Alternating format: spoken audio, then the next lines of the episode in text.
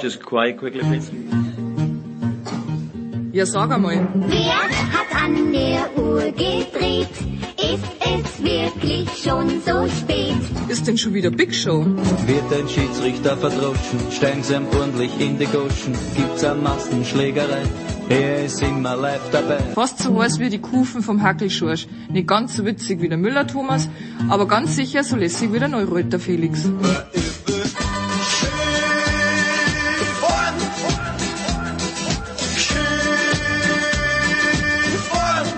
Hockt euch hin, vielleicht ein Weißbier oder zwei und auf jeden Fall ein paar Würst. Mit einem gescheiten Senf dazu.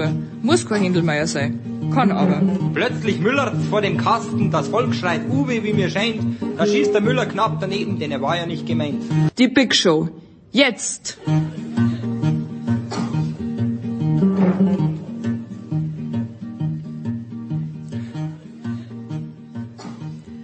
Big Show 638 Sportradio 360.de. Eigentlich in jener Sekunde, als ich begonnen habe heute, als wir begonnen haben heute, die Big Show 638 aufzunehmen, an diesem Donnerstag, ist von der Druckerei die Nachricht gekommen, die Magazine wurden verschifft. Nicht verschifft, sondern der Spedition übergeben. Also ich glaube nicht, dass sie Übersee produziert wurden, ich hoffe nicht, anständige deutsche Wertarbeit, selbstredend, in bester Qualität, 272 Kilogramm schwer wird diese Palette sein, die dann wahrscheinlich morgen hier einläuft und dann gehen die Magazine sofort auf den Postweg. Die Umschläge sind schon frankiert, die richtigen Adressen sind drauf. Ähm, für diejenigen, die schon bestellt haben, die noch nicht bestellt haben, wie gesagt, 272 Kilo, es äh, sind noch Magazine frei. Steilpass at sportradio360.de ist die Adresse.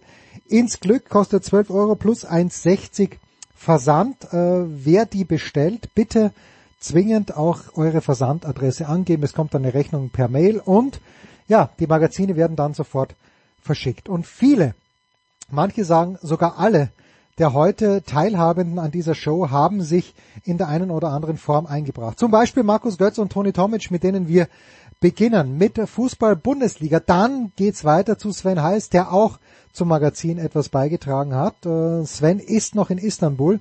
Wir haben ihn dort erreicht. Er hat sich dieses wunderbare 3 zu 3 zwischen Gala und Manchester United live gegeben, aber auch am Wochenende zwei Spiele der English Premier League. Michael Körner hat sich ebenfalls ähm, zwei und äh, zweimal gleich eingebracht in das Magazin. Mit Michael geht's weniger um über Sport, aber so großartig, ähm, mit ihm über alles zu sprechen. Kleines bisschen über Sport, aber über viele andere Dinge. Dann geht es weiter mit der National Football League. Nicolas Martin, Christian Schimmel und Franz Büchner.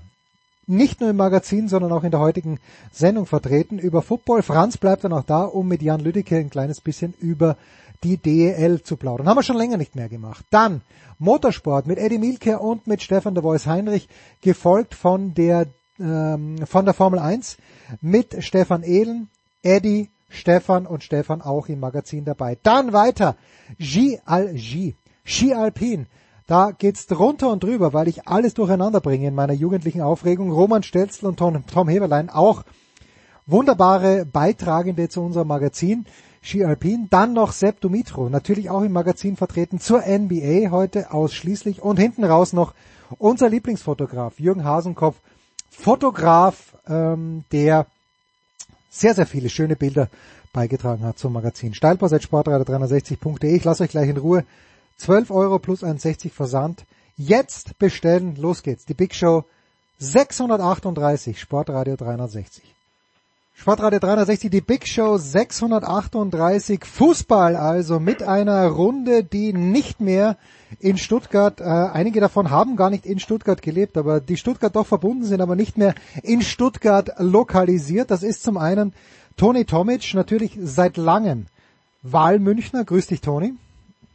Grüße dich. Und äh, Götzi, nie Stuttgarter gewesen, aber im Herzen doch Stuttgarter. Servus, Götzi. Wunderbar, Jens. Guten Tag. Guten Tag. So, jetzt hat ähm, Götzi, du hast mir über Jahre gesagt, nicht über Jahre, aber letztes Jahr, dass äh, natürlich die eine der markanten Schwachstellen des glorreichen VfB Stuttgart immer die Torwart, nicht immer, aber im vergangenen Jahren die Torwartposition war, eigentlich seit Franz Wohlfahrt nicht mehr dort ist. Machen wir uns da mal überhaupt nichts vor. Jetzt ist Alexander Nübel in diesem Jahr sehr, sehr kompetent in der Kiste drinnen. Manuel Neuer und Sven Ulreich haben beide bei Bayern verlängert. So, Alexander Nübel gehört nach wie vor dem FC Bayern München, wird garantiert nicht nach München zurückgehen im kommenden Jahr. Wie wichtig, Götzi, wäre es, dass Nübel wirklich über diese Saison hinaus beim VfB Stuttgart bleibt? Aus deiner Sicht? Also zu, zu, zunächst mal würden wir tatsächlich noch ein, zwei ganz vernünftige Keeper zwischen Franz Wohlfahrt und Alexander Nübel beim VfB einfallen. Zum Beispiel Gregor Kobel und noch ein paar andere. Timo Hildebrand, war der, Äh, war, war, der, war der danach? Und Timo oder? Hildebrand, ja, Jens Lehmann und so weiter und so fort. Ähm, also äh, elementar, elementar. Ähm, Nübel hat noch einen Vertrag bei Bayern bis 2025, wenn mich nicht alles täuscht. Sehe ich ganz genauso. Äh, würde überhaupt keinen Sinn äh, machen, für Nübel zu Bayern zurückzugehen. Er ist vor allen Dingen jetzt auch in einem Alter, er kann sich jetzt nicht mehr hinten anstellen. Er muss spielen. Was er drauf hat, hat er beim VfB gezeigt äh, in dieser Saison. Und jetzt wird spannend. Die Frage ist, ob die Ambitionen und die Perspektive des VfB Alexander Nübel für diese nächste, für ihn große Entscheidung ausreichen. Und die zweite Frage ist, ob der VfB ihn bezahlen kann. Ja. Ähm, Nübel, wie alt ist er jetzt? 27, glaube ich. Also der, der, der, ist ja klar, dass er jetzt hier, er er kommt jetzt in seine Prime, er muss jetzt seinen besten Vertrag machen. Und es wird Interessenten für ihn geben, die ähm, mehr Geld haben als der VfB. Hm. Das ist die Konstellation. Und die Bayern werden ihn nicht verscherbeln. Auch die werden nochmal ein paar Euro sehen wollen. Und er wird äh, gutes Geld verdienen wollen und eine Top-Perspektive haben wollen. Ich habe, ich habe ein bisschen Hoffnung, aber nicht allzu viel, um ehrlich zu sein. Toni, wie, wäre elementar wichtig. Ja. Elementar. okay, okay. Toni, wie gut ist die Perspektive wirklich? Im Moment dritter Platz, 27 Punkte. Hätte keiner gedacht vor dieser Saison, aber es ist gerade so ein Lauf, den der VfB schiebt am Samstag 18.30 gegen Werder Bremen. Klare Favoritenposition und äh, wenn ich in diesem Jahr etwas über den VfB gelernt habe, ist, dass er mit dieser Favoritenrolle ja durchaus zurechtkommen kann, oder? Ja, ich denke, davon kann man durchaus ausgehen. Also sie haben sich sicherlich in, im Verlaufe dieser Saison auch in gewissen Spielen auch nochmal steigern können und vor allem haben sie auch es geschafft, auch ein paar Widerstände ähm, zu durchbrechen. Äh, bin ehrlich gesagt auch äh, bei, äh, bei, bei Götze, wobei ich da das äh, Thema Gehalt von Alexander Nübel erstmal an erster Stelle setzen würde, weil er hat ja Abstriche gemacht, indem er zum VfB gekommen ist, also finanzieller Art. Ich weiß nicht, ob er bereit ist dazu, nochmal ein Jahr finanzieller Art solche Abstriche zu machen, wenn er weiß, dass sein Fixgehalt äh, im, im siebenstelligen Bereich ist. Ähm, kann mir gut vorstellen, dass er einfach aufgrund dieser hervorragenden oder herausragenden Saison mit dem VfB, also er und der VfB sicherlich auch Begehrlichkeiten weckt und vielleicht sogar auch irgendwo anders andockt. Ich glaube schon, dass die VfB-Verantwortlichen sich dessen bewusst sind, dass sie jetzt nicht so einen Leistungsträger gleich wieder nach einem Jahr verlieren wollen. Ich glaube schon, dass sie um ihn kämpfen werden.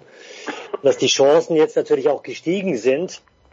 Wobei, was heißt, die Chancen sind gestiegen durch die Vertragsverlängerung von Neuer und von Ulreich. Je besser Nübel performt, desto weniger, glaube ich, auch wird äh, der VfB dann äh, Argumente haben, wenn jetzt ein finanzstärkerer Verein um die Ecke kommt. Aber ausgehend äh, zur Frage letztendlich, dass der VfB mit einer Favoritenrolle ähm, zurechtkommt, das äh, sehe ich auf alle Fälle so.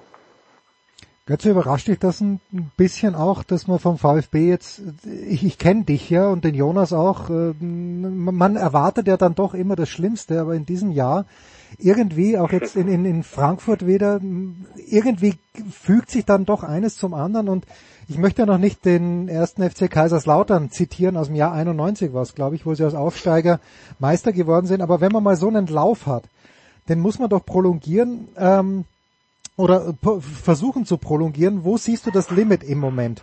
Und an welchen Personen außer an Alexander Nübel würdest du es aufhängen? Ui, das waren jetzt aber viele Fragen. Ja. Aber das kannst du sowieso gut, viele Fragen in Ja, einer äh, ja. stellen, Jens. Das ist mir schon des, des, des, des Öfteren aufgefallen. Ähm, also natürlich, äh, erstens, ich bin sehr überrascht, sehr, sehr überrascht über den Saisonverlauf und ich habe es ja schon mal gesagt, ich gucke eigentlich jeden Tag auf die Tabelle und versichere mich rück, dass das stimmt, ja? dass ich es nicht geträumt habe. Äh, das, das Limit weiß ich nicht. Also wenn, wenn ich mir ga- ganz realistisch die Kaderstärke äh, der Bundesligisten anschaue, dann brauchen wir über Bayern und Leverkusen, glaube ich, nicht sprechen. Ja? Genau.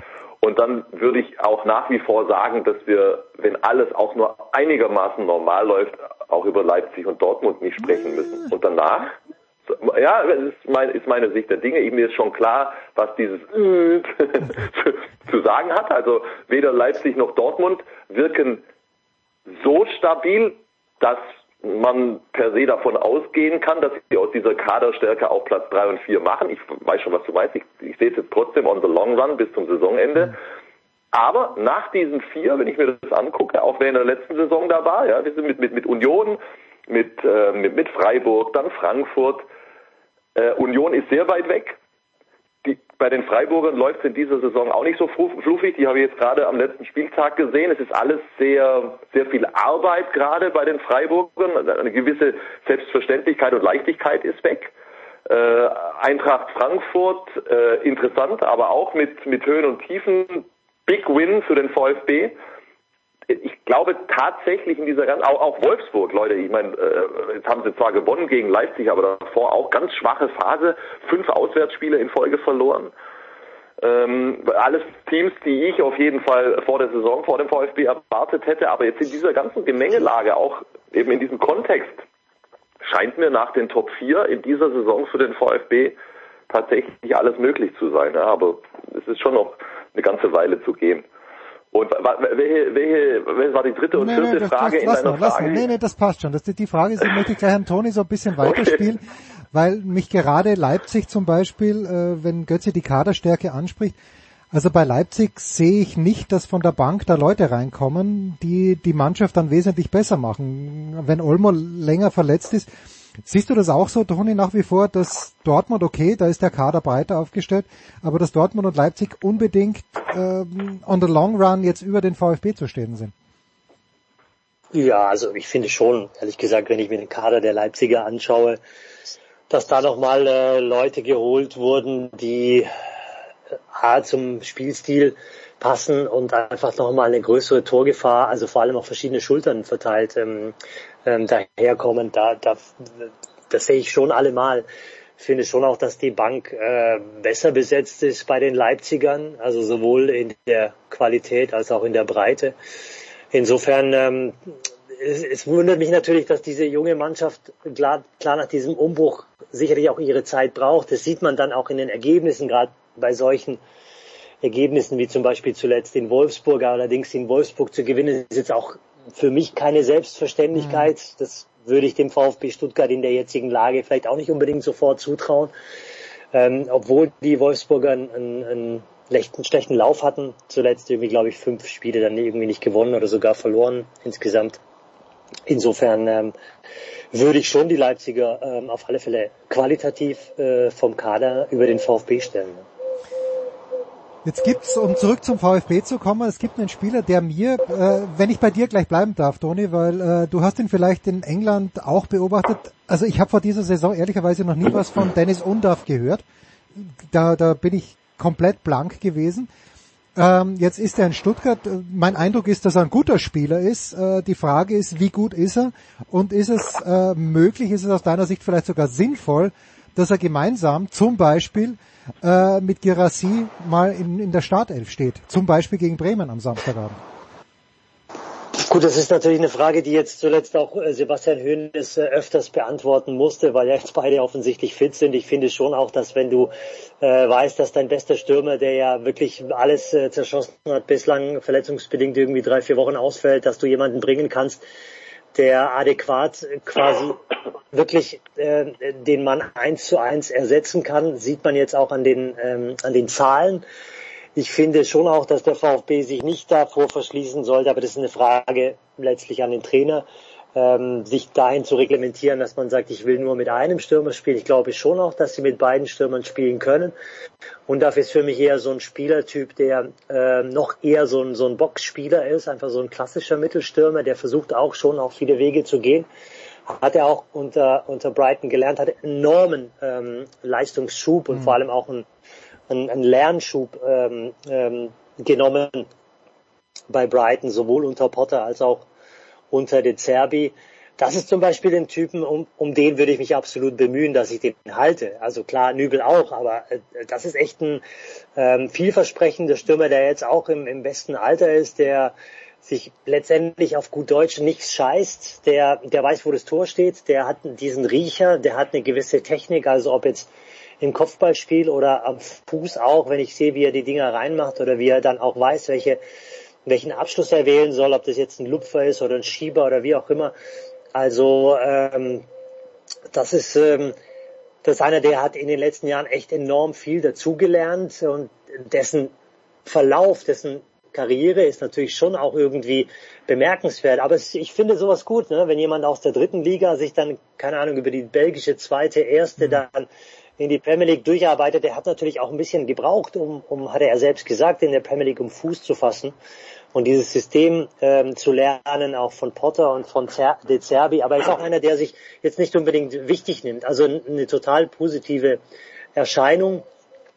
Und insofern, für mich äh, sollte Girassi jetzt tatsächlich im Winter gehen, was ja, also das ist ja das muss man ja in Betracht ziehen. Ne? Bei den Zahlen, die er liefert, ist es für mich äh, klar, dass UNDAF, äh, also der VfB würde da jetzt an Qualität nicht viel einbüßen.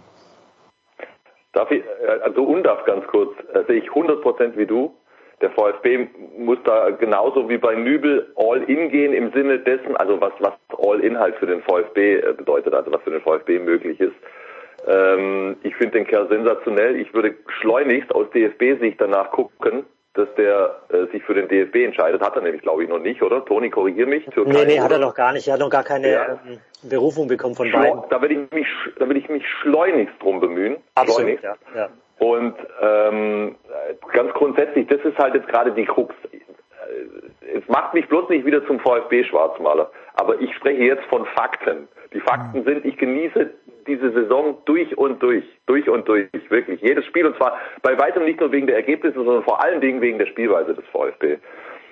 Aber wenn du jetzt dir die Eckpfeiler dieses aktuellen Erfolges anguckst, und, äh, und da haben wir jetzt ein paar genannt.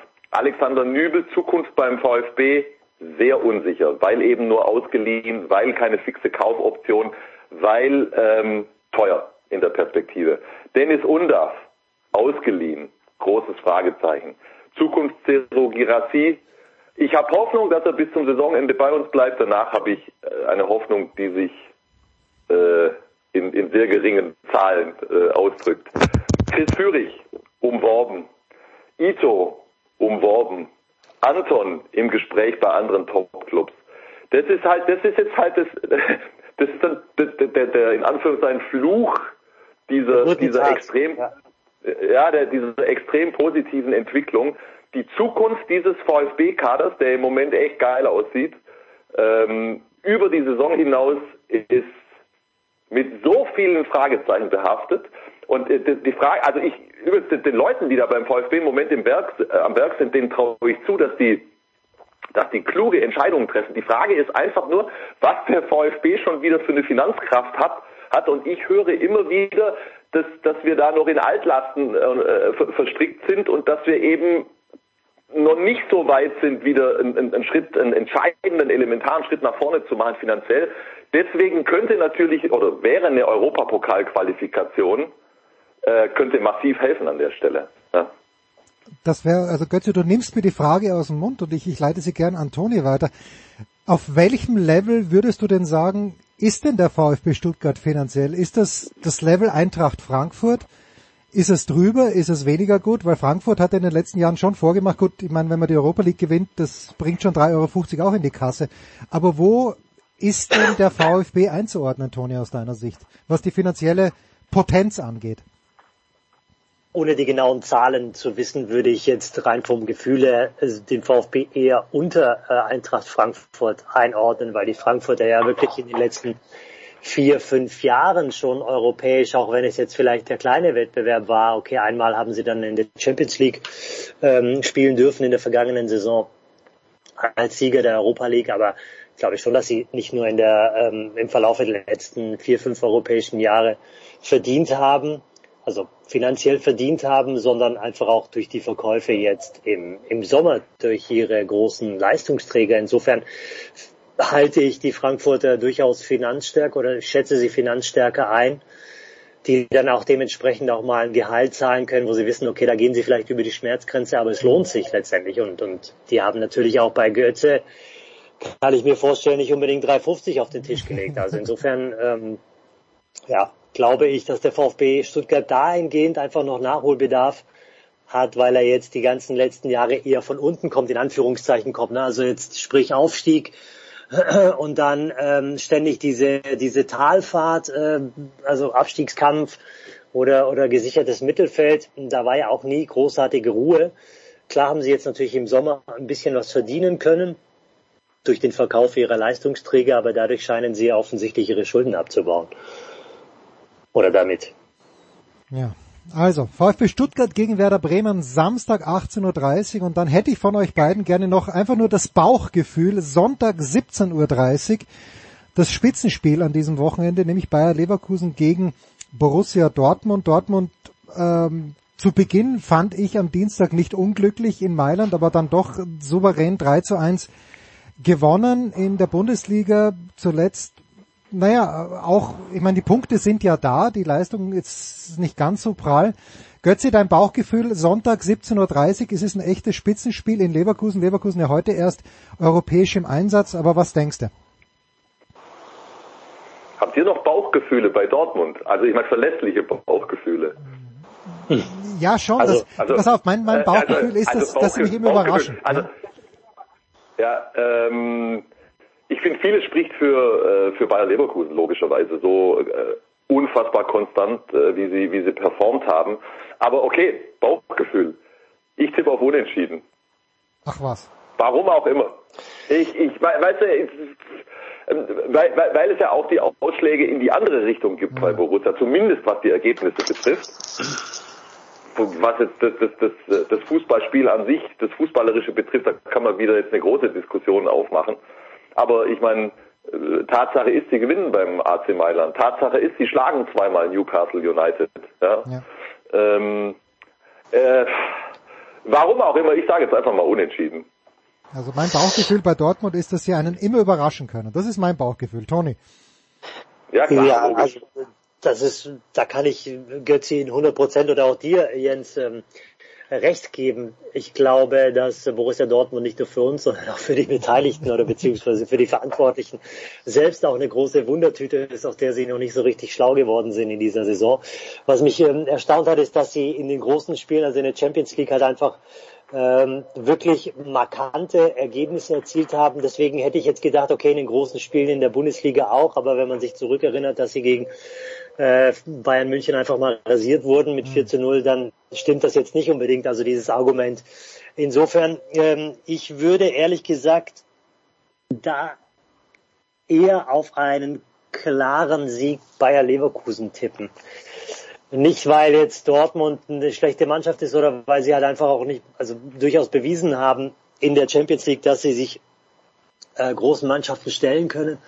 Ich glaube, dass die Spielweise der Leverkusener in diesem Spiel besser greifen wird als die Dortmunder. Ich freue mich drauf. Auf dieses Spiel. Aber worauf darf ich mich bei euch beiden freuen? Götzi, wo werden wir dich hören am Wochenende? Ähm, ich schau mal kurz. Bitte, schau in dein Es ist so viel los. Ich, ich, ich, kennt ja das, man, man denkt nur noch von Tag zu Tag. Ja. Von Spiel äh, zu Spiel, Götzi. Äh, Toni denkt von Box zu Box. Das ist Toni halt. Toni denkt nur von Box zu Box. Aber. Toni lebt ja auch zwischen den Boxen. Ne? Das ist ein Box-zu-Box-Spieler auch gewesen, das falls wahr. du das, nicht weißt. Ja, ja, hinten hat Wagner abgesichert. Und vorne war die Diva Leopold drinnen, die dann die Bälle von Tomic verarbeitet hat wahrscheinlich. Ganz genau so. ganz genau so. Und ich, äh, ich also äh, ich würde, es wäre so schön, wenn man im Podcast manchmal auch äh, bildlich was machen könnte. Die Eleganz, ja, erstmal im gesamten Bewegungsablauf von Toni und dann, wenn er mit dem Arm quasi, ja, so leicht nach rechts schwingend seine, seine Mannen positioniert hat vor sich auf dem Feld, äh, das, das ist eine Bewegung, das, das, ist, das ist eine Grazilität äh, gewesen, also das kann, kann man gar nicht mit Worten beschreiben. So, und jetzt, das haben wir gesagt, am Wochenende, ja, Handball, ähm, ich mache die Füchse am, am Freitag und dann äh, Bundesliga-Konferenz am Samstag und dann zweit, zweite Liga am Sonntag. Das sind Dann genau. sehen wir uns ja am, am Sonntag, Götzi. Sehen wir uns? In der zweiten Liga, ja. Gut, und Toni am Was machst Samstag, du? was machst du? Newcastle gegen Manchester United. Na bitte. Abends. Boah, hey, die, die, die gehen raus in der Champions League. Was war das? Das war unentschieden nur gestern, Nee, oder? das war gestern, Nein. also ich, ich habe also ich habe wirklich, ich habe schon einige wirklich, wirklich mitreißende Spiele gesehen. Aber dieses Spiel gestern zwischen Galatasaray und Manchester United habe ich mir angeschaut wegen der Vorbereitung. Das hat mich so mitgenommen. Das war also, das hätte auch 7-7 ausgehen können. Es wirklich, da gab es eine Phase kurz vor Ende der Partie, da gab es wirklich jeder Angriff war eine potenzielle Großchance auf beiden Seiten aber. Das war wirklich, also man kann gar nicht mehr von Visier unten sprechen. Das war nackt, Ohne. einfach nur voll, volles Programm. Ja, volles Programm. Ja, äh, ich habe nur das Ergebnis gesehen, aber ich meine jetzt, äh, jetzt nur was die tabellarische Konstellation betrifft, das war zu wenig ja für, für Man United. Ja, ja, klar, aber trotzdem sind sie ja noch am Leben durch dieses äh, Resultat in München. Ne? Die Münchner haben ja jetzt dafür gesorgt, dass alle drei noch irgendwie weiterkommen können. Aber für, für, für Man United war das Resultat in München doch gar nicht gut. Für die wäre doch besser gewesen, wenn die Bayern gewonnen hätten. Deswegen sage ich ja, Hätten ja, die ja, doch- die hätten, ja, Ja, ja.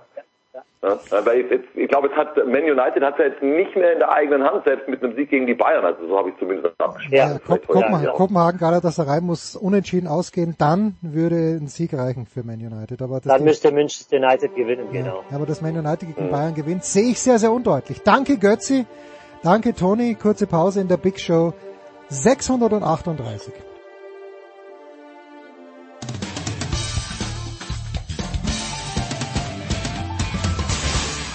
Hier ist Nils Giffey und ihr hört Sportradio 360. Dann hoffe ich, dass der Ball ankommt bei mir, ja. Natürlich. Big Show 638. Weiter geht's. Ja, in Istanbul erstaunlicherweise und heute in ungewohnt fantastischer Tonqualität. Inhaltlich immer ein Traum, aber heute auch fantastische Tonqualität. Sven heißt von der Süddeutschen Zeitung. Servus Sven. Hallo Jens, grüß dich. Sven, Istanbul schon wieder. Im vergangenen Jahr warst du dort ja ähm, beim Champions League Finale, bist, wenn ich mich richtig erinnern kann, diesem Verkehrschaos elegant ausgewichen und hast gestern ein, Toni hat es ja schon angesprochen, ein bemerkenswertes Fußballspiel gesehen, aber da möchte ich gleich anfügen, mich dünkt, dass wir solche Spiele von Manchester United, wo du denkst, das haben sie eigentlich schon gewonnen, in diesem Jahr Sven schon öfter gesehen haben. Wie war es gestern? Wie ordnest du dieses 3 zu 3 von Galatasaray gegen Manchester United ein? Das eine ist ja das Spiel, Jens, das du angesprochen hast, das natürlich als solches schon etliche Facetten beinhaltet hat. Aber das, was ja gestern dazu gekommen ist, ist ja die Atmosphäre im Stadion. Und die verschafft ja dieser Partie aus meiner Sicht nochmal eine ganz andere Dimension. Dass eine große Rivalität herrscht zwischen Galatasaray Istanbul und Manchester United, das zieht sich durch die Jahrzehnte hindurch. Mehrmals ist Manchester United bei Galatasaray Istanbul auswärts angetreten. Sie haben es nie geschafft, hier zu gewinnen. Und darauf ist der Verein und natürlich auch die Anhängerschaft sehr stolz. Und gestern war es natürlich das große Ziel, diese Serie fortzusetzen und damit indirekt auch ähm, den großen Schritt in Richtung Achtelfinale zu gehen. Und genau das ist ihnen gelungen. Und eigentlich würde ich sogar so weit gehen, dass man sich die 90 Minuten gar nicht ansehen muss, sondern das, was entscheidend waren, waren diese 10 Minuten vor Anpfiff. Ich kann mich nicht daran erinnern, dass ich so eine Choreografie in der Form gesehen habe. Du siehst natürlich in vielen Stadien immer wieder äh, an, ansehnliche Schaubilder, aber gestern diese Idee dahinter, hinter den beiden Torseiten einmal der Löwe, also so ein bisschen ähm, ja der, der Spitzname der Mannschaft und dann auf der anderen Seite der Champions League Pokal und dann siehst du wie auf der Gegentribüne die Leute mit ihren Pappkartons hochhalten. Ähm, das ist San Yen, also das der Stadionname und dann nach einer Minute drehen die diese Plakate um Hm. und auf einmal heißt es Welcome to Hell. Und das spielt natürlich auch diesen berühmt-berüchtigten Banner an, 1993 damals, als, als United gegen Galatasaray Istanbul ausgeschieden ist und dann eben eines dieser Plakate eben diese, diese Begrüßung sozusagen in sich getragen hat. Damit war der Ton für den ganzen Abend gesetzt und ich glaube, in der Form gibt es maximal eine Handvoll Stadien, die das liefern können und das von Galatasaray Istanbul gehört dazu. Und dann hat man ein bemerkenswertes Fußballspiel gesehen, in dem Manchester United zweimal mit zwei Toren in Führung war. Garnacho und Fernandes mit, mit wunderbaren Toren. Also der Kommentator bei der Zone hat bei beiden gesagt, Torhüter chancenlos.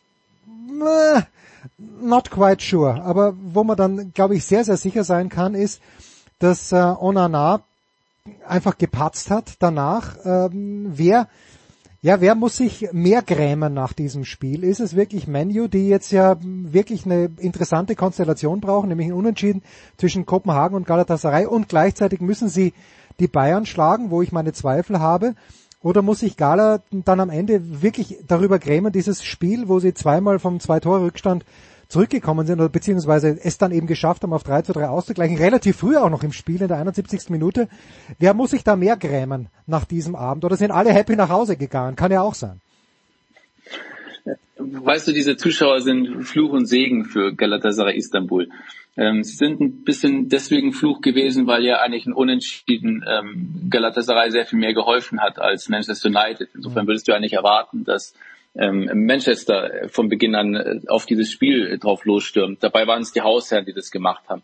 Und eine andere Taktik hätte das Publikum halt gar nicht akzeptiert. Und so ein bisschen dieser Übermut von Galatasaray Istanbul hat Manchester United anfangs ausgenutzt und gekonnt das Pressing überspielt und wie du es angesprochen hast, wunderbare Tore erzielt. Und dann kommt allerdings auch wieder der Segen des Publikums äh, zur Geltung. Denn wenn du 0 zu 2 zurückliegst und 1 zu 3, dann geben dir diese Leute halt extra Energie äh, dafür, dass du daran glaubst, äh, nochmal eine Wende einzuleiten. Und angetrieben von diesem Publikum haben sie es dann ähm, geschafft, durch diese beiden Freistoßtore von Hakim Ziyech äh, zurückzukommen. Natürlich mit tatkräftiger Mithilfe von André Onana, das lässt sich ja nicht wegdiskutieren. Und das war auch eine dieser bitteren Pointen für mhm. United-Trainer Erik Ten Hag gestern. Er hat ja extra 50 Millionen im Sommer immer, ähm, ausgegeben, um diesen Keeper von Inter Mailand zu holen, weil er ihn von der Spieleröffnung her für besser hält als David de Gea, der seine Stärken eher auf der Linie hat. Ne? Und dann tat es natürlich, glaube ich, aus Sicht von Ten Hag gestern besonders weh, dass natürlich diese beiden äh, äh, Gegentore ähm, Galatasaray Istanbul geholfen haben, äh, zurückzukommen. Und als dann dieses 2 zu 3 äh, fiel, dann glaube ich, ähm, stand es in den Sternen geschrieben, dass auch noch ähm, das 3 zu 3 passieren würde in dem Moment. Also bemerkenswert, einfach nur bemerkenswert. Ähm, wenn wir jetzt aber generell global auf die Premier League schauen, dann möchte ich ein paar Tage zurückgehen und mindestens zwei Spiele ansprechen, Sven. Ich gehe davon aus, du warst wahrscheinlich in Manchester dabei beim 1 zu 1 zwischen Man City und Liverpool, oder? davon gehe ich einfach mal aus. Oder hast du dieses Spiel aus der Ferne beobachtet? Nein, ich war am Samstag in Manchester beim Spiel von City gegen Liverpool und dann am Sonntag bei Tottenham gegen Aston Villa. Und über beide Falls Spiele. Das die beiden Spiele ja, natürlich, sind, auf natürlich. die du anspielst. Selbst, selbstredend, ja. Also lass uns mal mit dem Samstag beginnen. Ich habe das Spiel ausnahmsweise mal wirklich in voller Länge gesehen und äh, war dann schon, ja, war schon beeindruckt eigentlich von der Souveränität von Manchester City und weiß bis heute nicht, wie Liverpool zu diesem Ausgleich gekommen ist. Indes, äh, was darf man ableiten aus diesem Ausgleich? Dass Liverpool jetzt wieder sich der Augenhöhe annähert von Manchester City oder vielleicht sogar schon auf Augenhöhe ist von Manchester City? Vielleicht sogar besser sind, Jens. Okay. Sogar so weit würde ich gehen. Also ich war sehr angetan von dem, was der FC Liverpool am Samstag äh, in Manchester abgeliefert hat. Ich finde, dass sie diese Partie in der ersten halben Stunde sogar dominiert haben. Sie hätten zwingend aus meiner Sicht in, in Führung gehen müssen. Das zeigt dieses ganze Potenzial der Mannschaft und dass sie dann nach dem Rückstand nicht nervös geworden sind, sondern das konsequent bis zum Ende gespielt haben, zeigt, dass Jürgen Klopp dort eine Mannschaft aufbaut, mit der in dieser Saison definitiv in der Meisterschaft zu rechnen ist. Für mich war dieses Spiel so ein bisschen ähm, ja, ja so der Gradmesser. Wie gut ist diese Mannschaft möglich? Das hat sich bislang ganz ordentlich angelassen, aber wenn du dann äh, zum Trippelsieger musst, der zuvor alle 23 Heimspiele in diesem Jahr gewonnen hat, hm. dann zeigt sich eben, wie viel Charakter besitzt du, wie gefestigt bist du, welche Reife ist schon vorhanden. Und all diese Attribute hast du von Liverpool aus meiner Sicht am Samstag in diesem Spiel gesehen. Insofern war das eher ein Zeichen von, von Liverpool an City, dass in dieser Saison die Meisterschaft aus meiner Sicht nicht an Liverpool vorbeigeht. Wie wichtig sind schon diese Neuzugänge aus deiner Sicht? Also ich habe ähm, ja auch die letzten Wochen beobachtet und ja, ich, ich schäme mich ein bisschen dafür, aber ich neige ja dazu, Leipzig noch genauer zu beobachten, davor Salzburg und Dominik Soboslai habe ich in Salzburg gesehen, da war er öfter verletzt. Ich habe ihn dann in Leipzig gesehen, wo er wirklich Probleme hatte, überhaupt in die Mannschaft zu kommen. Im vergangenen Jahr, vergangene Spielzeit hat er dann sehr, sehr gut gespielt. Und ich entnehme jetzt nun den Gazetten, aber auch, auch deinen Reportagen in der Süddeutschen Zeitung, dass Soboslai eine erstaunlich große Rolle schon spielt in Liverpool. Das ist, Soboslai wäre der erste und McAllister ist der zweite, nachdem ich dich gerne fragen wollte. Wie groß, wie wichtig sind die beiden schon für Liverpool? Das Potenzial dieser beiden Spieler hat ja jeder gesehen jetzt. Aber dass sie so gut sind, dass sie Liverpool sofort auf Anhieb weiterhelfen, das haben vermutlich nur Jürgen Klopp und, und Jörg Schmattges gesehen. Und, und dafür gehört ihnen alle Komplimente. Ob sie das jetzt so erahnt haben, dass es in der Form gleich funktionieren würde, sei dahingestellt. Aber sie hatten eine Vision mit diesen Spielern, auch sehr viel Geld für die beiden ausgegeben und das hat sich ausgezahlt. Und du wirst dich daran erinnern, dass, dass Liverpool immer diesen Stil verfolgt hat. Ähm, du, du hast acht Spieler, die diesen Fußball arbeiten, für das, dass die drei da vorne ähm, die für die entscheidenden Tore sorgen. Und von dieser Marschroute ist, ist Klopp abgewichen, weil er auch in der Vorsaison gesehen hat, dass die Abhängigkeit von den drei Angreifern jetzt, äh, so wie sich der Fußball entwickelt äh, hat, zu groß geworden ist. Und jetzt hat er Torgefahr ins Mittelfeld bekommen. Zum ersten Mal, würde ich fast sagen, unter seiner Amtszeit in Liverpool. Und das tut dieser Mannschaft unglaublich gut, weil sie jetzt noch viel weniger ausrechenbar ist. Ja. Und genauso wie, wie Schoboslai die Tore schießen kann, kann es Gravenberg oder eben dann die, die, drei Angreifer vorne. Oder wie in dem Fall bei Manchester City eben Trent Alexander-Arnold. Insofern, ich glaube, dieses Mittelfeld ist natürlich ähm, der entscheidende Faktor für diese Renaissance der Mannschaft. Du hast dort fünf, sechs, sieben Spieler, verloren im Sommer und musstest natürlich reagieren und dass sie offensichtlich genau die Spieler gefunden haben, die sie jetzt tatsächlich benötigen. Das spricht für einmal mehr für das Management in Liverpool. Ja.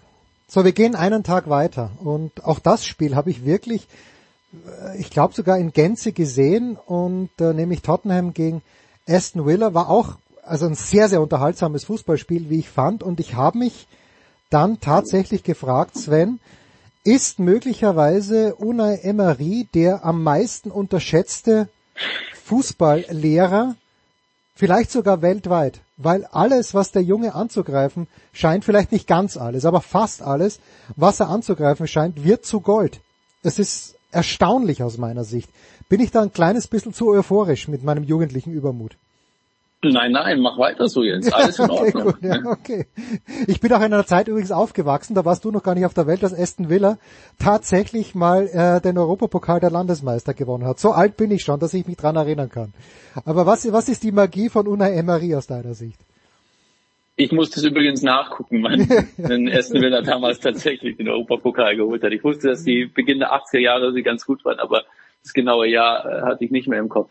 Ähm, ich, ich glaube, dass äh, unter Emery alles gelingt bei Vereinen wie Villarreal, Sevilla oder Aston Villa, die vielleicht genau eine Stufe hinter diesen absoluten Spitzenclubs äh, sind, wo du natürlich als Trainer ganz anders im Fokus stehst. Und Una Emery ist für mich so ein bisschen ähm, ja das Symbol eines Trainers, der unter einem guten, gefestigten Management in der Lage ist, eine Mannschaft herausragend zu entwickeln. Dieses gefestigte Management hatte er damals beim FC Arsenal, wo er tatsächlich gescheitert ist, mhm. wahrlich nicht. Das war ein riesiges Durcheinander ähm, nach Arsene Wenger. Du, du, Leute sind gekommen und, und sind gegangen in, in der Geschäftsführung. Es war keine Stabilität da. Und noch dazu natürlich ein, ein Verein wie Arsenal, der so polarisiert, du als Trainer äh, sozusagen für jede kleine Maßnahme auch in der Öffentlichkeit äh, dich rechtfertigen musst. All diese Sachen hat er natürlich bei Aston Villa nicht, weil es dann doch ein Verein ist, der eher hinter diesen absoluten äh, Top-Clubs zumindest von der Außendarstellung äh, hinterherhinkt. Ich glaube, dass es Emery unglaublich entgegenkommt, wo er seine Qualitäten ausspielen kann, nämlich mit dieser Mannschaft gut zu arbeiten. Und was dabei herausgekommen ist, hast du dann am Sonntag gegen äh, Tottenham gesehen. Wohlgemerkt waren die Spurs ersatzgeschwächt und finden etliche Stammspieler. Mhm. Also das hätte nochmal anders ausgesehen, wenn die tatsächlich mit voller Kapelle gespielt hätten. Aber die Tatsache, dass Aston Villa nach 13 Spieltagen so nah dran ist an der, an der Spitze, das äh, spricht eben für diese außerordentliche Qualität von Unai Emery und nichts anderes, weil davor war Steven Gerrard äh, dort, der hatte auch schon die finanziellen Mittel, aber dem ist es nicht gelungen, bis auf zwei Punkte an die Tabellenspitze heranzurücken. Und dein Wort, dein Diktum zu Tottenham, ich halte diese Mannschaft für extrem unterhaltsam anzusehen. Wird sie auch extrem erfolgreich sein oder ist gerade dieses unfassbar hohe Verteidigen, dass die manchmal äh, ja bis zum Exzess fast machen, ist das einfach zu viel Risiko und das wird dann eben von den ganz guten Mannschaften bitter bestraft. Kannst du dich zurückerinnern, Jens, dass du in den letzten Jahren mal ein Spiel von Tottenham über 90 Minuten unter Jose Mourinho oder Antonio Conte gesehen ja, das, hast? Äh, Mourinho möchte ich ja gar nicht. Der, nee, der Mourinho schaue ich mir keine 90 Minuten mehr an, aus Protest mittlerweile. Aber, aber die Antwort ist nein. Ja, und das zeigt, wie weit die Spurs gekommen sind, dass man sich diese Mannschaft freiwillig 90 Minuten lang anguckt. Und mir geht es selber so. Ich schaue die Spielpläne an und denke, ah, muss ich denn da heute hingehen? Ja, da muss ich hingehen, weil ich die, weil ich die sehen will, hm. weil ich den Postekoglu sehen will und, seine Mannschaft genauso, weil die mir genau das bieten, was ich mir von einem Fußballspiel als, als neutraler Zuschauer erhoffe. Und, und deswegen glaube ich, dass wenn sie diesen äh, Spielstil verfolgen, dass sie definitiv oben dran bleiben werden. Die große Frage ist, wie sie jetzt mit den drei Niederlagen hintereinander umgehen, weil du weißt, zu Saisonbeginn sind sie durch die Decke gegangen, alles, was sie gemacht haben, ist aufgegangen. Jetzt würden sie auch mal mit Rückschlägen umgehen. Und dann stellt sich halt auch die Frage, äh, wie ist die Kaderbreite? Postecoglou ist nicht bereit, aufgrund einiger ähm, nicht verfügbarer Stammspieler von seiner Spielidee abzurücken. Das ist grundsätzlich ja durchaus lobenswert. Auf der anderen Seite ist halt auch die Linie sehr, sehr schmal, dass du vielleicht dann auch aus Sturheit äh, dich um den einen oder anderen Punkt praktisch bringst. Und, und gegen Aston Villa war es ja schon so, dass sie hätten in der ersten Halbzeit ja bestimmt auch drei, vier, fünf Tore schießen können halt. Ne? Ja. Aber du hast halt gemerkt, dass die Balance halt dann nicht vorhanden ist. Und das wird dann schon spannend werden, wenn sie jetzt da am Wochenende bei Manchester City spielen, ähm, wie sie das hinbekommen. Denn jede Woche nur Spektakel und am Ende gewinnen die anderen das wird ihnen auch nicht weiterhelfen. Aber das, was Postecoglou erreicht hat und so wie die Spielanlage ist, ist das aller Ehren wert. Und da bin ich sicher, dass Tottenham eine, eine gute Rolle spielen wird ähm, um die Teilnahme an der Champions League. Jetzt habe ich noch zwei Fragen, Sven. Die eine schließt so ein bisschen den Kreis zu dem, was du zu Beginn gesagt hast, diese Stimmung in Istanbul bei Gala. Und jetzt hab, warst du am Sonntag eben bei Tottenham, dieses neue Stadion. Ich habe es leider noch nicht gesehen. Ich weiß noch, das ist ja noch ganz, ganz frisch damals ja auch, ja, also auch, auch im Hinblick bisschen auf NFL-Spiele errichtet, aber natürlich Heimstätte von Tottenham. Kann man, darf man überhaupt die Stimmung, die tatsächlich beim Spiel ist, also nicht das Drumherum mit den Restaurants und was da sonst alles noch dazukommt, aber wie ist in diesem riesengroßen neuen Stadion, das eben nicht diese Tradition hat wie in Istanbul, Darf man diese Stimmung mit Istanbul überhaupt vergleichen? Ist, ist das mehr Geschäftspublikum dann bei Tottenham? Wie würdest du das charakterisieren? Ich glaube, dass es generell schwierig ist, die, die Atmosphäre in Stadien von verschiedenen Ländern zu vergleichen, weil jedes Land hat seine eigene Fankultur und, und hat damit dann seine positiven und, und auch vielleicht negativen Eigenschaften. Das Publikum in England ist generell sehr nah am Spiel gelegen. Du hast in England nicht die organisierten Fangruppen, die dir ja. 90 Minuten Dauerunterhaltung liefern, sondern es hängt tatsächlich vom Spiel ab. Und Tottenham ist der beste Beweis dafür, weil das hat in den vergangenen Jahren äh, kaum einem Zuschauer Freude gemacht und entsprechend ruhig war das, weil es halt ein sehr auf die Defensive fokussierter Fußball war, der jetzt nicht wirklich äh, Attraktivität für die, für die Leute versprochen hat. Das hat sich jetzt geändert und insofern ist auch die Atmosphäre eine grundlegend andere. Du gehst in dieses Stadion rein, so ging es mir zu Beginn der Saison und ich habe gedacht, hey, ist das Stadion anders? Ich habe das nicht mehr wiedererkannt. Hm. So, und dann siehst du mal, was so ein Spielstil ausmacht von einer Mannschaft, um, um die Fans äh, zu begeistern. Um dann zurückzugehen auf, auf Galatasaray Istanbul, dort hast du natürlich die Fans, die dir genau diese Choreografien liefern, die du in England wahrscheinlich nicht sehen würdest. Und, und auch, auch muss ich auch reinversetzen in diese, in die Zuschauer, von Galatasaray, für die ist es ja nicht selbstverständlich, dass ihre Mannschaft Champions League spielt. Da warten die Jahre drauf. Ja. Von der Größe des Clubs sagst du, die gehören zur absoluten Spitze. Ja, aber sie sind natürlich auch, auch ein bisschen abgehängt worden in den vergangenen Jahren. Und wenn, wenn, wenn sie dann wieder eine Mannschaft haben, die tatsächlich in der Lage ist, äh, Manchester United zu schlagen, unabhängig jetzt von, von deren Problemen, dann löst das natürlich nochmal eine unglaubliche Eigenmotivation aus, die dann zu so einer Atmosphäre so, äh, führt wie, wie gestern. Und das könntest du theoretisch mit England ja nicht vergleichen, weil die Topclubs dort ja regelmäßig Champions League spielen. Insofern sieht auch so ein bisschen der Gewohnheitseffekt ein bei den Leuten, während es hier in, in Istanbul gestern ein, ein Feiertag war. Und, und, und es geht mir genauso. Also wenn du mich in, in ein paar Jahren darauf ansprichst, also an dieses Spiel werde ich mich immer erinnern. Und du weißt, Partien kommen und gehen. Aber das hier gestern, das bleibt. Sehr schön. Ja, dann äh, kann man, kann man fast keine mehr draufsetzen, aber ich möchte schon noch mal fragen, äh, weil ich natürlich das, das Ganze nur aus der Weite betrachte und äh, irgendwie auch so an Wellen glaube. Und ich habe letztes Jahr gedacht, okay, der FC Arsenal, es läuft halt einfach gut, äh, sind dann nicht äh, Champion geworden, aber waren bis eigentlich bis zum Ende vorne dabei. Aber jetzt wird es eben diese, wie man in den USA vielleicht sagen würde, Sophomore Slump geben. Also das zweite Jahr, nachdem es einmal gut läuft, Jetzt ist aber irgendwie das Gegenteil fast der Fall. Also stand jetzt immer noch Momentaufnahme. Gestern gewinnen sie mal ganz elegant 6 zu 0, wo natürlich auch alles, ich meine, jeder Schuss ein Treffer zu Beginn, das war, war schon bemerkenswert.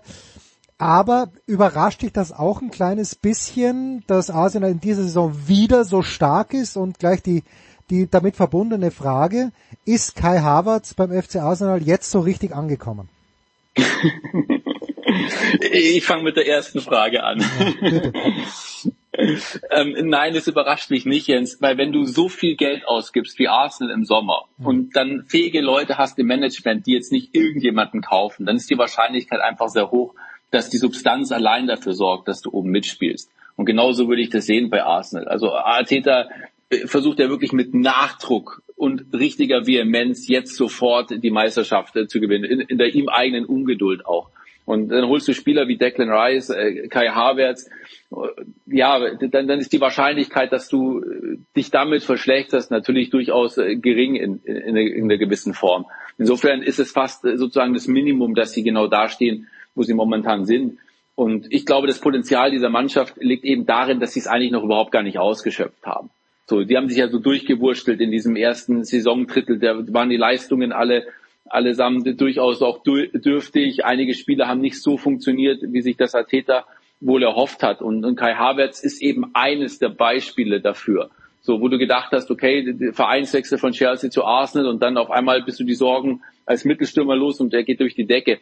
Nein, so leicht ist es halt dann doch nicht. Und du hast dann auch schon gemerkt, dass die Zeit von Chelsea noch in ihm nachgewirkt hat. Und ich glaube, dass natürlich dieser Treffer den er da jetzt erzielt hat am, am Wochenende gegen Brentford kurz vor Schluss, der Arsenal äh, so auf den ersten Platz geschossen hat, äh, für ihn tatsächlich äh, so ein Befreiungsmoment mhm. sein kann, weil jetzt natürlich auch die Erwartungshaltung an ihn ähm, sich reduziert. Er hat jetzt schon mal was geleistet, er hat sich an die Tabellenführung geschossen und hat, du hast nicht jeden Tag in der Zeitung, musst du nicht immer nachlesen, äh, dass du eigentlich ein großes Versprechen bist und du nicht das geliefert hast, was du eigentlich liefern solltest. Insofern glaube ich, hilft es ihm und ich habe gestern nur gesehen, irgendwann mal Arsenal liegt 3 zu 0 vorne. Und, und, und ich habe gewettet darauf, dass Havertz nicht nur ein Tor geschossen hat, sondern auch das erste. Und uns war dann tatsächlich so, dass er das 1-0 erzielt hat. Weil, wie du es eben gesagt hast, das ist halt dann so ein Moment, wo sich ein bisschen was löst und wo du ein bisschen befreiender und ein bisschen lockerer spielst.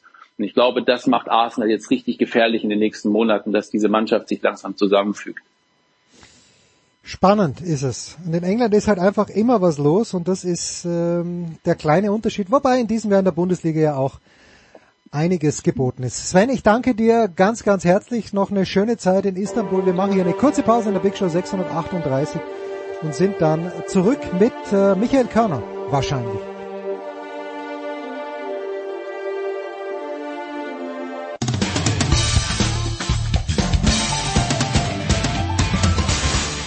Servus, hier spricht Fritz Topfer und ihr hört Sportradio 360.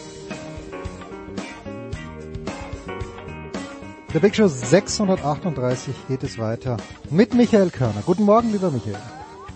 Guten Morgen. Ich möchte ganz kurz an alle Hörerinnen und Hörer sagen, aus wie vielen Wörtern das Vorgespräch äh, von zwischen Jens und mir bestand. Und zwar aus exakt null. Ja gut, Michael, wir verstehen uns blind. Ja. Es ist, Nicht, äh, also es gab einen guten Morgen, Michael. Du bist ja. tatsächlich äh, Du bist der Einzige, der Michael sagt, außer meinen Eltern. Und dann habe ich dieses Klicken der Aufnahmemaustaste gehört. Und das war's.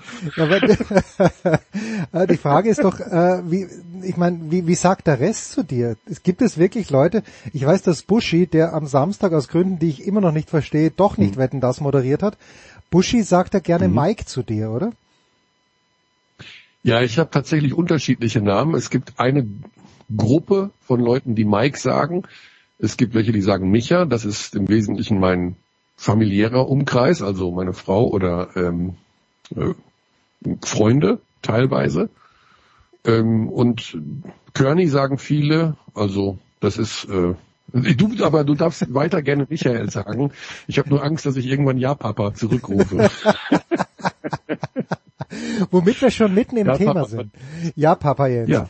Wir sind mitten im Thema, weil äh, du bist ja ein du bist ja ein Vater von Töchtern nur, oder? Habe ich das richtig mitbekommen? Ein Sohn? Äh, das ist nicht korrekt. Ich habe einen Sohn und eine Tochter und zwei vor 25 Jahren gepatchworkte Töchter. Ah, okay, gut. Also drei Mädels, ein Junge.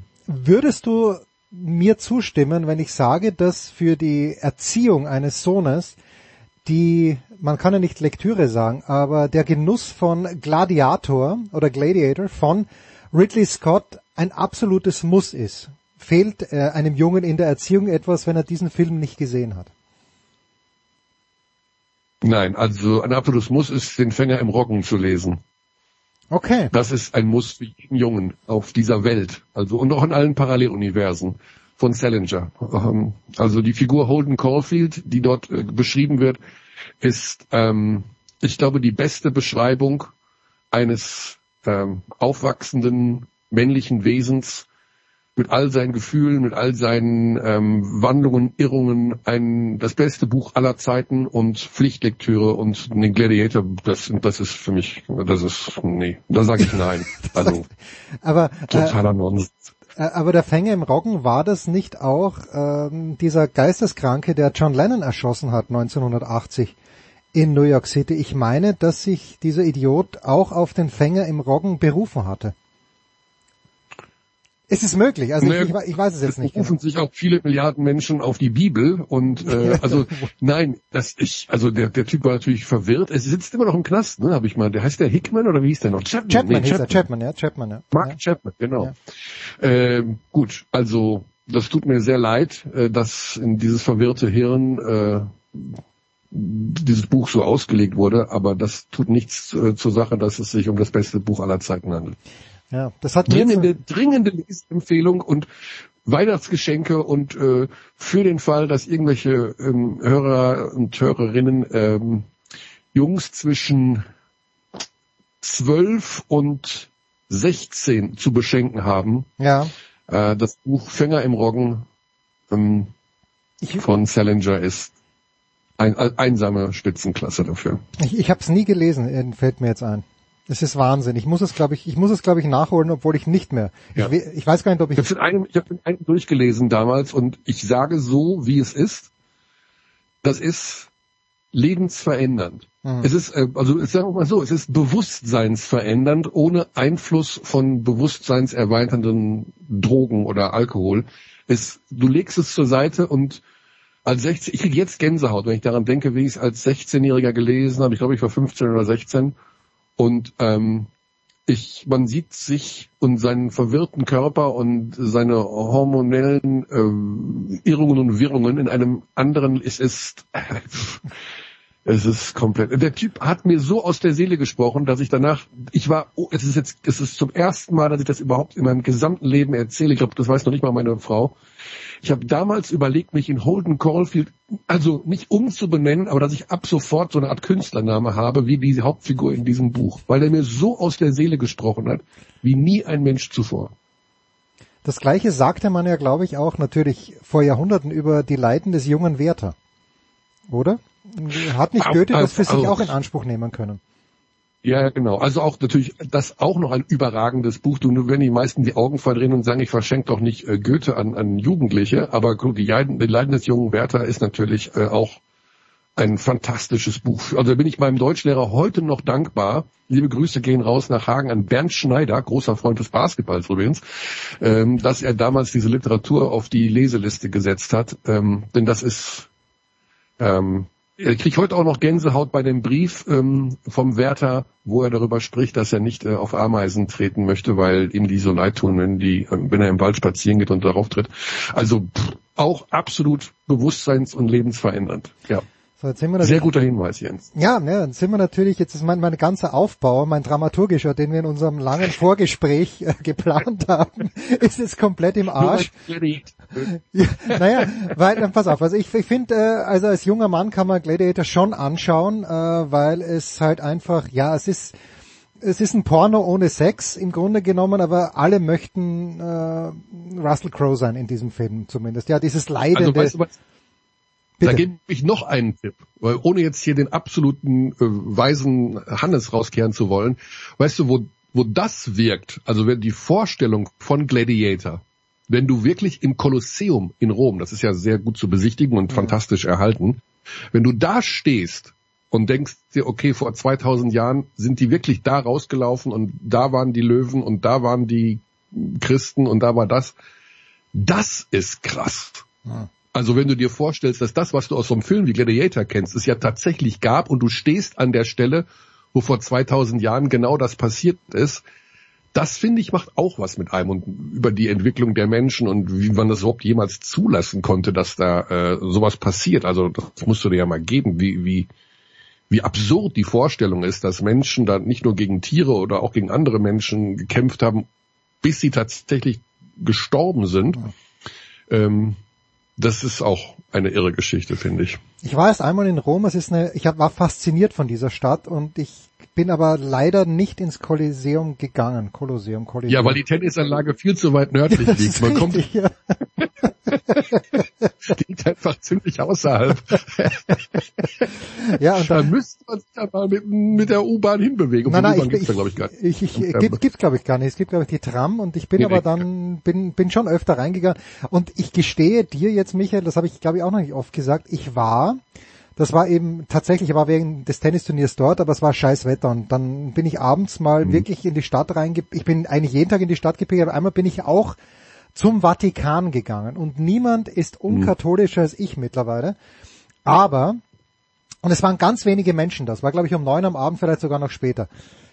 Es war so toll beleuchtet, dass ich da vor diesem Vatikan gestanden bin, habe mir gedacht, also schön ist es irgendwie schon. Ich möchte nicht wissen, wissen wie viel Menschenleben dafür geopfert wurden, ja. dass es so schön ist.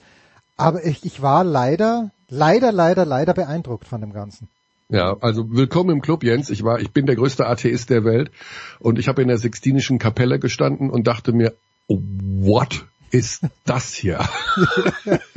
also das ist ja mal, also Respekt, muss ich sagen, vor dem, der da mit dem Pinsel rumgelaufen ist. Äh, das ist, ähm, also das ist super beeindruckend. Ne? Also das ist ja, extrem ist so. Und damit zurück ja. zu Ridley Scott. Endlich. Pass mal auf mich. also jetzt, wir kommen jetzt zu Napoleon, oder? Ja, was? wir kommen zu Napoleon. Völlig richtig. Ja. Also ich, ich bin natürlich von Gladiator nicht geprägt, aber mir hat dieser Film schon gut gefallen, aus, aus vielen Gründen. Ja, Selbstmitleid, da, da finde ich mich total wieder. Äh, nur, dass ich halt dann nicht so ein dramatisches Ende hoffentlich nehmen werde wie Russell Crowe. Aber ähm, ich denke mir also, Ridley Scott Shocking Phoenix als Napoleon und die ganze Thematik, die mich geschichtlich schon interessiert. Dieser Film muss gut sein. Und wenn ich schon in den Film reingehe, wo ich mir selbst einrede, er muss gut sein, ist es ja schon vorprogrammiert, dass ich dann ein kleines bisschen enttäuscht bin. Hast du, hättest du Interesse, ich weiß, du gehst nicht mehr ins Kino, hättest du Interesse gehabt, diesen Film zu sehen? Oder sagst du, ah, das Sujet als solches interessiert dich gar nicht mehr? Weil ich, es, der Film war okay, aber war ja. nicht so überragend, wie ich ihn mir erhofft hätte. Also äh, ich bin immer wieder erstaunt, dass du an dieser Stelle über Themen sprichst, äh, die so richtig auf den Punkt bei mir momentan auch aktuell und akut sind. Also das Ach, gelingt dir immer wieder. Du irgendwie wüsstest, äh, was mich da gerade beschäftigt. das sind die langen Vorgespräche, also, die wir führen, Michael. Ja, und das, und das trotz der ja, ich habe, ich äh, überlege hin und her. Also das Thema Napoleon. Ich bin ein großer Fan. Also ich habe schon Bücher gelesen über Napoleon, auch über den Russlandkrieg, ein einzelnes Buch gelesen, ähm, den Napoleon geführt hat. Ich finde das wahnsinnig spannend. Ich muss aber dazu tatsächlich sagen, und da geht es mir ähnlich, das habe ich gestern im Podcast äh, von Tommy Schmidt gehört, ähm, der sich dazu geäußert hat. Ich bin da auch ein ziemlicher Realitätsfanatiker. Also ich möchte das dann auch wirklich hm. Ohne die künstlerischen Beigaben von Ridley Scott oder irgendwelchen mittlerweile gut bezahlten Drehbuchautoren äh, sehen und erleben und nicht äh, das Gefühl haben, oder oh, wurde was hinzugedichtet. Sondern es muss irgendwie, ne? Und wenn, ich, wenn, wenn da irgendwie es heißt, ja, das ist so ganz richtig, ist es nicht, wie es im Film beschrieben wird, weil das eine war drei Jahre vorher, das andere war zwei Jahre später und die haben gar nicht geheiratet, sondern die kannten sich nur. Da bin ich dann schon fast raus. Mhm. Aber das Thema ist natürlich, ich bin, da ich so ein Napoleon, ähm, äh, also das hat mich so interessiert, diese Geschichte, also generell Geschichte rund um das Jahr 1815, also rund um den Wiener Kongress, finde ich wahnsinnig spannend, weil das im Grunde das Europa ist, auf das wir uns heute berufen. Ähm, und die Entwicklung dahin und ich war auch schon zigmal auf Korsika und war schon in der Hütte von dem und so. Also das finde ich spannend, deswegen werde ich ihn irgendwo angucken, ja, einfach ja, nur um den zu sehen. Ich meine, die zwei Stunden kann man sich ja mal geben, aber ähm, ich denke, dass mich das nicht so weghauen wird, weil ich da rausgehe und sage, naja, so ganz 100% historisch richtig ist es ja nicht. Ja, also äh, Joaquin Phoenix wunderbar gespielt. Ja, auch wirklich jetzt jetzt nicht so, ich hätte es mir anders vorgestellt. Ich glaube schon, dass es historisch vielleicht ein bisschen an die Figur herankommt, der ja kein gebildeter Mann war. Und das ist, glaube ich, dann immer schwierig. Du hast jetzt ja ein paar Mal, bist du richtig, richtigerweise noch gerade abgebogen, weil du, glaube ich, sagen wolltest oder vielleicht auch nicht, dass du Fan von Napoleon bist. Und ich, ich bin von dieser Figur, ich bin interessiert an dieser Figur, würde ich sagen. Aber wenn man natürlich überlegt, wie viele Menschenleben auf dessen Kosten gehen. Ja, ja, genau. Also das, man kann ja nicht Fan von ihm sein, sondern man kann höchstens versuchen, Parallelen zu sehen oder wie kann so eine einzelne böse Figur so eine Macht bekommen. Ja, ne? Also da haben wir auch in heutigen Zeit, äh, reden wir auch von diversen Machthabern, wo ich auch gewisse Parallelen zu, zu ziehen würde, dass ein Einzelner es so weit nach vorne schafft und so viel Unheil anrichten kann, ähm, das ist dann schon ganz spannend. Ja, also da muss man wirklich sagen, äh, das sind natürlich damals noch andere Mechanismen gewesen als heute.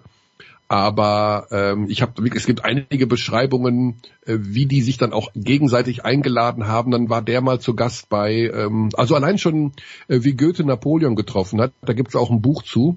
Äh, die haben sich halt einmal getroffen und mhm. wie das so abläuft. Ja, also mhm was dann so für eine Theateraufführung gemacht wird, wo der dann zu Gast ist und äh, das, äh, was für ein Bohe die daraus gemacht haben und wieder dann durch die Straßen von, ich glaube in Weimar war er sogar damals Napoleon oder so.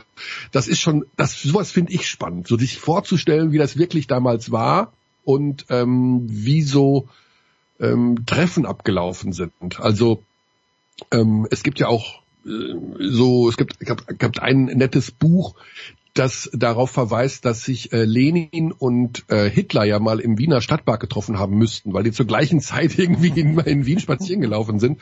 Und wie das denn wohl abgelaufen ist, ne? So, also im Jahr 1912, also noch bevor die irgendwo äh, oder 1916, bevor die irgendwo im Krieg waren oder sich überhaupt politisch irgendwo engagiert haben.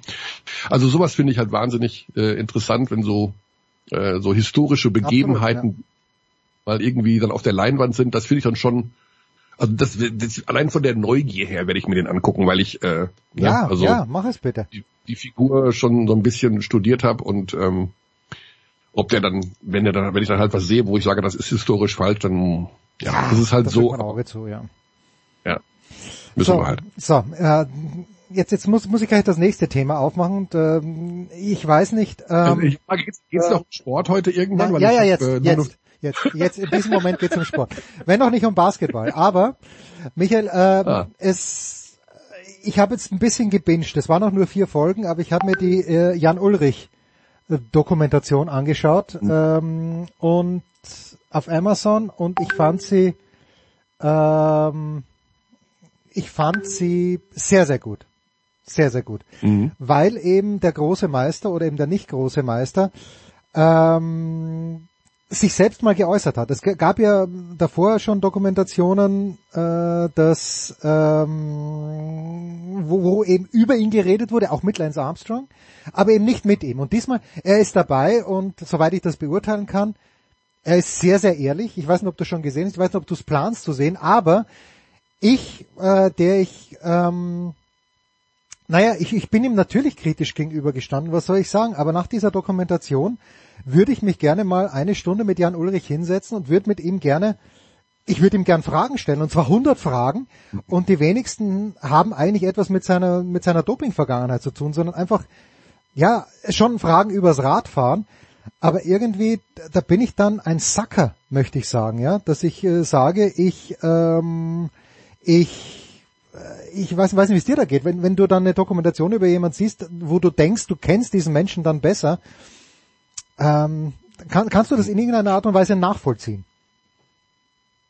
Okay, jetzt ähm, sage ich etwas zu dem Thema, was hoffentlich nicht in den falschen Hals kommt. Ich kenne jemanden, der Jan Ulrich ganz gut kennt. Mhm. Und ähm,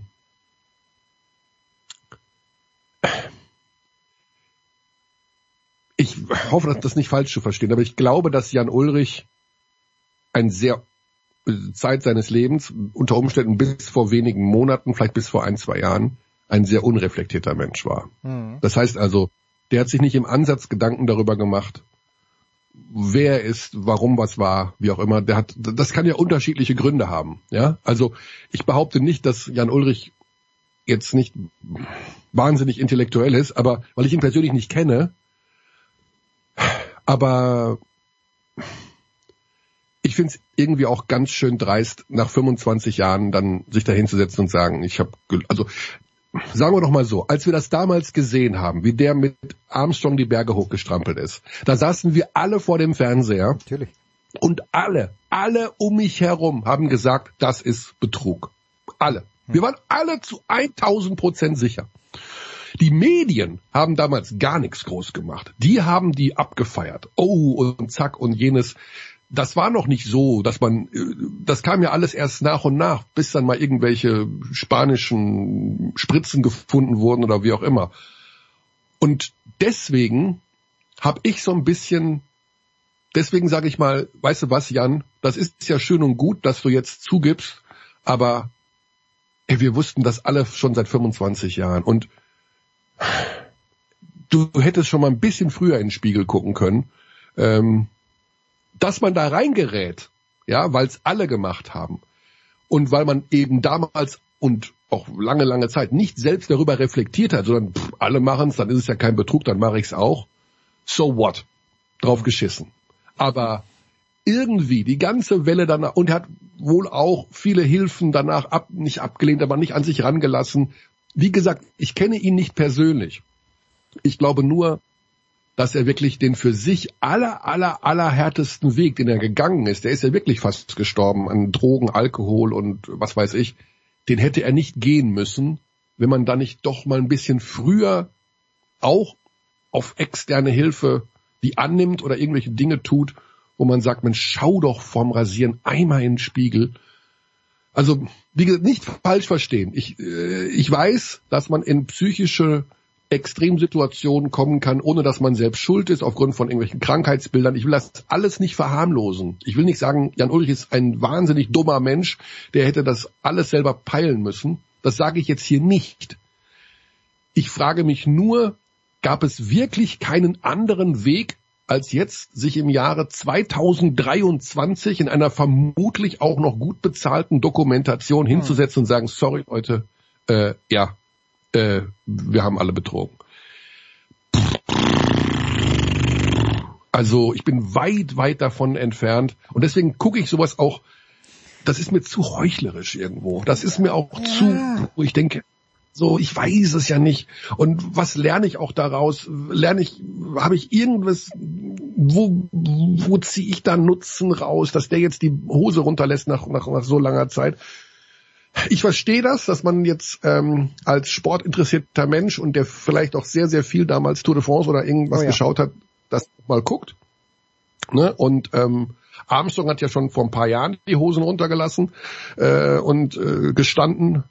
Aber ich habe mir also auch damals schon bei Armstrong, als der gestanden hat, gesagt, ja, Leute, also erzähl mir was Neues. Also das war doch ja. dann also ich, ich bin noch bis zum heutigen, ich kann ja immer noch nicht glauben, dass heute alles sauber sein soll nein, beim Radsport. Nein, nein, nein, nein, nein. Also ich kann ja immer noch nicht, äh, ich kann nicht glauben, dass jetzt alles gut ist. Die fahren jetzt ja anders. Ja, also, die, die fahren jetzt zwei Minuten schneller rauf, Alp d'Huez, Wingegaard und Pogacar, als damals Armstrong und Ulrich. Okay, das Material ist besser geworden. Vielleicht. Okay, vielleicht sind die Trainingsmethoden auch ein bisschen besser geworden. Aber das gibt keine zwei Minuten her, wenn man weiß, mit welchen Mitteln die damals und mit welcher Mannschaft da US Postal, das ja. hat mich halt an Armstrong immer so fasziniert, ja. War mir auch völlig klar, dass da war uns allen klar, dass da was nicht stimmt, aber die Art und Weise, wie Armstrong seine Mannschaft dirigiert hat, dass da immer einer weggebrochen ist, jetzt machen es alle, aber damals war US Postal die erste Mannschaft, die das gemacht hat, das fand ich halt unfassbar faszinierend und was halt bei dieser Dokumentation, mhm. ich, ich finde ich fand sie schon gut und natürlich hat Ulrich viel Geld dafür bekommen, aber ähm, was halt wirklich durch die Bank gesagt wurde, dass er halt oft schlecht beraten war. Dass er sich immer Leute gesucht hat, äh, die, ja, so, so ein Vater, genau. Vaterersatz, aber dass halt die wenigsten äh, dann ihm auch deswegen, wirklich gut getan haben. Ja. Ja. Genau, deswegen sage ich ja, ich will gar nicht den Stab über ihn brechen und sagen, Mensch, du bist selbst schuld. Das wirklich nicht. Man kann in einen Strudel reingeraten, ein, in einer Mischung aus schlechter Beratung, äh, bösen Menschen, eigener Veranlagung. Ja, ich denke mir nur immer, also trotzdem kann man das nicht doch früher alles erkennen, ja. wenn man einen normalen, äh, aufgeweckten Intellekt hat und sich irgendwann mal, also ich empfehle ja wirklich mindestens zweimal die Woche morgens im Spiegel 15 Sekunden sich sein eigenes Spiegelbild anzuschauen und einmal kurz zu justieren, ist alles noch klar. Wie gehe ich mit meinem Umfeld um? Äh, spreche ich plötzlich anders? Bin ich aggressiver? Äh, bin ich trauriger? Bin ich fröhlicher? Äh, vermisse ich dies oder jenes? Das, das dauert ja nicht lange. Aber ähm, also so gar nichts zu peilen über über drei Jahrzehnte, das finde ich dann schon auch tough, muss ich sagen. And that concludes. Also dazu. Ja, ja, nee, nee, du, du hast, äh, aber ich, ich, ich finde sie trotzdem sehenswert. Also wer Zeit hat, wer Prime hat, äh, kann es dauert eh nicht lang, es sind vier, die letzte Folge ist, glaube ich, eine Stunde, die ersten drei sind ein bisschen kürzer. Wer diese Zeit damals miterlebt hat, und die haben wir alle miterlebt, wie viele Stunden wir damals vor dem Fernseher gesessen sind, eigentlich unglaublich. Ähm, ich ich finde das schon, also ich würde mir wünschen, dass ich so viele Stunden vor der Easy Credit BBL verbringe vor dem Fernseher. Aber gut. da, da, da, dazu, dazu in zwei Wochen mehr, wenn wir wieder mit Michael Körner sprechen, wieder ah, mit einer langen, mit einer langen Vorbesprechung. Michael, ich danke dir. Kurze Pause.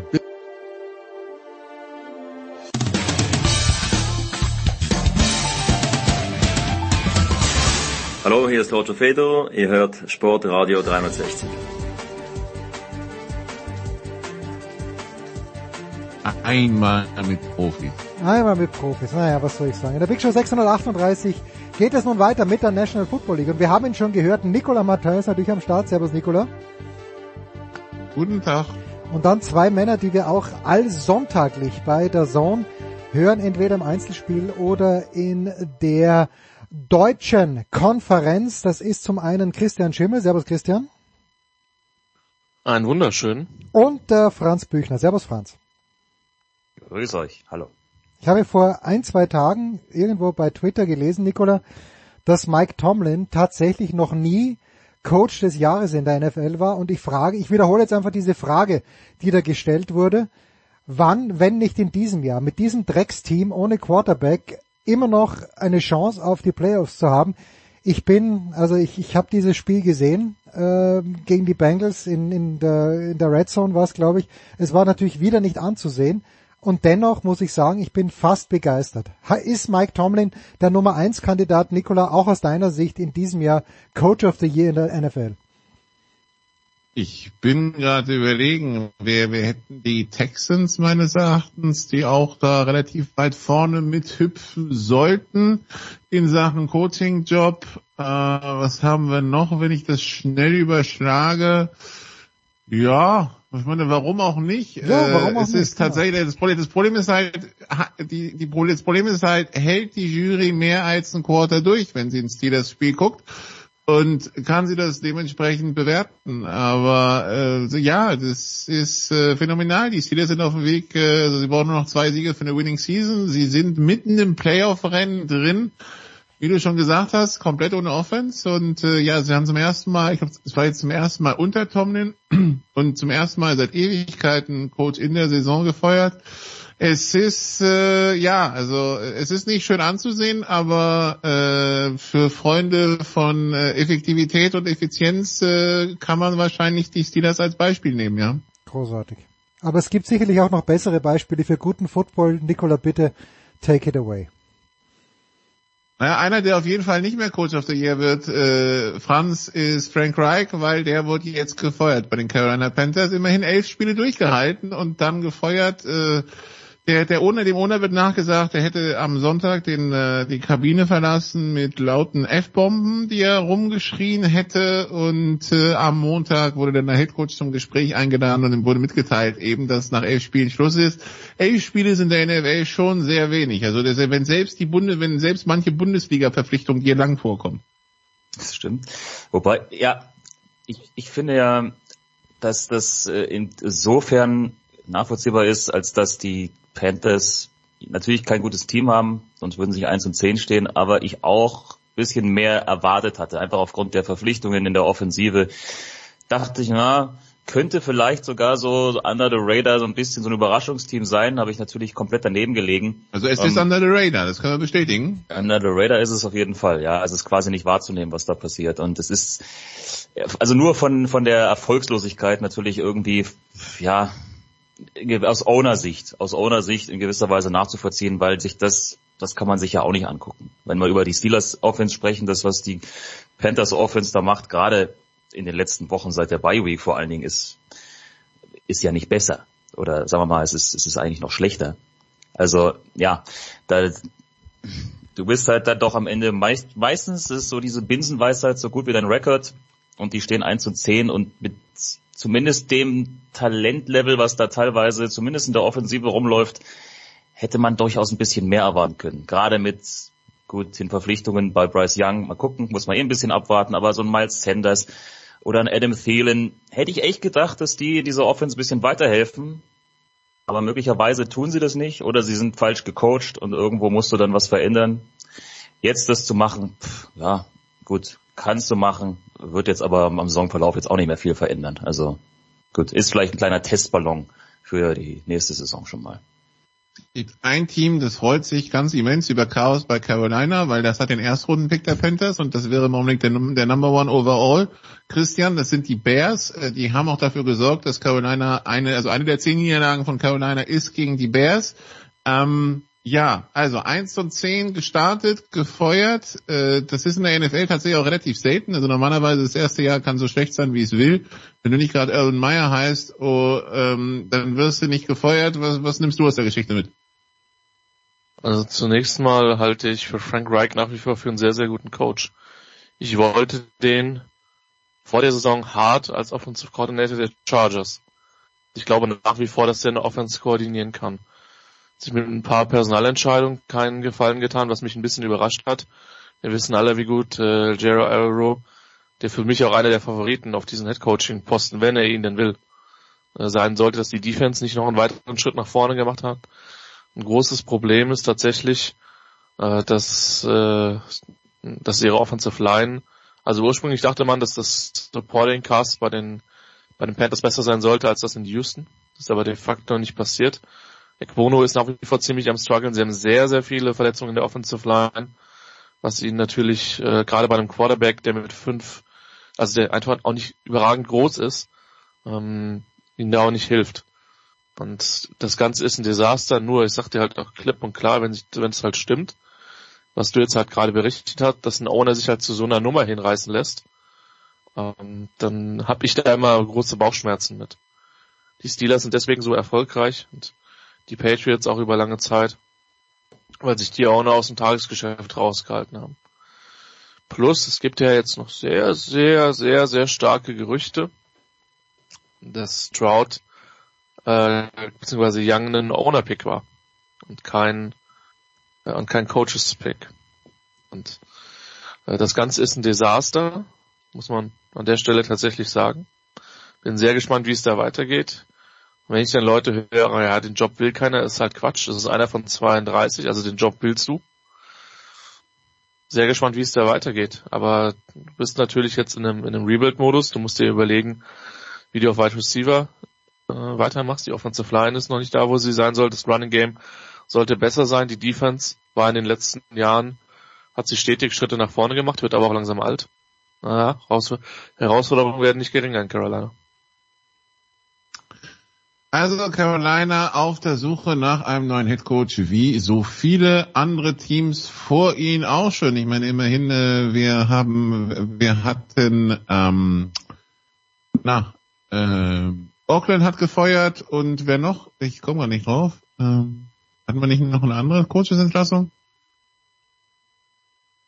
Achso, nee, Canada war ja, war ja nur der OC in Pittsburgh, stimmt, gut. Okay, also, weiter geht's, ähm, weiter geht's in der Saison. Der nächste Gegner der Carolina Panthers sind übrigens die Tampa Bay Buccaneers in dieser weiterhin herausragend guten NFC South Franz, ähm, wo jetzt Atlanta souverän mit 65 Tabellenführung übernommen hat. Es wird von Woche zu Woche besser.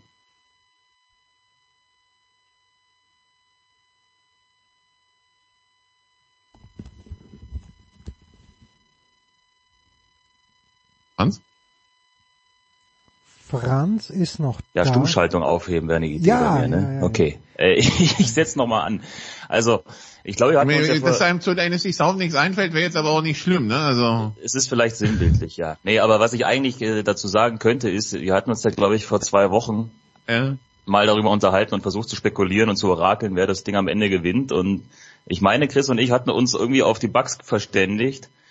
Ich weiß nicht, ob wir da, die, die, ob wir die das haben sich irgendwie, die wollen. haben, die haben gesagt, wisst ihr was? Nö, also wirklich, nee, einfach nein. Also die, wir haben jetzt die Falcons mit einer Siegesserie von einem Sieg, die Saints mit zwei Niederlagen am Stück, die Bucks mit zwei Niederlagen am Stück und Carolina gut mit vier Niederlagen am Stück. Carolina ist raus, aber die Bucks sagen auch so, meh, wisst ihr, nee.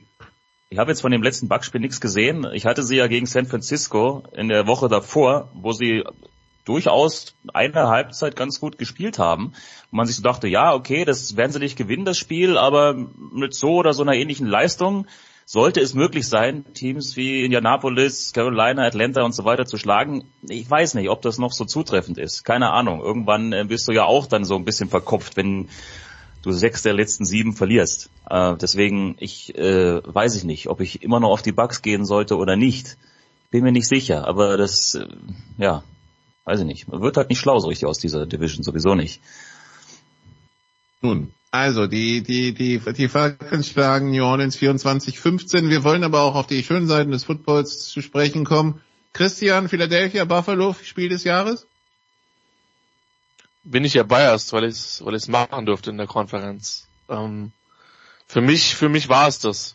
Äh, das hat sich nach der ersten Halbzeit nicht zwingend angedeutet in einem doch relativ, äh, relativ regen, äh, ja, ein, ein Spiel mit, mit viel Regen, mit, mit Wind. Die Bilder sahen schlimm aus.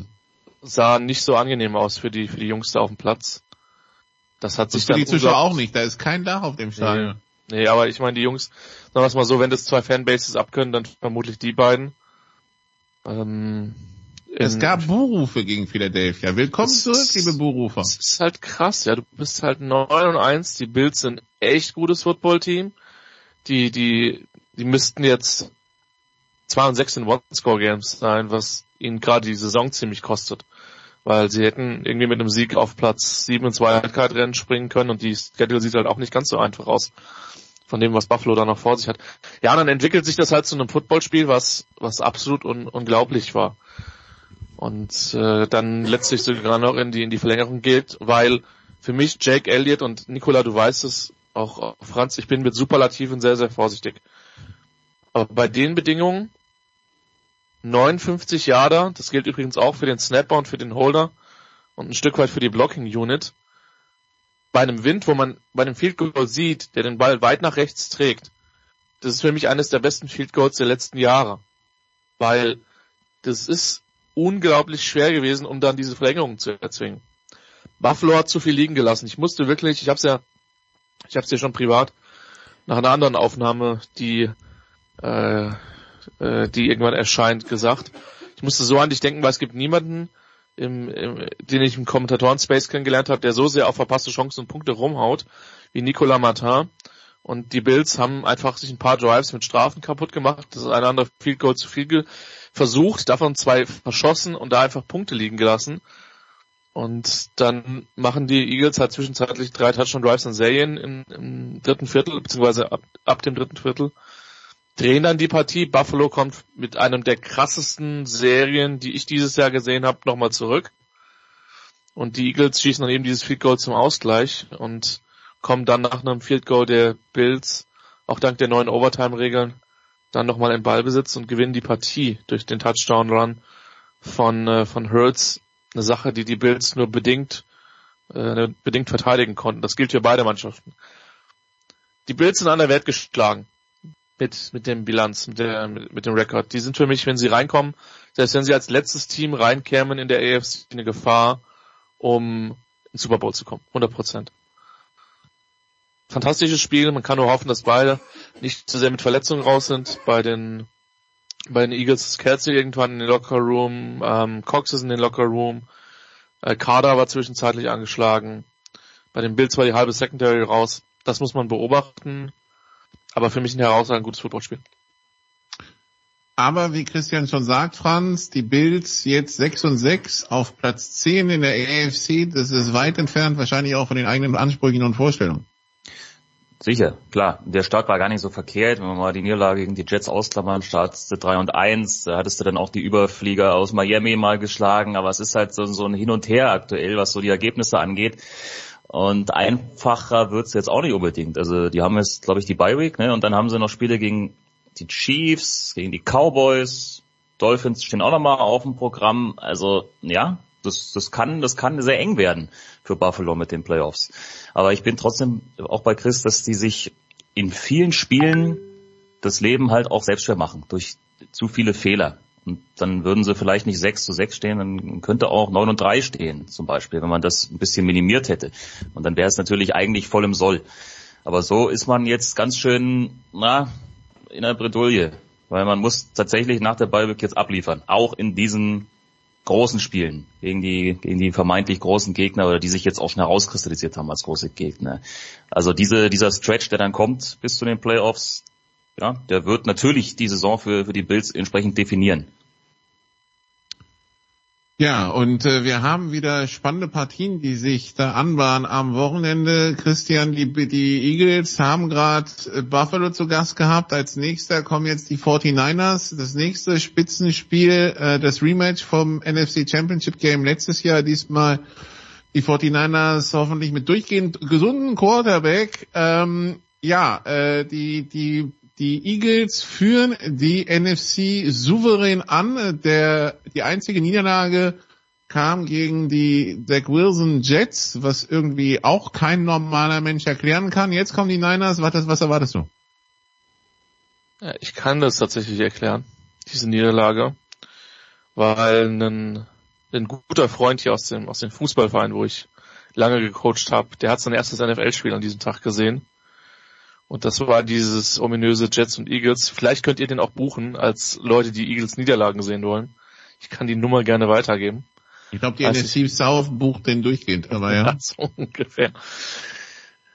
Ja, was heißt souverän? Es sind tatsächlich in Anführungszeichen nur, nur zwei Spiele auf die, auf die Dallas Cowboys. Für mich wird es, ich bin ja ein großer Liebhaber, das weißt du ja, Nikola, von den Duellen ähm, in den, in den Trenches das wird herausragend werden. Ich hoffe, dass Lane Johnson spielen wird können. Der ist wegen Leistenproblemen am Sonntag kurzfristig ausgefallen, was die, was die Bills an der einen oder anderen Stelle auch genutzt haben.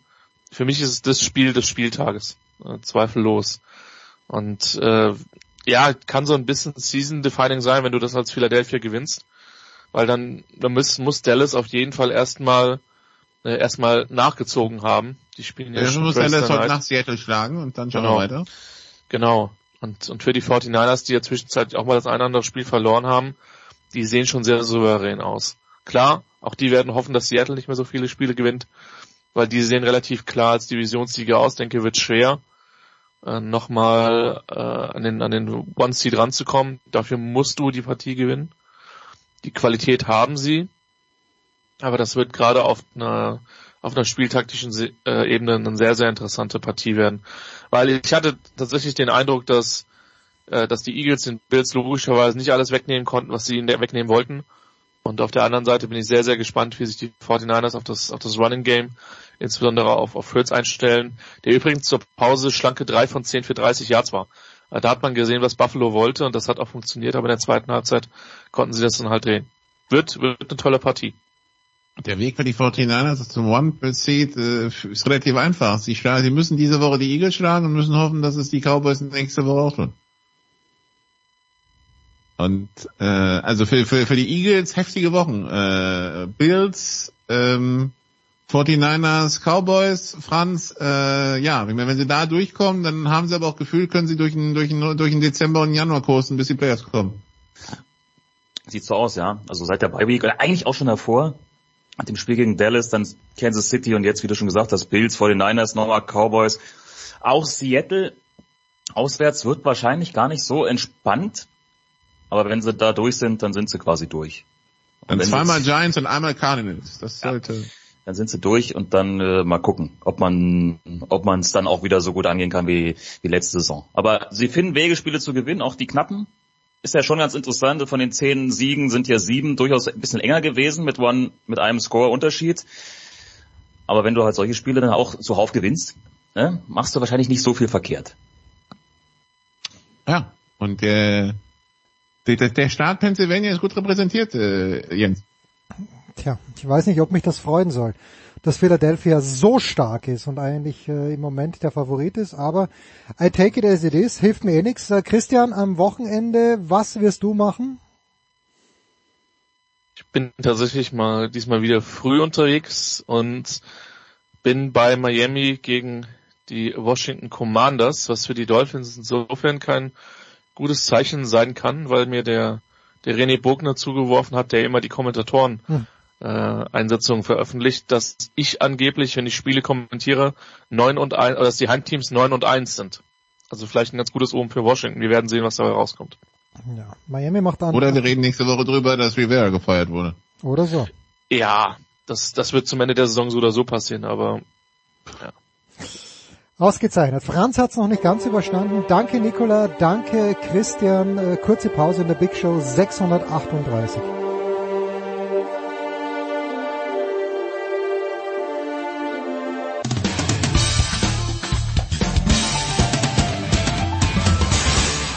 Hi, hier ist David Wolf und ihr hört Sportradio 360.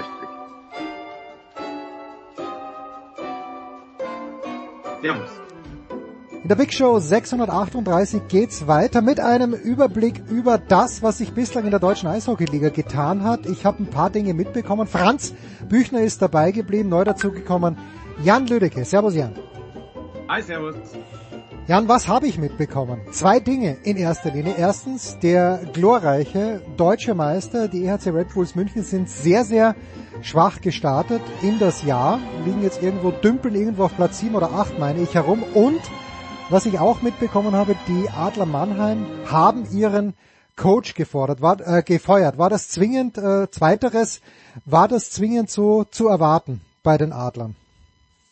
Ähm, ja, also lustigerweise sind die beiden ja am letzten Sonntag aufeinander getroffen und danach hat es diese Entlassung gegeben. Ähm, war dieses Beben so zu erwarten, kann ich ganz schwer sagen. Auf jeden Fall ist es natürlich so, dass beide Clubs, München und Mannheim, schon deutlich hinter ihren Erwartungen herhinken. Einmal in der deutschen Eishockeyliga, wo sie siebter und neunter sind, also sie sind punktgleich, äh, nehmen sich da nicht viel, aber auch in der Champions Hockey League, wo alle drei deutschen Vereine, München, Mannheim und auch noch Ingolstadt, ähm, das Achtelfinale nicht überstanden haben. Und es ist nicht nur das Abschneiden an sich, sondern es waren vor allem die wirklich super, super dürftigen Leistungen. Also ich habe eins der Mannheimer Spiele da im Champions Hockey League Achtelfinale kommentiert. Das war wirklich erschreckend schwach für diesen bombastischen Kader, den die dastehen haben. Ähm, deswegen, es ist jetzt vielleicht keine große Überraschung, ähm, aber dass dann Sportdirektor, Cheftrainer und einer der Co-Trainer gehen müssen, hat mich äh, in, in der Heftigkeit, sage ich mal, dann vielleicht doch ein bisschen, ein kleines bisschen überrascht. Jetzt kennen wir Franz aus der ähm, aus der BBL kennen wir auch den Anspruch der Bayern. Ja, deutscher Meistertitel gut und schön, aber eigentlich interessiert uns die Euroleague. Das sagen sie seit Jahren. Realistischerweise, es müssten schon sehr, sehr viele Dinge zusammenkommen, dass der FC Bayern Basketball jemals die äh, Euroleague gewinnt. Wie wichtig ist jetzt diese, diese Champions League im Eishockey verglichen zum Ligabetrieb für Mannschaften wie Mannheim, wenn, wenn Jan schon sagt, okay, alle drei sind ausgeschieden, aber für Mannschaften wie Mannheim und München, wo, wo sind da die Gewichte? Ist der Meistertitel in Deutschland wichtiger als ein internationaler Titel? Oder ist es so wie bei den Bayern beim Basketball, dass man sagt, na, die Euroleague steht über allem, das wäre uns jetzt eigentlich wichtiger? Ja, ich glaube, über allem steht die Champions Hockey League nicht bei den Teams, ähm, auch wenn in der Vergangenheit ja schon mal geäußert wurde, gerade aus Münchner Sicht, denn die waren ja nun auch schon mal ziemlich dicht dran, mhm. dass man diesen Wettbewerb ganz gern mal gewinnen will. Ähm, also von daher, das wird auf jeden Fall ernst genommen, weil es ist ja nun auch gar nicht so einfach, sich dafür zu qualifizieren. Dazu musst du ja erstmal quasi national sehr, sehr gut performen. Also das bedingt sich ja ein Stück weit. Ähm, von daher ist es schwierig zu sagen, wie jetzt da einzelne Vereine tatsächlich dazu stehen, gerade wenn dann die Saison mal läuft. Ne? Meistens startet ja die Champions Hockey League Saison vor der deutschen mhm. Eishockey Liga. Das heißt, du hast da eher einen früheren Saisonstart, was vielleicht aber auch gar nicht so schlecht ist, weil ne, Motivation, du hast direkt mal Pflichtspiele, bist gut drin. Dann irgendwann, jetzt so im November, knallst dir dann halt rein in die Liga, die dann eh schon sehr, sehr heftig ist mit dem Spielplan und dann auch noch diese Spiele dazu und so weiter. Da kann ich dann schon mal verstehen, wenn das dann vielleicht ein bisschen ähm, ja weniger oben, weiter oben in der Prioritätenliste steht. Aber nichtsdestotrotz, der Wettbewerb wird ernst genommen von allen Teams. Die wollen da nicht ausscheiden, kann ich mir nicht vorstellen. Ja, ja. Die wollen da so weit kommen wie möglich. Aber ja, es, es äh, klappt halt nicht immer, wie wir sehen. Also ich habe mir auch jetzt hier mal so ein paar Statistiken angeschaut und ein sicheres Zeichen, Jan, dass äh, München im Moment nicht so gut dasteht, wie sie aufgrund der Stärke des Kaders vielleicht darstellen sollten, ist, wenn man sich die Statistiken anschaut, äh, Topspieler, sowohl Torwart als auch äh, Scorer als auch Verteidiger, äh, da sind sie nicht dabei. Kein einziger Münchner in den Top 5 und der einzige Münchner, den man findet äh, unter den Top-Scorern bei U21 ist Veit Oswald, den übrigens Sascha Bandermann für unser kleines, aber feines Sportreiter 360 Magazin kurz porträtiert hat. Ähm, was liegt bei München aus deiner Sicht Jan im Argen und ist das etwas, was den Münchner Verantwortlichen jetzt, wo 22 Spiele gespielt sind, Kopfzerbrechen bereiten muss oder wird sich das dann come Playoff Time einfach wieder ausgleichen? Ich glaube, ja, Kopfzerbrechen bereitet es ihnen schon, aber ich kann mir nicht, also ich glaube, wir sind bei München weit weg von so einer Reaktion wie in Mannheim. Ja. Ähm, es war irgendwo absehbar, dass, dass, dass es vielleicht problematisch werden könnte. Die Ära Don Jackson ist zu Ende gegangen in München, der erfolgreichste Trainer in der Geschichte der deutschen Eishockeyliga hat aufgehört und jetzt steht mit Toni Söderholm ein neuer Trainer hinter der Bande, der selbst mit München als Verteidiger Meister war, der natürlich auch als Trainer schon äh, ordentlich was gesehen hat, aber der hat ein bisschen andere Vorstellungen von Eishockey und daran muss sich so eine Mannschaft, die jahrelang Don Jackson Eishockey gewohnt war, dann doch erstmal gewöhnen und das merkt man schon, dass dieser Prozess irgendwie vielleicht ein bisschen länger dauert, als man sich das vorgestellt hatte, weil wenn man sich das anschaut, die haben jetzt 30 Pflichtspiele hinter sich, 22 in der Liga, 8 in der Champions Hockey League und es ist halt, also das, die einzige Konstante ist wirklich bis jetzt die Inkonstanz, mhm. aber sie zeigen immer wieder diese Ansätze. Also dieses 5 zu 1 jetzt am Sonntag gegen Mannheim, das war einfach brutal stark. Also wenn, wenn München einigermaßen konstant so spielen kann, dann stehen die sehr, sehr bald unter den ersten dreien wahrscheinlich wieder. Das war ja auch so, die standen ja irgendwann mal, glaube ich, tatsächlich auf neun oder zehn.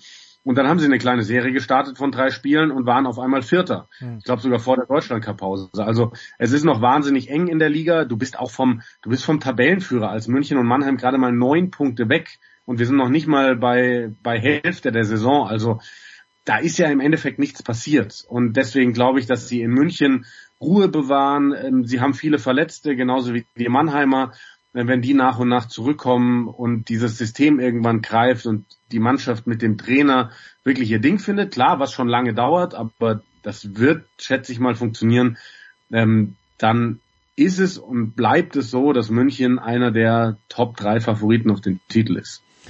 Und was die Münchner Spieler natürlich sehen, wenn sie aus dem Süden anreisen, ist auf dem Weg zu ihrer Trainingshalle die neue Halle, die, der SAP Garden, der von außen schon sehr, sehr fertig wirkt, aber natürlich innen, jetzt kommt es äh, an das, auf das Nitty Gritty an, im kommenden Jahr soll ja Eröffnung sein. Da ist das Stadion in Planung und äh, Franz muss jetzt dann gleich weg, aber Franz, I won't let you go. Bevor wir nicht über ein Stadion gesprochen haben, du hast ja auch äh, für unser Jahresmagazin, Jan hat sich um das Rugby gekümmert und äh, Franz hat sich auch und vor allem um den Eishockeysport gekümmert und hast ja auch ein paar Worte verloren zur Stimmung in Straubing. Jetzt sind die Straubing Tigers äh, hier im Moment Momentaufnahme Tabellenführer, haben als einziger einen Punkteschnitt von zwei Punkten pro Spiel. Warum? Was, was zeichnet die Straubinger in diesem Jahr aus, beziehungsweise hat sich irgendwas gravierend verändert zum vergangenen Jahr? Sie kommen ja nicht aus dem Nichts. Nee, sie sind, kommen nicht aus dem Nichts. Sie haben das ja jetzt die letzten Jahre immer schon gezeigt, dass sie durchaus ein Team sind, das oben angreifen kann, zumindest in der äh, Hauptrunde. Playoffs war das immer noch ein bisschen anders. Mm, deswegen hat man jetzt auch im Vorfeld dieser Saison schon geschaut, dass man die Defensive nochmal verstärkt. Also es war generell ein relativ großer Umbau. Man hat fast sämtliche Ausländerstellen neu besetzt im Team. Und deswegen ist es schon erstaunlich, dass es dann sehr früh sehr, sehr gut lief. Aber man hat vor allen Dingen den Fokus eben auf eine stabilere Defensive gelenkt und gelegt, auch so ein bisschen was die Spielweise angeht, aber eben auch mit den Spielern, die man da verpflichtet hat. Und da hat man ein sehr gutes Händchen bewiesen. Also das funktioniert deutlich besser. Das ist ähm, nicht mehr so viel äh, Wild West Eishockey Run and Gun wie vielleicht in den letzten Jahren, sondern das ist schon ja, sehr oft eben auf eine stabile Defensive bedacht als Basis und da kann man immer ganz gut mit arbeiten, würde ich sagen. Und das machen sie wirklich sehr, sehr gut. Und das kommt dann eben dazu, dass sie in Unterzahl verdammt gut sind, dass sie eben auch mal zum richtigen Zeitpunkt ihre Tore machen, dass sie enge Spiele gewinnen. Ja, und eben, dass sie zu Hause auch in dieser Saison wieder verdammt gut aussehen, die Storming Tigers. Also aktuell sind sie Zweiter in der Heimtabelle, ein Punkt hinter Schwenningen, aber auch das ist wieder ein richtiges Pfund. Und das spielt dann irgendwie alles mit rein. Und deswegen sind sie eben aktuell da, wo sie stehen, nämlich ganz oben in der Liga. Das ist äh, ja einfach eine so eine bisschen eine logische Entwicklung aus dem, was man da jetzt eben an angepasst hat vor der Saison, was man da eben weiterentwickelt hat. Und das sieht äh, aktuell echt verdammt gut aus, was Straubing da macht, weil die haben eben im Gegensatz zu zum Beispiel München schon eine beachtliche Konstanz. Und was Franz, äh, nur um das zu unterstreichen, wenn ich mir das so anschaue, 49 Gegentore Straubing bis jetzt kassiert und die letzten, die Iserlohn Roosters, sind bei ziemlich genau doppelt so viel, nämlich 97. Und ja, Defense wins Championships, sagt man, hat man früher mal gesagt, wobei man das im Eishockey vielleicht sogar auf die Goalkeeper reduzieren könnte. Franz, wenn du fort musst, du bist entlassen. Danke dir herzlich. Sehr gern. Und Jan, äh, um gleich mal bei Iserlohn zu bleiben, ähm, das ist ja eine Mannschaft, die ja ist ein lokales Phänomen im Grunde genommen, wie wir es ja in der Basketball-Bundesliga auch haben. Manche Standorte, die eben ja eher klein sind, aber eben für ihren Sport leben. Ist denn äh, Iserlohn, ist das jetzt ein, sind letzte in der Tabelle, sind die wirklich in Gefahr, A, abzusteigen? Äh, oder B, gibt es da auch Verletzungssorgen, von denen ich nichts weiß? Wie wichtig ist denn so ein Standort wie Iserlohn für die Penny DEL?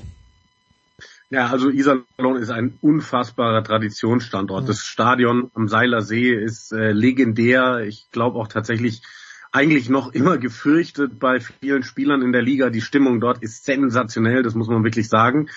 Aber ja, Iserlohn ist akut abstiegsgefährdet. Natürlich immer mit äh, dieser Einschränkung, es muss erstmal ein aufstiegsberechtigter Verein aus wäre der meine nächste Frage. Genau, wäre meine nächste Frage gewesen. Drängt sich jemand auf?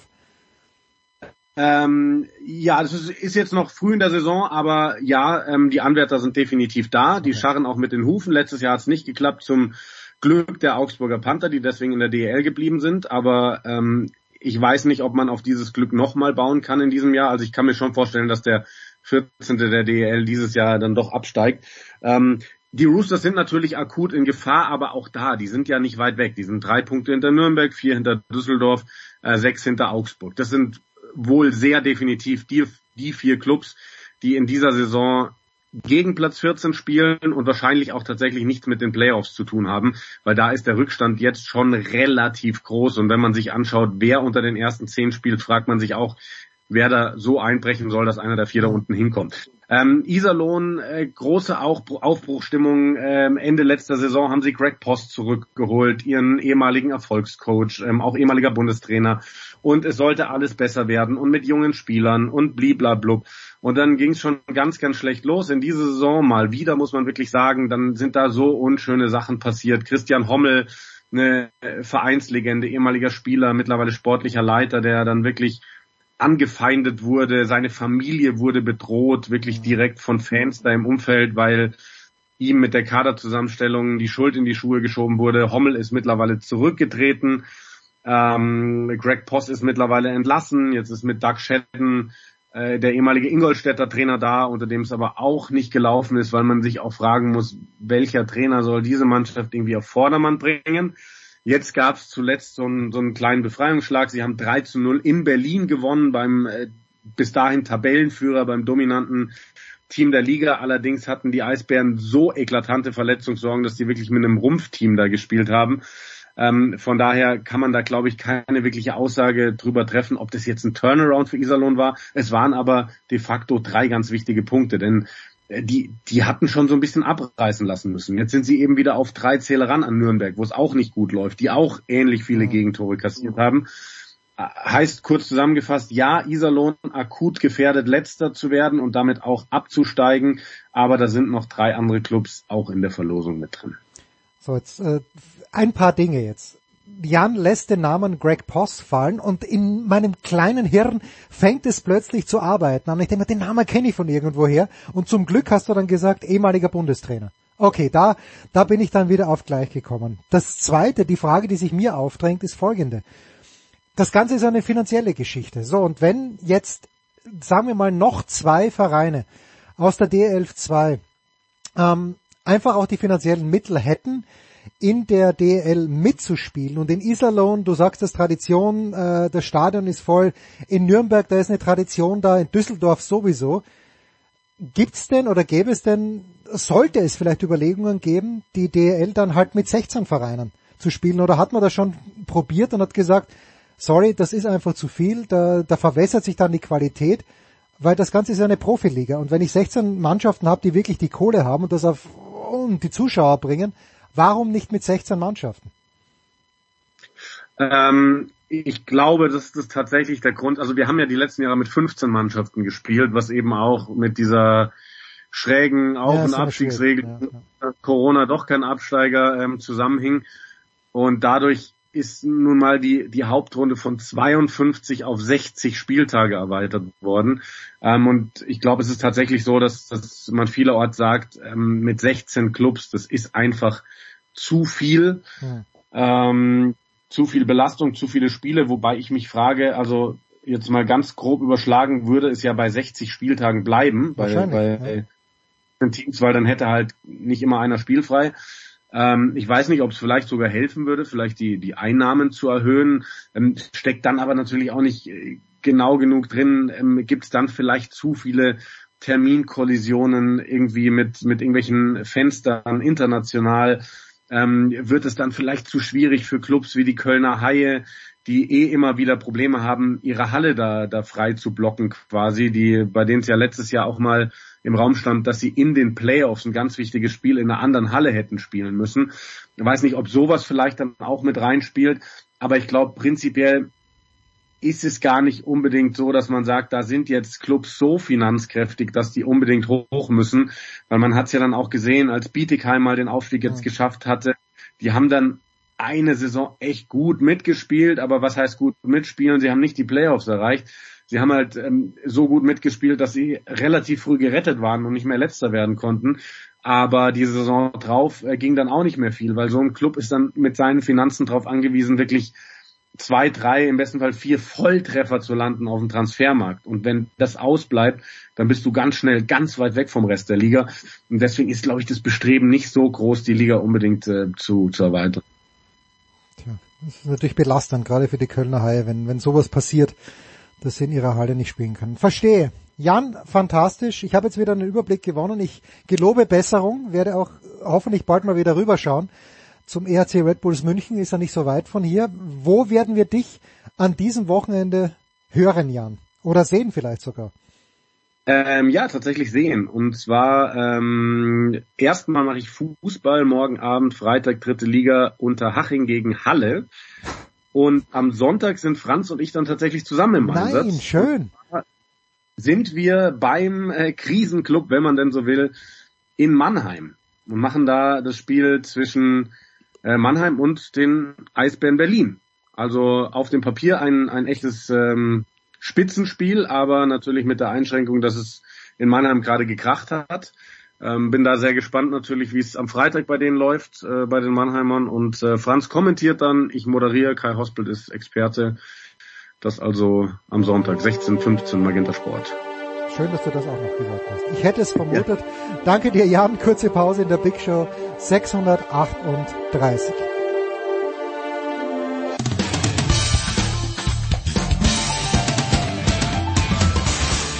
Hallo, hier ist Danny Fährmann und ihr hört Sportradio 360.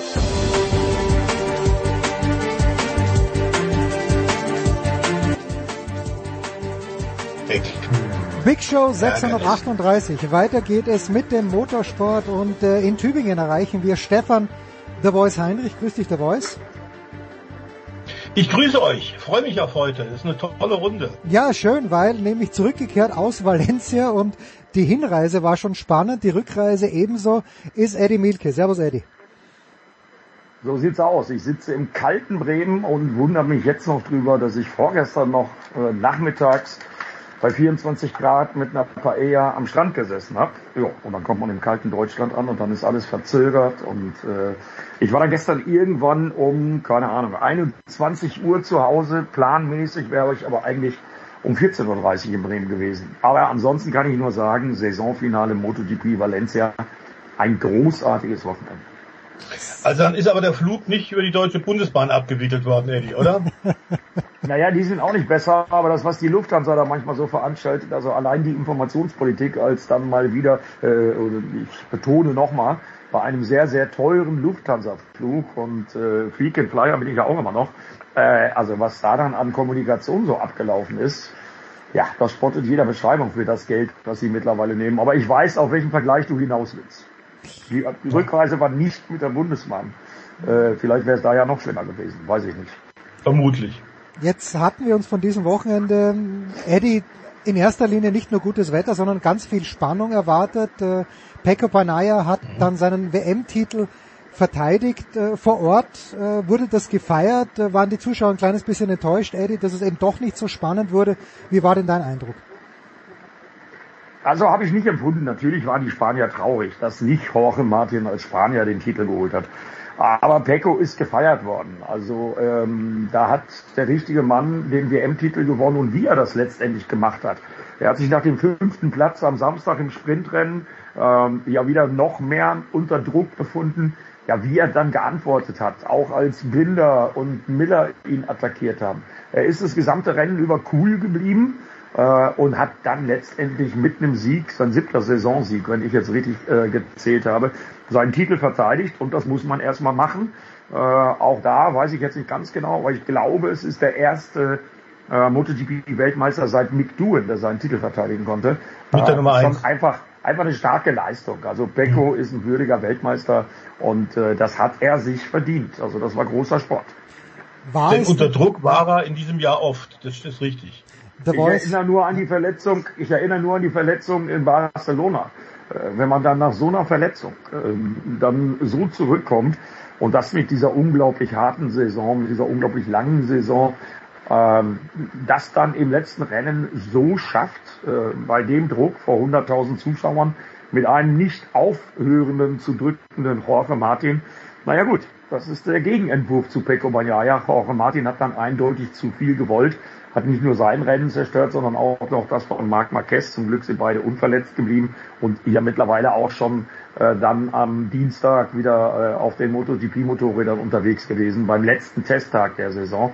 Also ähm, Pecco Bagnaia für mich un, unstrittig ein würdiger, ein sehr, sehr würdiger Weltmeister. Wobei wir vielleicht noch einflechten sollten, und wir sind ja, äh, Eddie, seit Jahrzehnten im Motorsport dabei, ob äh, zwei- oder vierrädrig, ob äh, festem Untergrund oder losen Untergrund. Man muss schon sagen, dass natürlich auf einer Privat, äh, in dem Privatteam der Jorge Martin uns eine extrem spannende Saison besorgt hat. Also die Fans haben ihn auch zurecht gefeiert, auch wenn am Ende tatsächlich er einen Tick zu viel gemacht hat. Das Samstagrennen war eines der besten Sprintrennen, wahrscheinlich das beste Sprintrennen, was ich in diesem Jahr gesehen habe. Aber zu diskutieren neben den, den tollen sportlichen, außergewöhnlich sportlichen Leistungen ist sicherlich auch, dass man sagen muss, ähm, es gibt noch Verbesserungsbedarf, äh, vor allem was die Funktionäre angeht, die Sportkommissare. Äh, das war leider eines der, der Dauerthemen in diesem Jahr. Kurioserweise in der Formel 1 haben wir ja ähnliches. Die DTM ist davon verschont geblieben, dank eines sehr, äh, sehr ruhigen Rennleiters mit Übersicht, des Sven Stoppe, aber Formel 1 war es ein Thema und leider in der Motorrad-WM, nicht nur MotoGP, Moto 3 ja auch, bei der Titelvergabe vorletztes Wochenende, dass der Peter Oettel da sauer ist und meint, die Funktionäre haben komplett versagt, kann man nachvollziehen, oder? Ja, absolut. Also ich meine, ich war ja jetzt am Wochenende dabei. So, und wenn man dann beobachtet, wie sich Fabio die Gian Antonio den Hintern abfährt, äh, um dann ja doch nicht letzte, letztendlich dann doch noch erfolgreich auf allerletzten Drücker von VR 46 das verwaiste Motorrad von Luca Marini zu kriegen. Ja, dann wird er Zweiter im Rennen und dann wird er wegen ein paar Müh Luftdruck im Vorderradreifen bestraft. Äh, das ist ein Punkt, äh, der mich echt aufregt, weil den auch keiner nachvollziehen kann. Also äh, wer immer das kommentieren muss, wer immer über die MotoGP berichten muss, ähm, da machen es die Funktionäre nicht nur den Teams und den Fahrern unglaublich schwer, sondern sie verkaufen den Sport auch schlecht. Weil das sind letztendlich Entscheidungen am grünen Tisch, äh, die will eigentlich keiner haben. Und dann habe ich noch eine Szene, weil ich zufälligerweise, äh, muss ich mich auch nochmal bei der Dorna bedanken. Ich hatte, obwohl ich ja auch seit einigen Jahren äh, überhaupt nicht mehr präsent bin im Fahrerlager. Ich hatte trotzdem das große Vergnügen, äh, nicht nur einen optimalen Parkschein zu haben, sondern auch einen Service Road Pass. Und ich stand in der ersten Runde exakt an der Stelle, weil ich mir schon gedacht habe, ähm, dass es da scheppert. Also direkt in der Beschleunigungsphase nach Kurve 2. Ja, und wie Marc Marquez da Marco Besecchi vom Motorrad geschossen hat, indem er da einfach mal bei hohem Tempo und voller Schräglage innen reingeknallt ist. Äh, und da hat es gar nichts für gegeben. Was ich damit sagen will, ist, die Verhältnismäßigkeit ist einfach nicht mehr da. Mal wird jemand bestraft, mal wird er nicht bestraft. Äh, das Rennen ähm, äh, der Moto 3, was zur Titelentscheidung geführt hat, wo Jaume Massia unter Hilfe ähm, seines Teamkollegen Ayumu Sasaki massiv behindert hat und nur eine Verwarnung bekommen hat, genauso lächerlich für mich. Ähm, also da bin ich voll bei Stefan. So toll wie MotoGP ist, so faszinierend der Sport ist, so sehr ich den Sport liebe, ähm, in Richtung Renndirektion, äh, da müssen mal ein paar Nachhilfekurse über den Winter stattfinden. Und vor allen Dingen muss da endlich mal jemand hin. Das muss auch aus meiner Sicht eigentlich zwingend ein Ex-MotoGP-Fahrer sein.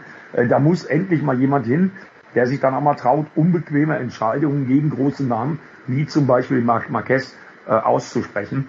Denn äh, für mich war das völlig klar, Marc Marquez, und er hat das ja morgens angekündigt, dass er bei seinem letzten Rennen für Honda richtig reinhalten wird. Das hat er auch gemacht. Leidtragender war Marco Besecchi. Gott sei Dank hat der sich nicht verletzt.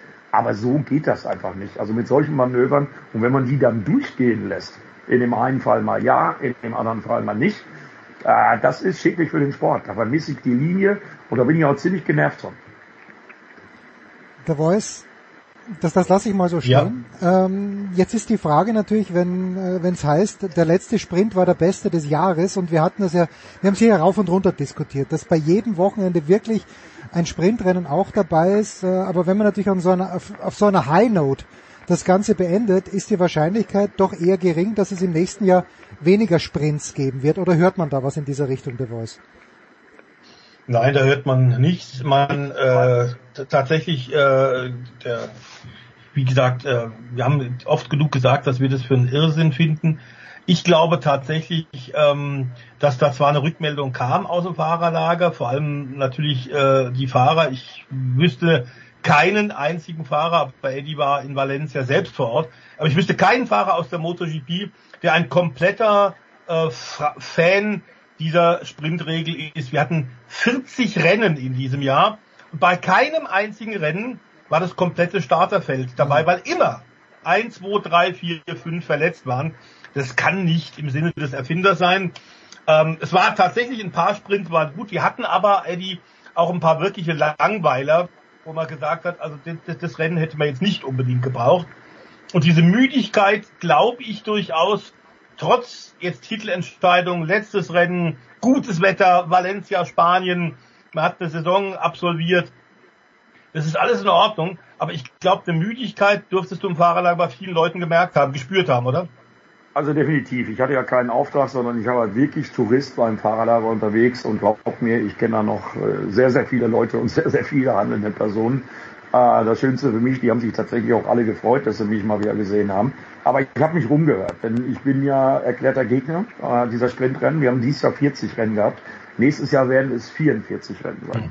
Und äh, du hast völlig recht, Stefan, du wirst keinen Fahrer finden, der sich äh, automatisch als Fan ähm, dieser Sprintrennen einordnet. Die Formel 1 hat es ja anders gemacht, die haben das nur partiell eingeführt.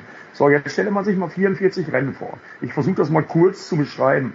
Ähm, die Arbeitsbelastung für die Mechaniker und für alle, die am Motorrad fahren. Ich meine damit nicht nur die Fahrer, äh, sondern eben halt auch die gesamten Teams. Mechaniker, Reifenleute, Data-Ingenieure, Renningenieure und, und, und. Das Motorrad, was samstags im Sprint gefahren wird, ist ein völlig anderes als das, was am Sonntag ähm, über die lange Distanz gefahren wird. In Sachen Setup, anderer Tank äh, und, und, und. Also sehr, sehr viele Änderungen. Das heißt, die haben jetzt nicht nur doppelt so viel Rennen, weil auch das Sprintrennen ist ein Rennen und letztendlich gibt's Punkte, wenn auch nur die halben, aber es gibt wichtige Punkte, also könnte es WM-entscheidend sein. Also es sind nicht nur 44 Rennen, sondern es ist auch viel, viel, viel mehr Arbeit. Und ich habe keinen Mechaniker getroffen im Fahrerlager, der auch nur einen Euro mehr Geld kriegt, hm. obwohl sie jetzt doppelt so viel Rennen haben und doppelt so viel arbeiten müssen.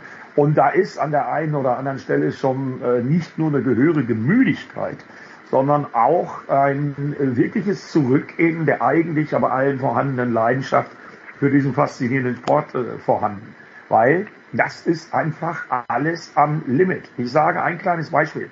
Ich war mit Achim Karinger, das ist ein äh, langjähriger äh, deutschsprachiger Mechaniker, ähm, der in Diensten von Yamaha, also im MotoGP-Team äh, bei Fabio Quattararo äh, arbeitet. Ähm, da war das eigentlich so schon Tradition, wenn wir dann sonntagsabends uns getroffen haben auf irgendeiner der Abschiedspartys, dass wir äh, dann zum Saisonende nochmal einen Gin Tonic getrunken haben äh, oder ein Glas Wein oder was auch immer. Den habe ich am Sonntag, sagen wir mal 18.30 Uhr im Hotel getroffen und habe ihn gefragt, ob wir uns denn heute Abend irgendwo sehen. Und die lapidare Antwort war, nee, äh, sorry, ich habe Dienstag Test und ich muss jetzt erstmal mindestens mal 12, 14 Stunden äh, schlafen, weil ich bin einfach nach dieser langen Saison am Ende und nicht in der Lage, heute Abend irgendwo hinzugehen. Und äh, ja, das beschreibt es vielleicht ganz gut. Das war so ein bisschen auch die Grundstimmung bei allen im Fahrerlager. Und wenn ich mir jetzt vorstelle, dass dann, dann nochmal vier Rennen, also zwei Events dazukommen in der nächsten Saison, ja, das macht die Sache nicht besser. Also was ich damit sagen will, ist, sowohl was die Verletztenquote, die Stefan angesprochen hat, richtigerweise, und ich sehe da einen unmittelbaren Zusammenhang äh, aus diesem unfassbaren Programm, was zu viel ist, und eben den daraus resultierenden Verletzten. Äh, wenn ich mir dann vorstelle, dass das nächstes Jahr dann noch ausgedehnt wird, na dann gute Nacht. Also irgendwann kippt mal einer um und das ist auch eine große Gefahr. Ich habe mit Glenn Jarvis gesprochen, der sagte, irgendwann wird mal was passieren. Irgendwann wird mal irgendeiner der Mechaniker vergessen haben, die Bremsleitung anzuziehen oder was auch immer, weil das ist wirklich absolut am Limit und da müssen die Veranstalter, da muss die Dorner echt aufpassen.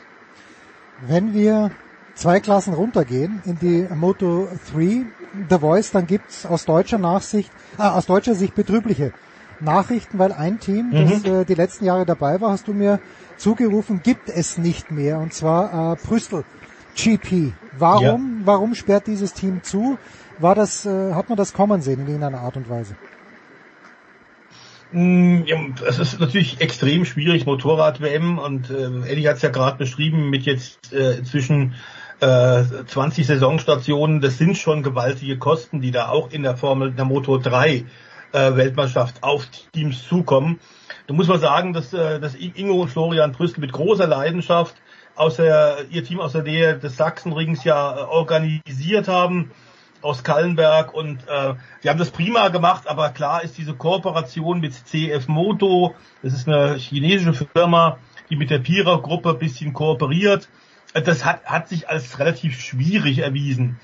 Und was wahrscheinlich tatsächlich auch äh, nicht geholfen hat, neben äh, mangelnden Ergebnissen, war tatsächlich auch dann eben so große Rückschläge für, für dieses leidenschaftliche Team Brüssel. Ähm, tatsächlich, und wir erinnern uns noch sehr, sehr gut, ähm, tatsächlich äh, der Tod von Jason Dupasquier, dem Schweizer, äh, beim großen Preis äh, von Italien. Ähm, das, das sind so Sachen 2021, die natürlich auch nicht spurlos an so einer Truppe vorbeigehen. Die haben versucht, sich wieder zu rappeln, aber jetzt haben sie ganz kurzfristig tatsächlich die am vergangenen Mittwoch, glaube ich, vor dem Rennen in Valencia erst erfahren, dass es keine weitere Unterstützung gibt. Und jetzt innerhalb kurzer Zeit, Ende November, noch Sponsoren zu finden, eine neue, neuen Hersteller, der dich vielleicht unterstützt zu finden, das kannst du im Grunde knicken. Das wird einfach nichts mehr. Es ist schade, überhaupt gar keine Frage. Ähm, damit ist jetzt das Intact, Intact Grand Prix Team, das letzte deutsche Team in der Motorrad-WM und, und, und deutschen Fahrer suchen wir ja auch äh, nach aktuellem Stand vergeblich, denn äh, Lukas Tulovic, der wieder gestürzt ist in Valencia, hat ja keinen neuen Vertrag mehr bekommen. Also aus deutscher Sicht ist es natürlich eine, eine, eine Hiobsbotschaft, dass Brüssel Grand Prix nicht mehr weitermacht, denn solche Leute, die tatsächlich vor allem mit großem Herzen und großer Passion diesen Sport betreiben und da wahnsinnig viel Zeit und, und auch eigenes Geld investieren, das ist schon schade. Äh, auf der anderen Seite muss man sagen, wenn die Ergebnisse, das ist ein Ergebnissport, dann ist es natürlich ähm, quasi unvermeidlich. Ich finde bloß so eine späte Entscheidung, ich weiß nicht, wie Eddie sieht, aber äh, wenige Tage vor dem Saisonfinale jemand zu sagen, passt auf Leute, mit uns geht's nicht mehr weiter, hm, ich halte es für nicht sehr professionell. Äh, da gebe ich dir völlig recht. Ich kenne das ja. Wir haben ja beim letzten Mal, als ich es geschafft habe, äh, trotz irgendwelcher Flugverbindungen mit euch zu telefonieren, über die Formel E gesprochen. In dem Zeitpunkt wann wir die Entscheidung, dass äh, seit 1.7 nicht mehr überträgt. Äh, das Fahrerline-up bei Brüssel mit Ricardo Rossi und Javier Artigas stand schon fest fürs nächste Jahr. Äh, die Mechaniker sind eigentlich davon ausgegangen, äh, dass sie Arbeit haben. Äh, aber die Entscheidung von der Pira Mobility Group und von Piet Bayer und einem aus dem KT-Umfeld war auch klar. Und Stefan hat es gesagt, es ist ein Ergebnissport. Krüstel hätte weiterhin Material erhalten von der KTM-Gruppe, aber eben nicht mehr die bisher erhaltene finanzielle Unterstützung. Das ist so ein bisschen vergleichbar mit dem Ausstieg der Werke in der DTM, wo sich die Mannschaften ja jetzt auch finanzieren müssen und nicht mehr eben diese großen Beträge von den Herstellern bekommen. Das ist die Konsequenz. Diese spät, äh, späte Entscheidung finde ich auch sehr, sehr fraglich. Ähm, mir tun die leid, die das dann tatsächlich anscheinend erst am Freitagabend erfahren haben, äh, weil auch da sind Familienväter dabei, auch da sind Menschen dabei, die davon leben äh, und die nicht mal eben jetzt auf Knopfdruck äh, sich einen anderen Job suchen können. So einfach ist das nämlich alles nicht. Also die tun mir am meisten leid. Äh, und ja, schade. Äh, das ist ein bitteres Signal für die deutsche Situation in der MotoGP. Äh, ich bin froh und äh, happy, dass Lukas Tulovic, der meiner Meinung nach ja auch noch eine zweite Saison bei all dem Pech, bei all den Verletzungen in der Moto2 verdient gehabt hätte, äh, dass er wenigstens bei Liqui Moly Intact GP in der Moto E an den Start gehen kann. Da hat er auch schon Rennen gewonnen und äh, der Lukas ist ein guter Junge, ist ein positiver Mensch. Vielleicht äh, schafft er es ja da über die Moto E ist da mittlerweile auch eine offizielle Weltmeisterschaft. Äh, vielleicht schafft er es ja, da nochmal einen Zugang zu bekommen. Also wenigstens im Umfeld der MotoGP haben wir noch einen deutschen Fahrer. Aber ansonsten sieht das äh, ziemlich düster aus. Da gebe ich Stefan recht. Und natürlich ist so ein Aus von einem deutschen Team eine ganz, ganz schlechte Nachricht. Vor allen Dingen zu dem Zeitpunkt. Ja, sollte man vielleicht sagen, auch noch, Eddie, und da haben wir oft in dieses Torn ja auch schon geblasen, ähm, Italien, Spanien haben eine vorbildliche, breit gefächerte und Jahre, jahrzehntelange Nachwuchsförderung in verschiedensten Bereichen. Wir sehen es äh, in der MotoGP, äh, wie die Italiener wirklich dominieren. Ähm, in der äh, Moto2 dominieren die Spanier äh, mit Pedro Acosta, mit Fermin Aldeguer und so weiter. Ähm, also das ist kein Zufall, da wird halt viel getan und äh, das zeigt sich einfach, äh, wir haben gerade gesagt, es ist ein Ergebnissport, die Ergebnisse kommen dann, wenn man unten was tut und das eben langfristig was tut. Richtig, das sieht man ja letztendlich auch an der Personalie Fabio Di Gianantonio, die wir besprochen haben. Der Mann hat ein MotoGP-Rennen in dieser Saison gewonnen, ist erst in seiner zweiten Saison und er hat wirklich bis Sonntag, bis zum letzten Moment zittern müssen, dass er das Motorrad bei VR 46 bekommt. Das ist so ein Beispiel, womit ich sagen will, dass die einfach da auch aus dem Vollen schöpfen können und genügend Alternativen äh, parat gehabt hätten. Ähm, diese Geschichte, die mit Brüssel passiert ist, ist aber ja keine Einmaligkeit, denn am letzten Wochenende ist auch bekannt geworden und das zeigt, dass das mit den Kosten und mit der schwierigen budgetären Situation auch in der MotoGP Einzug hält, denn der RNF-Rennstall äh, hat etwas anders als im Falle Brüssel GP, mal schlicht und ergreifend von der Dorna und der IRTA äh, die Lizenz nächstes Jahr mit zwei Motorrädern äh, an der MotoGP mit Aprilia-Motorrädern äh, teilnehmen zu können, entzogen bekommen. Da gibt es Unstimmigkeiten zwischen dem RNF-Teamchef Raslan Rasali, der 40 Prozent an Cryptodata, ein relativ kryptisches äh, Unternehmen aus Rumänien als Hauptsponsor verkauft hat. Also da gibt es Streitereien im Hintergrund und die Dorna und die Irte haben die Reißleine gezogen und schreiben das jetzt neu aus und suchen tatsächlich irgendjemand Neues, der die beiden äh, Kunden Aprilias in der Saison 2024 einsetzt. Auch das ist für den Sport kein gutes Zeichen. So lässig. 20 Minuten über MotoGP. Eddie, vielen, vielen Dank. Ich bin mir sicher, wir finden auch für den Rest des Jahres noch Themen. Der Voice bleibt dabei, denn gleich geht's um die Formel 1. An Eddie sagen wir herzlichen Dank für diese Woche. Kurze Pause in der Big Show 638.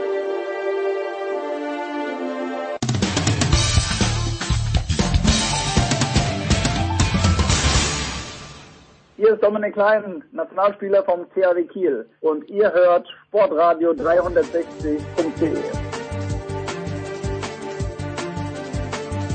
Ja, in der Big Show 638 geht es weiter mit Stefan Eden und mit Stefan der Voice Heinrich. Beide übrigens ebenso wie Eddie Mielke und wie auch Christian Nimmervoll und wie auch unser lieber Freund Philipp Schneider haben zum Sportradar 360 Magazin etwas beigetragen. Der Philipp zum Fußball, der Rest natürlich zum Motorsport. Und äh, apropos äh, Philipp ja, zur Wärmepumpe konnte ich da ja nichts schreiben. Ja, wir, wir, nächstes Jahr dann. Du, du wirst das einjährige Jubiläum deiner Wärmepumpe feiern, The Voice.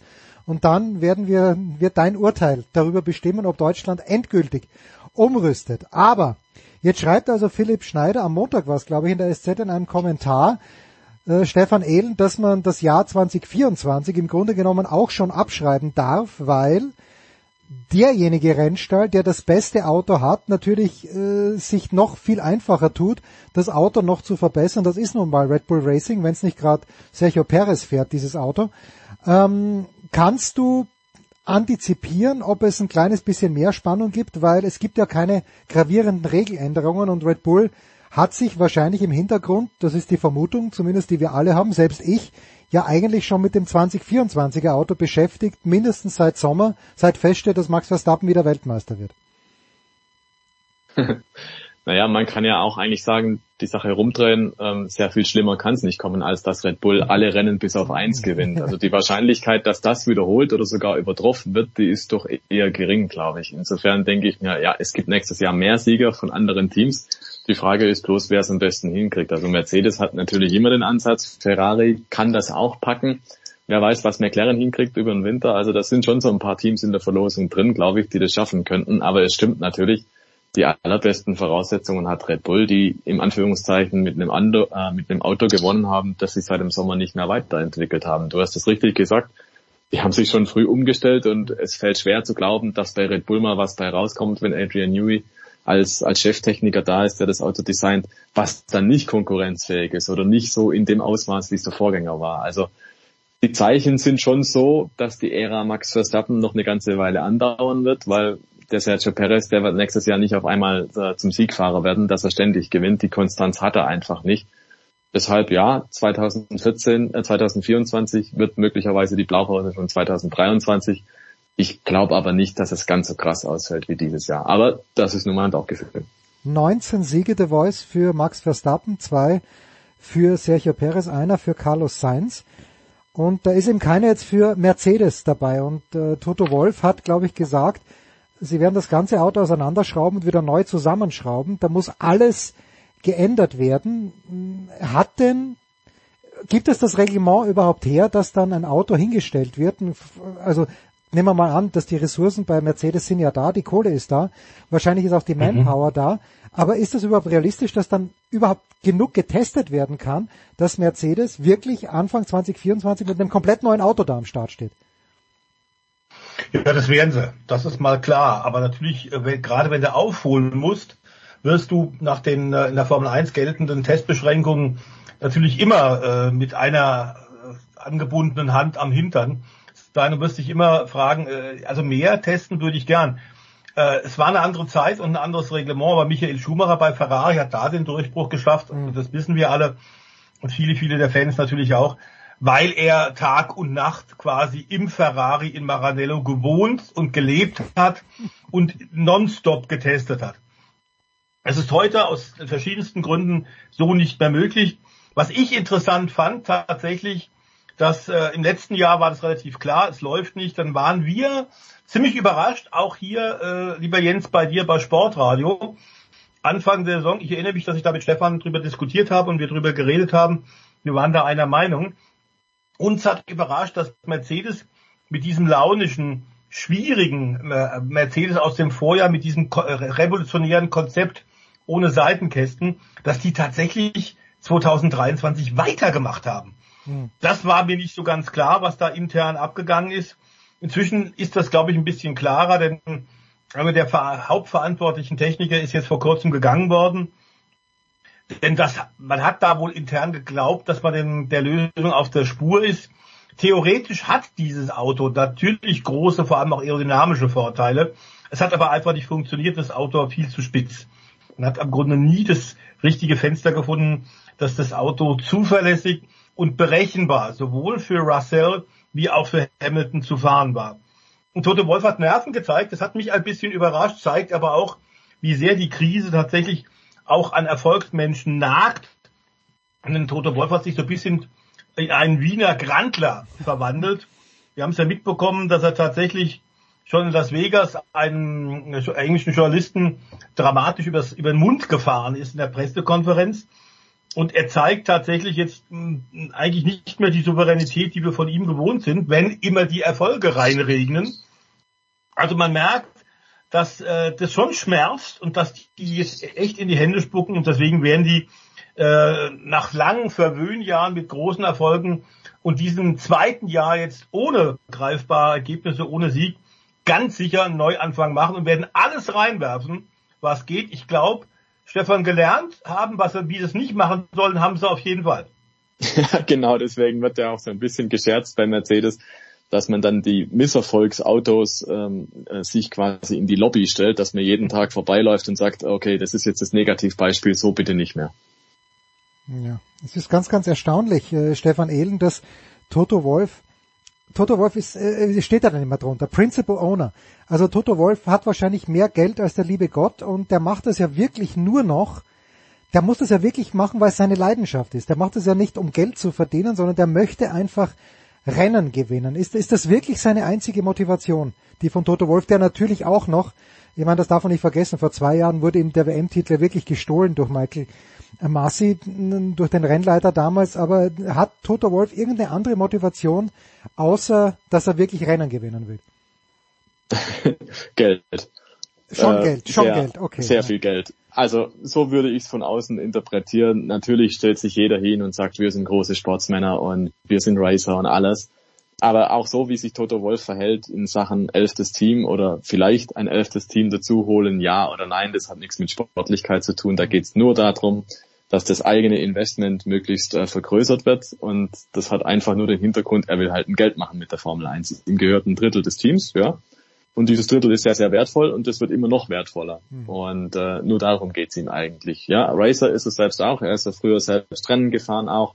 Und ich nehme ihm das auch ab, dass da ein großer äh, Sportsgedanke auch dabei ist. Aber die eigentliche große Motivation, warum er das ja alles macht, ist tatsächlich, es kommt nachher eine ganz große Markt dabei raus für ihn auch. Also das darf man bei der ganzen Sache schon nicht vergessen. Die Formel 1 ist ein Business und wenn Frank Williams schon vor Jahrzehnten gesagt hat, die Formel 1 ist für für zwei Stunden alle zwei Wochen großer Sport äh, und dazwischen ein knallhartes Geschäft, dann muss man, glaube ich, inzwischen sagen, Ähm, die Formel 1 ist eigentlich das ganze Jahr über ein ganz, ganz großes Geschäft und so am Rande auch mal noch ein bisschen Sport. So ähnlich wie es Max Verstappen gesagt hat in Las Vegas. 99 Prozent Show und ein Prozent ist dann Sport. Also das hat sich schon nochmal extrem gewandelt dadurch, wie halt Liberty Media die Formel 1 inzwischen aufgestellt hat, wie sehr die Teams auch partizipieren an den Formel 1 Einnahmen. Auch das hat sich ja wirklich äh, dramatisch verändert und für die Teams dramatisch verbessert. Und deswegen ist die Formel 1 genau das für die Teams, ein Geschäft. Und es zeigt sich auch noch am Kalenderwahnsinn, Stefan. Ja, total. Und also eben, es sind nächstes Jahr 24 Rennen, das spült viel Geld in die Kassen und wenn man jetzt mal äh, auch sieht, wie viel Haas als letztplatziertes Team in der Konstrukteurswertung an Boni mitnimmt, also Preisgeld, das ist glaube ich in der Region von, nagel mir nicht genau auf den Betrag fest, aber über 50 Millionen, knapp 60 Millionen Euro. Das war nicht immer so, ne? Ja. Das war nicht immer so. Da hat man früher teilweise als Minardi ja eine Handvoll, wenn überhaupt, gekriegt. Und inzwischen kriegt selbst der Letzte der letzte kriegt fast die Hälfte dessen, was er braucht als Jahresbudget. Die Jahresbudgets sind ja in der Region von knapp 130 Millionen, 135 so etwa. Und der letzte kriegt das als Preisgeld, was quasi die Hälfte davon ausmacht. Das muss man sich mal vorstellen. Red Bull kriegt genau das als Größus quasi, als Weltmeister. Die kriegen genau diese 130 Millionen. Also das zeigt, was das für eine Größenordnung ist inzwischen. Das heißt, wenn du wirklich gut bist, dann ist die Formel 1 ein Selbstläufer, weil die Sponsorengelder kommen ja noch dazu und dergleichen mehr. Also das ist inzwischen schon äh, echte Hausnummer, dass man da richtig Geld verdienen kann. Und das tun viele. Kann man, um auf Sportliche zu kommen, noch ganz kurz oder auch bisschen ausführlicher, The Voice, kann man sagen, dass sich Charles Leclerc in den letzten Rennen ein kleines bisschen wieder rehabilitiert hat für eine Saison, die eigentlich nicht gut war. Was natürlich nicht immer sein Fehler war, dass Punkte verschenkt wurden, aber zweiter Platz in Las Vegas nach einem lässigen Rennen, zweiter Platz jetzt hier in äh, Abu Dhabi, wo er natürlich dann auch diesen am Ende noch diesen kleinen Clou einbaut, wo er äh, Sergio Perez mhm. überholen lässt in der Hoffnung, dass der eben mehr als fünf Minuten Vorsprung rausfährt auf George Russell. Aber wie siehst du Leclerc jetzt gerade an, an der Schwelle von 2023 auf 2024? Also ich glaube, dass er deutlich mehr vom Ferrari und von der Strategie des Teams verlassen worden ist, als dass er selber Fehler gemacht hat. Die hat er in diesem Jahr und im letzten Jahr auch gemacht. Äh, aber klar ist, dass an seiner Stelle und in der Form, in der er jetzt ist, zeigt sich, dass dieser Pendel, der ja pro Grand Prix oder manchmal drei, vier Grand Prix zusammen immer hin und her gegangen ist, wer ist denn tatsächlich die zweite Kraft in diesem Jahr hinter Red Bull? Es war mal eine Weile McLaren, es war eine Weile Anfang der Saison Aston Martin, jetzt am Ende hat die Scuderia sich wirklich gerappelt. Aber klar ist seit, ich glaube, vier Jahren oder fünf Jahren ist er ein kommender Superstar, wird auch so verkauft und ist fabelhaft. Vor allem Qualifikationsleistungen auch in diesem Jahr unfassbar. Aber ich glaube, dass er so langsam feststellen dürfte, er ist da in einer, in einer, in einer Sackgasse. Hm äh, Ferrari muss man aktuell so ein bisschen als Karrieregrab sehen, denn es geht nicht so voran, dass man sagen kann, im nächsten Jahr ist Ferrari Favorit auf die Weltmeisterschaft. Und ich weiß nicht, äh, Stefan, wie es dir geht, aber ähm, auch mit dem neuen Chef äh, Vasseur habe ich nicht das Gefühl, das ist jetzt eine emotionale Sache, das Gefühl im Bauchgefühl, dass die tatsächlich es mal hinkriegen, konstant ein Jahr hinzubekommen, wo sie beim Boxenstopp tatsächlich alle vier Räder da liegen haben, wo sie mit der Strategie nicht komplett sich in den eigenen Fuß schießen, wo man selbst als Außensteher im Kopf schüttelt und sagt, was haben sie denn da sich beigedacht am Kommandostand? Äh, es gab technische Fehler bei der Abstimmung und, und, und. Also ich habe nicht den Eindruck, dass Ferrari kurz davor ist, äh, mit, mit McLaren und mit, mit Mercedes was äh, die, die Ausführung eines Rennens angeht, dass die da sich auf gleiche Ebene stellen können. Da fehlt immer noch ein bisschen was, oder? Ja, da fehlt immer noch was. Und äh, so ganz klar bin ich mir auch nicht, was jetzt da die, die Richtung ist, die der Vasseur vorgibt, weil so die krasse Kehrtwende war es jetzt nicht dieses Jahr. Also er hat natürlich sicherlich ein bisschen Anlauf gebraucht, bis er da Einfluss nehmen kann auf alles, was da so passiert, aber eben man hätte sich da, glaube ich, schon erwartet, dass da ein bisschen mehr umgekrempelt wird. Und das ist nicht passiert. Und auch deswegen ist Ferrari nur Dritter geworden in der Konstrukteurswertung und halt nicht Zweiter. Und da waren sicherlich auch fahrerische Geschichten dabei. Der Leclerc hat es ein paar Mal selber versaut, das muss man auch so sagen. Auch der Sainz ist halt dann am Ende nicht der Superstar. Und beide sind jetzt, muss man sagen, in der Position bei Ferrari, die ist immer noch ungeklärt, wer ist die Nummer eins, wer ist die Nummer zwei. Und solange das nicht klar ist, glaube ich, wird da auch nicht richtig was vorwärts passieren. Und ja, ich gehe da mit, wenn du sagst, der Leclerc ist da so ein bisschen am Scheideweg. Also ich habe ein, hab den Eindruck, er ist ein bisschen entzaubert worden auch. Carlos Sainz hat man nie für den ganz Großen gehalten, tue ich auch jetzt immer noch nicht, ehrlich gesagt. Aber wenn er halt gegen den nur gerade so mit Ach und Krach äh, sich, sich durchschlagen kann, dann ist das jetzt nicht unbedingt ein Zeichen von Souveränität. Und es ist schon so, dass er von Ferrari oft im Stich gelassen wird, Charles Leclerc. Er muss viele Nackenschläge einstecken.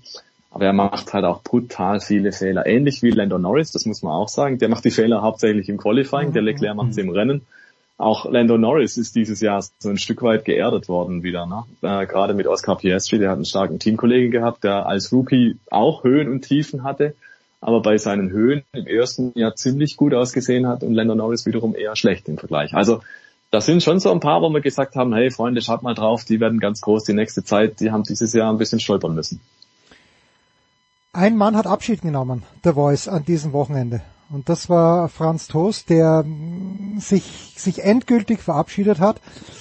Ähm, mit einem ordentlichen Ergebnis für Yuki Tsunoda, wie ich finde, der sich nochmal gut gezeigt hat. Inwieweit wird er fehlen oder ist die Nachfolge beim Team Alpha Tauri wunderbar geregelt? Die Nachfolgeregelung ist, ist glaube ich, in guten Händen. Ähm, das kann durchaus funktionieren. Aber Franz Toast ist insofern nicht zu ersetzen, weil er tatsächlich ja äh, A, ein, ein Mann mit kompletter äh, Formel 1 oder Motorsportleidenschaft war äh, und dann auch noch eine große Disziplin an den Tag gelegt hat. Absolutes Arbeitstier der Tiroler. Er war, und das ist jetzt nicht nur so ein, so ein Spruch, aber das ist tatsächlich so, er war immer morgens der Erste, der das Licht angemacht hat in Faenza und abends war er der Letzte, der das Licht abgedreht hat.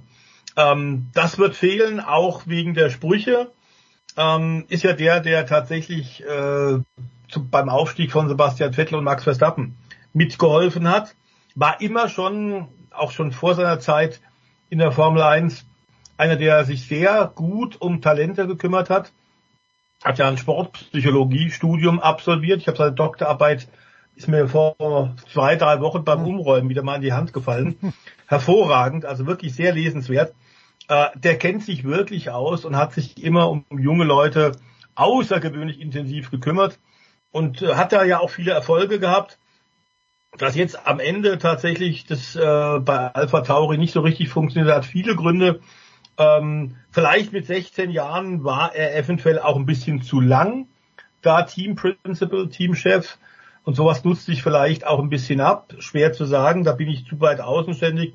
Aber klar ist, ähm, er ist ein wahrer Pensionist. Ich kann mir allerdings nicht vorstellen, dass der ganz ohne Motorsport auskommt.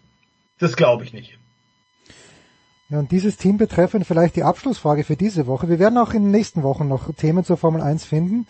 Aber Stefan Ehlen, der, der Flurfunk in der Formel 1, wie dieses Team im kommenden Jahr heißen wird, sagt im Moment was? Alles möglich. Ähm, von, es steigen zwei amerikanische Sponsoren ein, große amerikanische Sponsoren, die dann Einfluss nehmen könnten auf den Teamnamen. Zum Beispiel wird, glaube ich, gerade spekuliert, dass es heißen könnte Sponsor, Racing Bulls Sponsor. also in Anführungszeichen. Und das, das Lustige wäre dann, dass Red Bull im Singular zwei rote Bullen auf dem Teamlogo hätte und Alpha Tauri würde dann Racing Bulls heißen mit nur einem Bullen auf dem Teamlogo. Also das sind so, so Sachen, die gerade rumgegeistert sind, so in Verbindung mit, können die etwa nicht zählen? Und es ist halt momentan noch ein bisschen unklar, in welche Richtung das geht. Ich glaube, aktuell heißt auch, ja, wenn dann die amerikanischen Sponsoren kommen, das sollen sich so um Finanzdienstleister oder Finanzunternehmen handeln, ähm, mhm. dann könnte es auch sein, dass es in Richtung traditionellen US-amerikanischen Farben geht, sprich weiß oder silber plus blau. Also ähnliche Farben hatte Alpha Tauri Schrägstrich Toro Rosso ja auch schon mal in der Vergangenheit. Mhm. Und das hätte für mich dann zum Beispiel wieder ein bisschen Charme, wenn man sagt, man greift da so auf traditionelle Farben zurück. Also ähnlich wie Ferrari halt rot fährt, weil rot war früher die italienische Farbe. Oder wie Aston Martin halt grün fährt, weil grün war British Racing Green. Ähm, so wäre das natürlich eine coole Geschichte, wenn es da einen US-amerikanischen Anstrich kriegen würde durch die Sponsoren. Wenn gleich das Team an sich stand jetzt immer noch italienisch bleibt. Aber Noch wissen wir es nicht, aber in aller Kürze gibt's dann die offizielle Nennliste bei der FIA. Der Weltverband veröffentlicht die inklusive aller Sponsoren und dann erfahren wir zum Beispiel auch, wie Alfa Romeo nächstes Jahr heißt. Alfa Romeo war ja der Titelsponsor bei Sauber. Alfa Romeo steigt aus. Das heißt, es ist auch offen, wie dieses Team dann nächstes Jahr heißt. Nur so viel Audi noch nicht. Genau, nur so viel ist klar. Audi wird's noch nicht. Die kommen wirklich erst 2026 dann dazu, auch wenn die natürlich jetzt schon im Hintergrund mitmischen. Aber auf dem Auto, im Teamnamen und so, da taucht Audi noch nicht auf. Spannende Geschichte. Und das heißt aber, Boss ist raus, der Voice, oder ist Boss noch ein Außenseiter? Mm, Ich glaube, dass die noch Außenseiterposition haben. Man hat sich ganz offenbar äh, nicht geeinigt. Das war so ein bisschen, hat sich den Eindruck am Ende, das ist schon relativ, relativ weit gediegen. Es war so ein bisschen wie die Verbindung Red Bull und Porsche. Da war man ja auch schon Ja, ja. eigentlich relativ weit.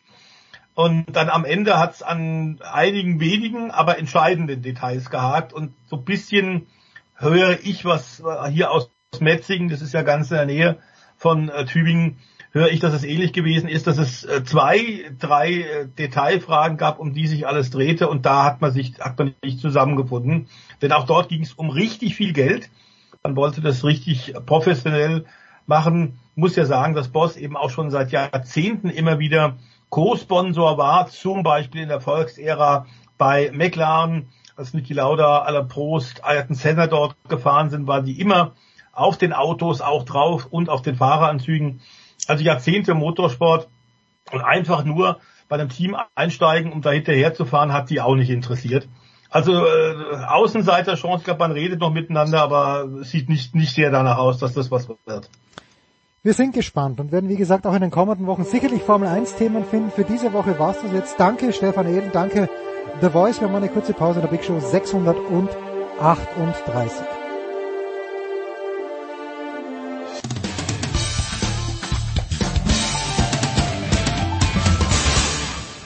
Ja, hallo, grüß euch, hier spricht Franco Foda und ihr hört Sportradio 360. Big Show 638. Es geht weiter mit dem alpinen Skisport. Zurück aus den USA. Ich weiß gar nicht, wo genau er war, aber vielleicht verrät er es uns. Tom Heberlein vom Sportinformationsdienst vom SED. Servus, Tom. Servus und ich war in San Francisco, Oakland, Sacramento und in Inverness, wenn euch das was sagt.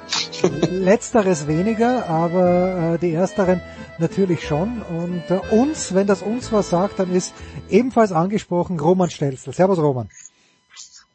Servus, hallo. Ähm, ich möchte nur wenige Worte zum Frauenslalom verlieren äh, in Killington und zum Riesenslalom genau überhaupt kein Wort. Aber Roman, du warst nach dem Ausscheiden von Petra Kvitova vor zwei Wochen in Levi, äh, du warst jetzt nicht so, ich war fast euphorisch, weil ich gesagt habe, die Kvitova fährt so gut, sie ist ähm, überlegen im Slalom und wird im Grunde genommen äh, schwer zu packen sein. Und du hast damals Darf aber ich, darf, ich, darf, Ja, bitte. darf ich kurz eingreifen? Ja, greif ein. Vlhova, ni- nicht Kvitova. Ja, du bist nur beim Tennis. äh, Was habe ich gesagt? Habe ich äh, Kvitova gesagt? Kvitova, ich, ja. Ja, ja, ja, mach, mach. ja, Peter. Cut, cut. Äh, Cut, Da cut. kommt wieder deine, da kommt wieder deine wahre Leidenschaft. Ja, raus, Entschuldigung. Ja, passt, passt, ist ja gut. Aber, Macht ja nichts. Aber Entschuldigung, Petra stimmt zumindest. Ja, bitte, Entschuldigung. Petra Ja. Nein, nein, Petra stimmt zumindest, das, das, das lasse ich natürlich auch drinnen. Ähm, Roman, du hast da irgendwie schon gesagt, naja, das ist äh, kein gutes Zeichen gewesen, dass die da einfadelt. Jetzt ist sie unter Anführungszeichen nur Zweite geworden. Ich war ein bisschen überrascht, dass die Schiffin das runterbringt. Warst du auch überrascht, dass die Schiffin das dann wirklich gewinnt? Weil wir wissen ja von Michaela Schiffrin, so großartig sie ist, aber die zweiten Durchgänge sind manchmal ein bisschen shaky. Ja, äh, hat mich auch gewundert, ja. Äh, also gewundert unter Anführungszeichen, man, es ist ja ihr Hang, gell? Also das ist ja, das ist ja, man, also wenn es nicht dort gut fährt, dann, also muss man sagen, es ist ja, ich glaube, da ist ja, äh, schlag mich tot, der Thomas vielleicht besser, glaube ich, fünfmal Blöcher war Zweite und und fünfmal Schiffer in Erste, wenn ich jetzt richtig bin, gell? Also das muss, das ist ja eh immer so ihrs gewesen. Äh, hat mich aber auch überrascht, weil wie du schon sagst, also diese, diese Konstanz, äh, ist mir ein bisschen, oder diese, ah, diese, wie soll man sagen, diesen Hunger, dieses, äh, oder die, diese Angriffslustigkeit momentan bei ihr, ja, mein, fehlt vielleicht ein bisschen, ist vermessen zu sagen, gell, weil es hat ja 90 Siege schon inzwischen, äh, insgesamt. Ähm, aber ich, hat mich auch mehr überrascht, ja. Also ich hätte mir auch mehr über, mehr gedacht, dass das die, dass das die Blöchauer mehr runterbringt, Ja. aber hatte auch ihre Probleme, ja, hatte eben auch wieder ihre Probleme. Äh, das, was du angesprochen hast, ist ja der, der Einfädler im zweiten äh, Levi-Slalom, wo sie eigentlich hätte ja mit wahrscheinlich mit einem dann noch die letzten Meter fahren hätte können, gell, äh, und hätte gewonnen. Äh, und äh, ja, du, aber man äh, verdiente Siegerin, perfekte Siegerin, ehrlich gesagt, muss man fast äh, bei dieser richtig coolen äh, Kulisse, muss Ja. man ja sagen, also weil nachdem ich das Wochenende auch damit verbracht habe, in Ruka Skispringen zu schauen, unter anderem, und nordische Kombination, äh, nicht, äh, also es ist ja trist. Also der Eurosport hat ja, ich weiß nicht, ob das, äh, ob das Eurosport extra war, jetzt einen kurzen Exkurs ins Nordische, äh, aber die sind ja dann, oder war es Eurosport? Ich glaube schon, weil haben sie irgendwie noch dann geredet und haben so diese Kulisse gefilmt, diese Siegerehrung, wo der Kraft, ich glaube der zweite Sieg war es, von oben gefilmt, dieses Aufbauen, die Siegerehrung. Also ich glaube, das war so dieser, so ein Bild, das sie einblenden und da war ja nichts. Da war, ich habe gedacht, das kann nicht sein. Und dann haben sie die Siegerehrung aufgebaut selbst wenn sie das Stadion fluchtartig verlassen hätten, die Zuschauer, wir, wir hätten noch jemand da sein müssen. Gell? Weil da, das also nur, nur so viel, also da war Killington ein, ein sehr feiner, äh, wirklich ein, ein sehr feine, äh, eine richtig coole Kulisse einfach. Da merkt man, da ist also ein bisschen Skibegeisterung, viel Schiffenbegeisterung äh, in der Gegend vor allem. Ähm, und insofern die richtige Siegerin und verdient, verdiente Siegerin. Also Ja, und, und, und Tom? ist, ist, diese Überlegenheit fehlt natürlich, aber bitte. Ja. Ja, ja. Ich finde es ich find's übrigens, ich find's übrigens bemerkenswert, äh, wenn man darüber spricht, shaky ein bisschen. Ich meine, Schiffrin steht da natürlich auch unter Druck. Das muss man auch mal dazu sagen. Das ist ihr Heimrennen. Das sind, keine Ahnung, wie sind da 1000? 18.000 oder so sind da, glaube ich, immer. Und ähm, da dreht sich alles um sie und jeder erwartet, dass sie, die, dass sie dieses Rennen gewinnt. Also da muss ich schon sagen, also was die da an dem Wochenende ja auch alles mitmacht, Autogrammstunden und hast du nicht gesehen. Also das ist schon, das ist schon alle Ehren wert, wenn sie da, äh, wenn sie das da zweimal souverän rund, also gut, ein bisschen shaky, aber wenn sie das dann trotzdem zweimal mit Bestzeit runterbringen, kann man, finde ich, wenig sagen. Gell? Ja, ich mäkle ja eh nicht. Und ich möchte ja auch Lena Dürr feiern, Tom. Weil die Lena, ich meine, du kannst auf dem schlechtestenfalls, schlechtestenfalls vierten Platz mittlerweile wetten, oder? Also sie ist da voll dabei bei Kvitova, äh, bei, sag ich schon wieder, bei Vlhova und bei Schiffrin ist, ist, die, ist die Lena voll dabei und hat fast, finde ich, wenn die Holdener so ein bisschen als dritte Kraft abgelöst endgültig. Ja, das kann man schon so sagen. Ich meine, wir hatten es ja schon beim letzten Mal, dass, dass sie halt jederzeit in der Lage ist, äh, mindestens ums Podium mitzufahren. Und wenn sie diesen zweiten Lauf nicht so komplett verhunzt, wo sie ja fast 1,4 Sekunden Rückstand auf die Schifferin hat, ich glaube, es war irgendwie 26. Laufzeit nur, ähm, da, also wenn sie den jetzt so verhunzt, dann steht sie wieder, dann steht sie auf jeden Fall wieder auf dem Podest. Äh, ob sie an die Vlhova und an die Schifferin hinkommt, das weiß ich jetzt nicht unbedingt. Das ist schon relativ, der Abstand zwischen zwei und, und drei ist ja schon relativ groß, mehr als eine Sekunde zwischen Vlhova und Holdener. Aber um zu Lena Dürr zurückzukommen, also ja, also wenn sie diesen Bolzen da nicht reinhaut, steht sie auf dem Podest und ja, ist mit Sicherheit mindestens dritte Kraft, ja. So, es geht weiter. Gebe ich Endlich, dir recht. ja, endlich erster Speed-Wettbewerb bei den Männern und bei den Frauen auch, wenn ich richtig geschaut habe. Aber bei, die Frauen hatten auch noch keinen, will ich damit sagen. Ähm, Roman Beaver Creek, äh, eine klassische Strecke, eigentlich ganz früh im Jahr. Jetzt interessiert mich am meisten ein absolutes Randthema. Aber was macht der Sportskamerad Johannes Strolz bei den Abfahrern? Will er sich auf eine Wel Weltmeisterschaft in der Kombination vorbereiten, die es in diesem Jahr nicht geben wird? Also beim Blackie sehe ich's ja. Okay, der möchte, hast du mir gesagt, alle 43 Rennen fahren. Aber was zum Henker macht Johannes Strolz bei den Abfahrern? Ah ja. Du, jetzt, äh, nachdem der Tom so fein Quito reingerutscht hat, was ich jetzt nonchalant umgangen wäre, äh, die Tramland fand es voll Riesentolle für die Damen, gell, das Wochenende, aber gar Ah, nicht, okay, gar nicht okay. tragisch. Du, äh, äh, nee, das ist wirklich, wirklich nur ganz kurz. Du, äh, äh, ja, Johannes Stolz hat schon länger das Projekt, dass er da, äh, Speed mitfahrt. Ja, ich schätze mal in erster Linie, oder ich bin mir sicher in erster Linie, äh, mal zum Selbstvertrauen sammeln, weil das im Slalom ist das Selbstvertrauen ja sehr weit unten, das ist ja unterirdisch eigentlich schon. Also nachdem es jetzt auch wieder in Google nicht hingehauen hat, gell, und man hat ja richtig, richtig darauf hingearbeitet äh, und jetzt wieder ausgeschieden. Also das ist schon auf jeden Fall so, dass, dass, dass er da jetzt, äh, abgesehen davon, dass er ein bisschen mehr Palette aufstellen soll, äh, so wie viele ja im Speed, äh, ein bisschen die Palette, äh, sagen wir mal so im Speed, im österreichischen Speed-Team ist Platz. Also das ist erfüllt ein äh, Marco Schwarz nicht, weil der ist einfach, äh, also der ist kein Füller, kein Füllstoff, sondern der wird wirklich äh, der ist richtiger an, an Siegeranwärter, Podestanwärter auch. Bei Abfahrten, so, vor allem wie in Beaver Creek, die jetzt, also dem Vernehmen nach, ich bin nicht vor Ort, aber dem Vernehmen nach ja auch einfach sein soll, dadurch, dass okay. das Team Neuschnee gefallen ist. Mhm. Äh, und dadurch, dass sie einfacher ist, wird wahrscheinlich an äh, Alexander Omokilde wahrscheinlich alle drei Rennen gewinnen, weil, äh, weil das genau seins ist, muss man ehrlich sagen. Also da kommt er, solange es nicht so, solange es so ruppig ist, wie die Birds of Prey ja gerne ist, äh, lass viel, äh, äh, gibt's wenig Spielraum. Zwischen die Guten, äh, zwischen die Guten und, und die, was halt danach folgen, muss man sagen, noch viel Spielraum gibt. Und glaube ich, dass der Kilder das der, äh, Triple-Back macht, äh, vielleicht auch nicht, gell?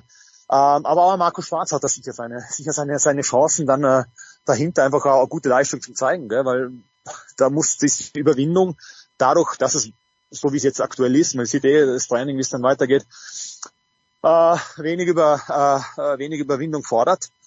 Äh, glaube ich, dass er da auch aufzeigen kann. Und auch Johannes Strolz, aber das ist halt ein Projekt. Projekt einfach zum Selbstvertrauen sammeln. Ja, und natürlich auch mit dem Hintergrund, äh, dass er dann äh, ein Kombi, äh, ein Kombi äh, noch mitfahren kann. Ich weiß nicht mal mehr, Saalbach, glaube ich, tragt keine Kombi mehr aus. Wann dann ist die Teamkombination, oder? Wenn ich jetzt richtig bin. Ähm, also es gibt diese alpine Kombination ja nicht mehr, sondern es ist eine, eine Teamkombination. Und ehrlich gesagt, Olympia, da muss man der Tom jetzt helfen, ich weiß gar nicht mehr, ob da die alpine Kombination dabei ist. Da ist auch schon die Teamkombi, glaube ich, gell? Da äh, ist, glaube ich, noch gar nichts im Moment. Also soweit okay. ich weiß, soweit ich weiß, sind die beide, äh, haben sie erstmal alles rausgenommen. Also es gibt keinen, keinen Teamwettbewerb. Team Kombi wäre mir jetzt neu, dass sie die reintun. Also das ist alles ein bisschen, ja, das, das, ist alles noch ein bisschen in der Schwebe. Also die wollten ja, die wollten ja das Programm reduzieren ähm, ja, sie wollten, sie wollten, also was ich weiß, ist bei der WM war es jetzt ein bisschen besser, da wollten sie auf jeden Fall die Parallelrennen wegtun und diese Teamkombination dazu tun, weil das halt ein bisschen, also eben der beste Abfahrer und der beste Slalomfahrer eines, einer Nation, was ja auch ja leider kläglich gescheitert ist, dadurch, dass die FIS irgendwann draufgekommen ist, ich meine, es gibt sehr gute Fahrer, die einfach keinen, äh, keinen anderen von einer anderen Nation haben, hm. ähm, und dadurch einer, äh, McGuinness von mir aus für Griechenland, der hat einfach keinen, keinen Abfahrer ähm, und dadurch um die 100 Punkte betrogen sind. Äh, und dadurch ist es jetzt einmal, äh, glaube ich mal, nur momentan ad acta gelegt. Ich hätte es ja vielleicht, wäre es eine Möglichkeit gewesen, einfach ein Mixteam zu machen. Finde ja keine schlechte Idee. Gell? Also die, die Solisten sollen sich dann einfach als, als äh, als, äh, keine Ahnung, Mixteam zusammenstellen. Also einen guten Abfahrer und einen guten äh, Slalomfahrer von verschiedenen Nationen. Ja. Aber kurz und gut, Johannes Stolz, ich bin gespannt. Äh, was er braucht, ist Selbstvertrauen.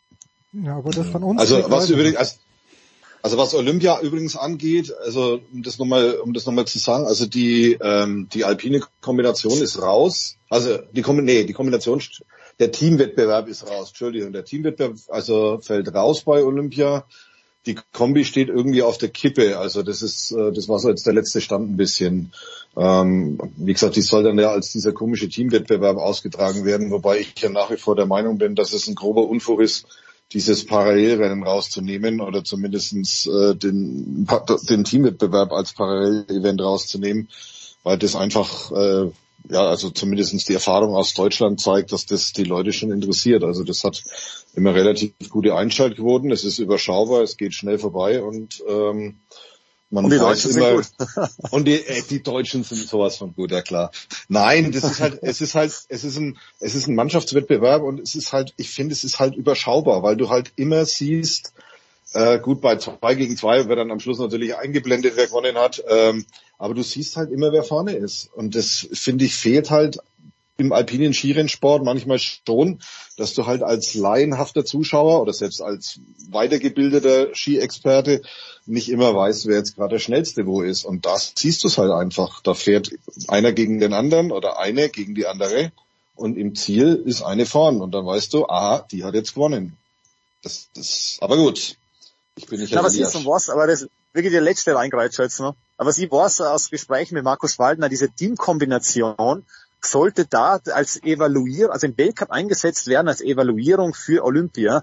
Und der Plan war ganz klar damals, dass diese Teamkombination äh, zu Olympia kommt. Aber das ist leider schon letzter Winter und aktuell ist jetzt die Teamkombination in einem äh, schlechten Licht und ich habe mich leider auch nicht mehr weiter dahingehend erkundigt. Aber ja, ursprünglich sollte 2026 der Bewerb kommen, ja.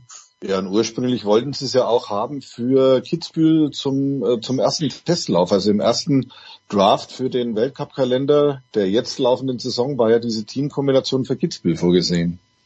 Genau. Aber gut. Busch, Busch, ich rufe mal bei Petra Kvitova an, vielleicht kann sie mir weiterhelfen. in dieser Hinsicht. Ga, ga, also schau, dass, schau, dass nicht versehentlich die Blöcke anrufst. Ja, nein, das, das will ich auf keinen Fall. Ja. Ähm, Tom, wenn jetzt äh, Roman uns erzählt, dass Beaver Creek, wo ja schon viele ganz, ganz grausliche Stürze passiert sind, unter anderem auch einer von Thomas Dresen, ähm, mhm. wenn, wenn uns Roman jetzt erzählt, dass Beaver Creek rechtschaffen einfach ist und dass wir also unsere Kohle auf Alexander Amott Kilde setzen sollten. Was bedeutet das äh, eine einfache Strecke für eben jenen Thomas Dresden? Ich glaube, im ersten Training Andy Sander hat sich ganz gut gezeigt, aber was bedeutet eine einfache Strecke für Thomas Dresden aus deiner Sicht? Oder eine relativ einfach zu bewältigende Strecke, so rum? Ich weiß nicht, ob das einfach ist.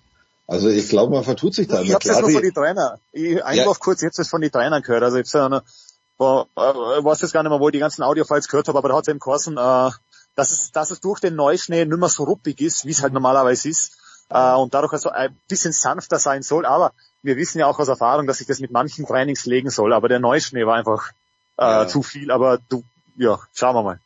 Ja, nee, wie gesagt, du geht, da geht's halt am Anfang äh, relativ lange, relativ einfach dahin, das stimmt schon, aber danach wird's schon herausfordernd.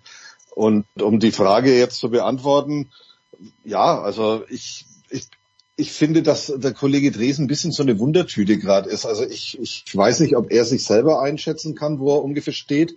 Ich tue mich gerade ein bisschen schwer. Ich halte mich immer ein bisschen so gedanklich an dem fest, was man von ihm so ein bisschen weiß, nämlich dass er im ersten Training meistens äh, die ganze Sache ein bisschen besichtigt äh, und sich dann ausmalt, wo er dann äh, bei den folgenden Abfahrten oder bei der, beziehungsweise dann im Rennen halt äh, schnell sein will oder was er da tun muss. Also insofern, ja, also ja, der, der Sturz ist jetzt fünf Jahre her.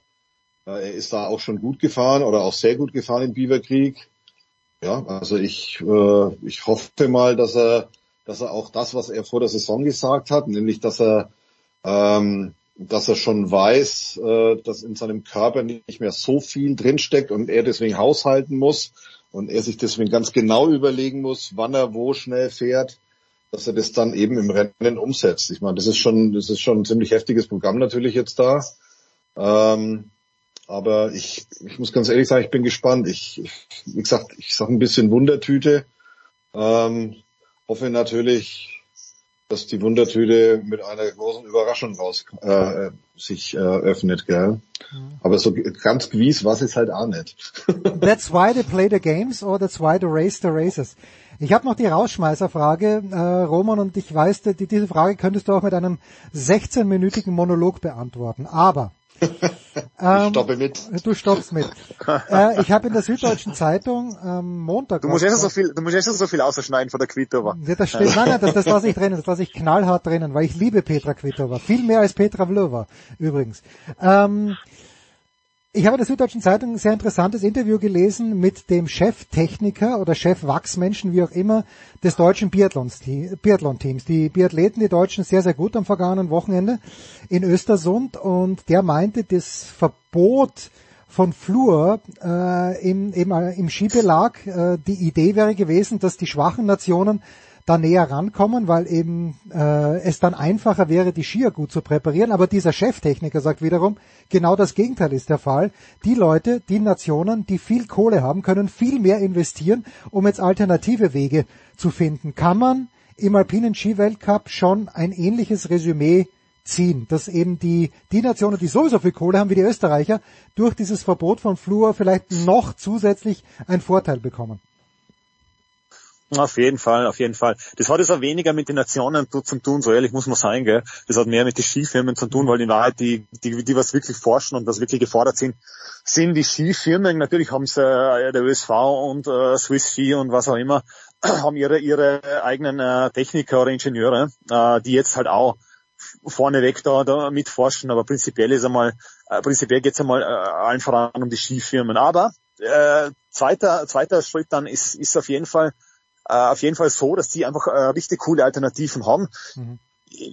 Ist natürlich jetzt immer die Frage, inwiefern man da einfach äh, mit verdeckten Karten spielt. Natürlich hat jeder gesagt, im, im, im äh, ja, ich muss mal sagen, im Herbst, der, wo das aufgekommen ist, äh, haben alle gesagt, du, pff, kein Problem, wir hatten zwei Jahre Vorlaufzeit, die es ja gegeben hat. Also es war jetzt natürlich viel Schockmoment, aber muss man ja ehrlich sagen, letzten Things hat es ja zwei Jahre vorbereitet und es ist dann immer langsam hingeführt. Das wurde hat natürlich wahrscheinlich dann zu wenig mediales Interesse gehabt. Auf jeden Fall ist jetzt Bonn wie eine Bombe, mediale Bombe gekommen. Mhm.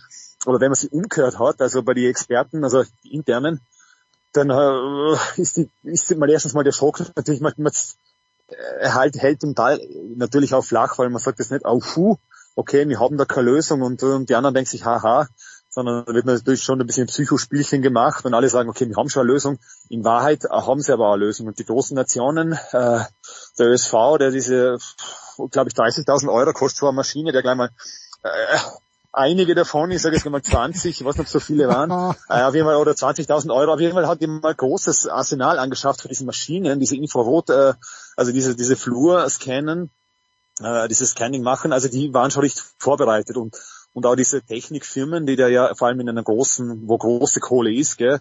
also Swiss, die hat glaube ich 6 äh, Millionen Euro Budget, ne? 60, äh, Entschuldigung, 60 Millionen Euro Jahresbudget, also die haben auch richtig, also ich, äh, ist nur aus dem Gedächtnis ausgesprochen, also da geht schon richtig was, gell? und das glaube ich schon, dass da die, dass die mit ihren äh, Methoden, was sie da arbeiten können, sicher eine Alternative finden, ja. Also hm. glaube ich mehr im Alpinen, weil es da wahrscheinlich äh, wahrscheinlich ja wahrscheinlich da mehr, mehr Kohle dahinter ist, wo es dann wirklich dann aufforschen können, gell? Also den, ja, aber natürlich zieht sich die Palette durch, also die ganzen, die ganzen Chefwachsler unter Anführungszeichen, ähm, äh, die sind ja nicht nur oder nicht nur für den Alpinen zuständig in einem, in einem Verband, sondern die natürlich wird es dann für alle angewendet, wenn man ein goldenes Prinzip hat. Gell? Aber ich glaube, du hast vollkommen recht, dass das äh, so sein könnte, dass die großen Nationen, beziehungsweise den, den, was du zitiert hast, äh, so sein könnte, dass die großen Nationen davon profitieren. Ja. ja. Hatte man ja, hätte man ja schon gesehen, ja.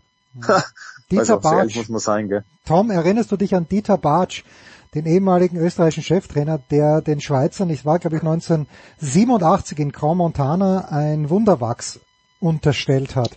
Und deshalb sind wir Österreicher hinten nachgefahren. Dieter Bartsch. Bartsch, muss ich ganz ehrlich sagen, ist ein Politiker der linken Partei in, in Deutschland. Ja, wie hieß der Bartsch? Na, hieß, hieß der Bartsch, der hieß schon Dieter Bartsch, oder?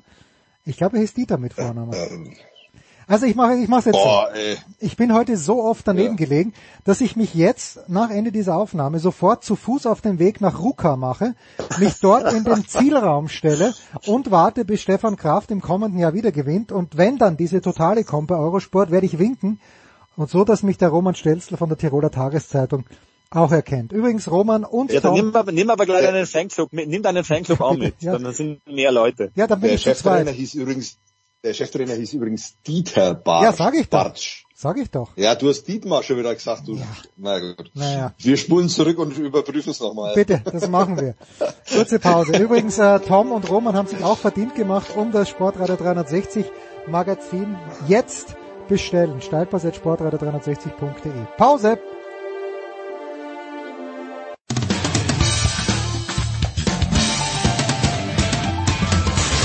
Guten Morgen, Matthias Eck zu mir. Ihr hört Sportradio 360.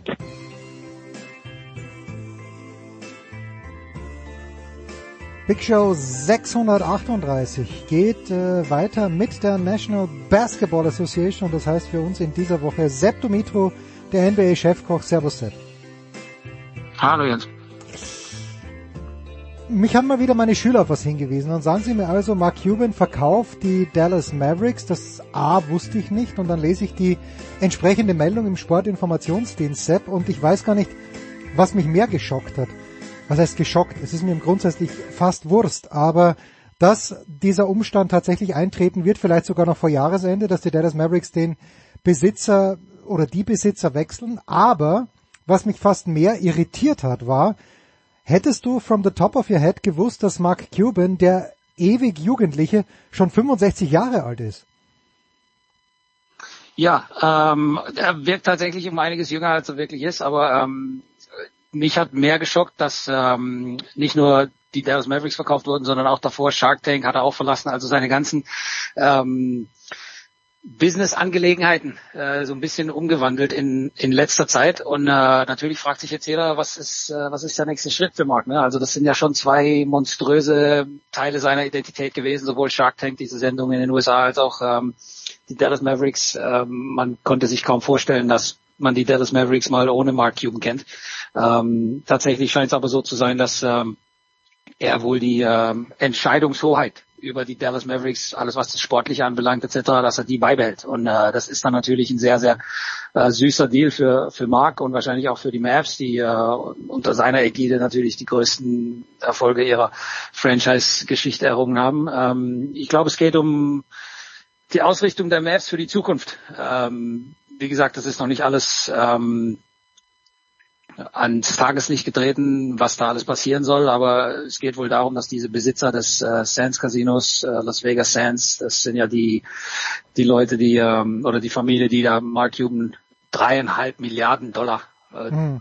kolportiert für die Mavs angeboten haben sollen, um dann eben auch ähm, eine neue Arena und ein Entertainment-Zentrum im Casino-Style in Dallas selbst ähm, neu zu errichten. Also ich glaube, da geht es dann auch um Größenordnungen, die selbst ähm, für einen Mark Cuban, einen Milliardär, äh, ich glaube, in, in ein bisschen zu hohen Sphären dann äh, passieren. Ähm, und wenn er natürlich dann sich ausbezahlen lassen kann und trotzdem die Entscheidungshoheit über die Mavs behalten kann, also da sagen alle ausschließlich. Das ist natürlich ein unglaublich süßer Deal. Zum einen, weil man dadurch garantiert, dass äh, man die Kontinuität beibehält, was äh, das Sportliche für die Mavs anbelangt, äh, die Führung etc.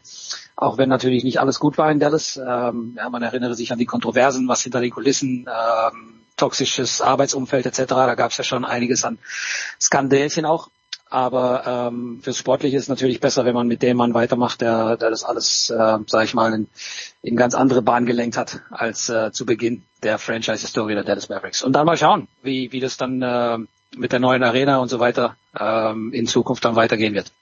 Ja, so jetzt, äh, wer sich erinnern kann, vor ein paar Jahren, Steve Ballmer, als er die LA Clippers gekauft hat, da korrigiere mich bitte Sepp, aber ich meine, pardon, ich meine, er hätte zwei Milliarden dafür bezahlen müssen. Das war ja dann auch mehr der, der notgedrungene Zwangsverkauf der Clippers. Jetzt sind wir hier bei dreieinhalb Millionen. Ich habe mit meinen Schülern auch so ein bisschen gerätselt.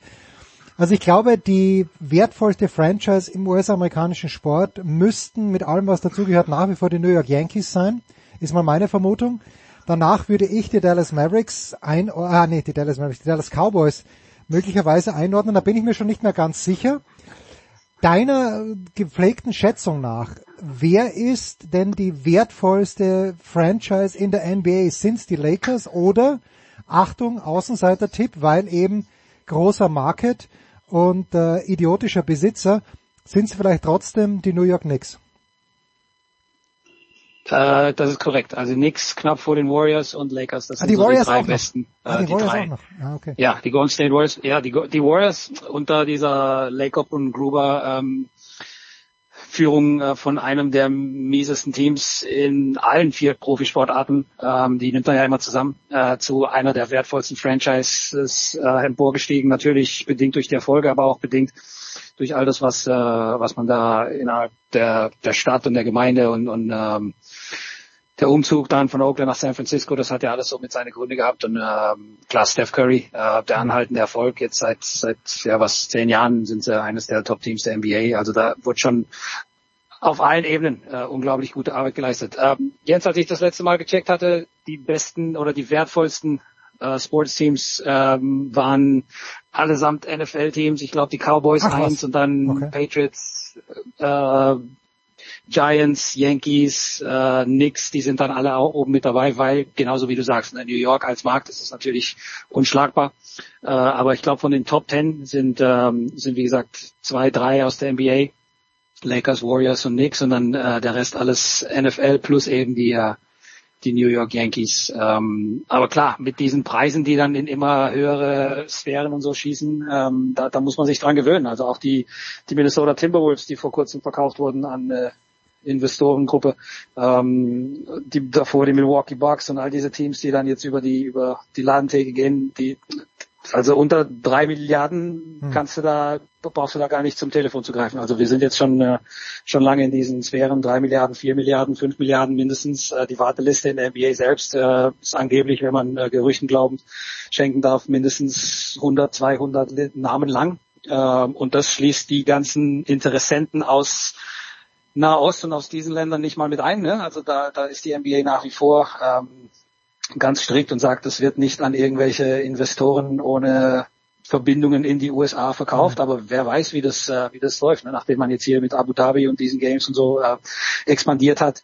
Ähm, Euroleague-Team auch ähm, mittlerweile verkauft worden oder da soll jetzt ein, ein Team dann entstehen und äh, ich sag mal, wo das Geld ist, da ist dann auch natürlich das Interesse dieser großen Ligen, NBA mit eingeschlossen.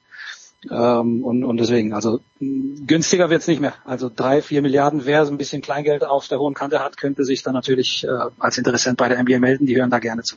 Ich habe gerade mein Telefon wieder weggelegt. 2,5 hätte ich noch jetzt hier in Cash liegen, aber bei drei okay, wird's okay. mir dann zu viel.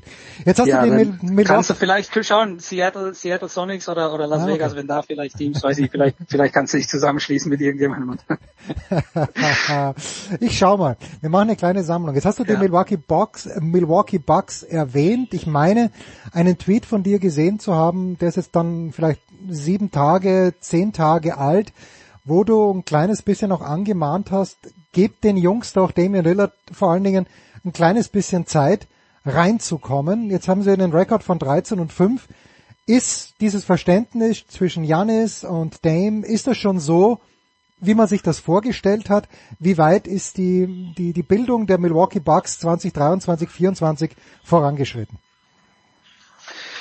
Naja, sie haben im Grunde genommen ähm, einen, einen Zock sind sie eingegangen, ne, indem sie ihren ähm, exzellenten Verteidigungspoint Guard Drew Holiday weggetradet haben. Dass der jetzt dann natürlich dummerweise beim größten Rivalen im Osten bei den Celtics landet, ist dann natürlich mies, aber sie haben einen oder den vielleicht besten offensiven Point Guard Schrägstrich Shooter der Liga bekommen, äh, in Damian Lillard. Und damit tradest du dann natürlich deine Stärke in der Abwehr für eine neue Stärke im Angriff. Das sieht man auch an den, an den Werten, an den Zahlen. Ähm, das hat sich komplett umgekehrt. Die Bucks sind offensiv eines der besten Teams der Liga, automatisch, einfach nur wegen der Ankunft von Lillard.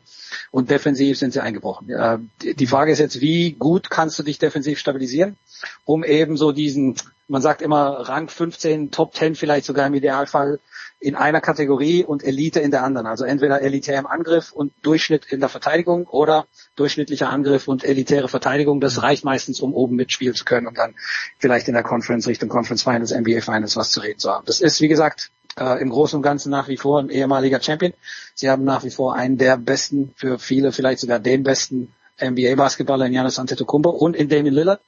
Nicht nur einen der besten Shooter aller Zeiten, sondern den am meisten äh, der, der klatschigste, ich weiß gar nicht, wie man das auf Deutsch sagt, äh, most clutch, also der, der, du weißt, was ich sagen will, ne? also der Mann, der in der entscheidenden Phase, in Crunch Time, in der Clutch Time ähm, mit am besten und am verlässlichsten ist. Das sieht man auch an den Zahlen, schon in dieser Saison, auch in Milwaukee in einem System, das noch lange nicht ausge, ähm, Fight ist, äh, da gab es einen neuen Coach, die Rotation ist ein bisschen anders ähm, und Damian Lillard, Janis Antetokounmpo, da würden viele vielleicht gerne ein bisschen mehr Pick and Roll zwischen diesen beiden sehen, weil du als Verteidigung im Prinzip dann absolut machtlos bist. Also entweder Janis rollt und wird eingesetzt oder du gehst unter den Block und Damian Lillard drückt von der Dreilinie ab.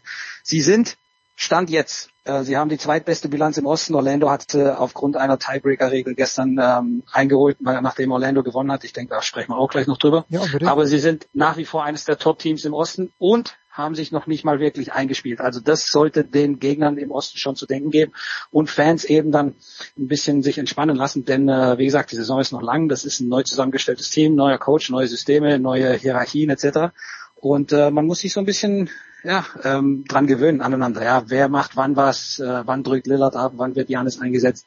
Also ich mache mir keine Sorgen um die Milwaukee Bucks und ich denke auch so diese dieser Abgesang. Oh, da ist jetzt alles den Bach hinuntergegangen, weil sie haben jetzt Drew Holiday nicht mehr und die Defensive am Perimeter ist jetzt da nicht mehr so ganz so stark. Das ist alles ein bisschen verfrüht. Ähm, klar ist äh, ist es anders, aber ich sag mal so, sie sind, sie sind jetzt nicht letztes Jahr Champion geworden und haben das abgegeben, sondern äh, da gab es schon gewisse Gründe, warum Milwaukee da äh, etwas tun musste, um eben auch Janis langfristig zu binden. Das hat funktioniert. Ähm, aus der Sicht heraus war es schon mal eine gute Transaktion, sich Lillard zu holen und ich glaube, dass die Milwaukee Bucks dann am Ende auch da sein werden. Also Stand heute würde ich äh, tippen Conference Finals Boston, Milwaukee. Ähm, und, und da müsste sich schon einiges verheerend zum Negativen verändern, um da, um da von meinem, von meinem Tipp abzurücken. So, jetzt vor acht Spielen sind die Orlando Magic bei 5 und 5 gestanden und da hätten alle gesagt, ja okay, das war zu erwarten, ja, ordentliches Team, nicht super, aber ordentlich, 5 ja. und 5. Acht Spiele später ja. stehen die Magic bei 13 und 5 und natürlich äh, die beiden Wagners. Also wenn man sieht, Franz jetzt äh, 31 Punkte gegen die Wizards, äh, 30 gegen die Hornets. Äh, Franz ganz, ganz maßgeblich beteiligt, aber auch Mo Wagner, machen wir uns da nichts vor. Äh, wie gut sind die Magic wirklich aus deiner Sicht? 13 und 5, das sind jetzt 18 Spiele von 82 im Grunddurchgang. Äh, ich, ich schlage mal schnell hoch, noch nicht mal ein Viertel gespielt. Aber wie gut sind die Magic aus deiner Sicht wirklich?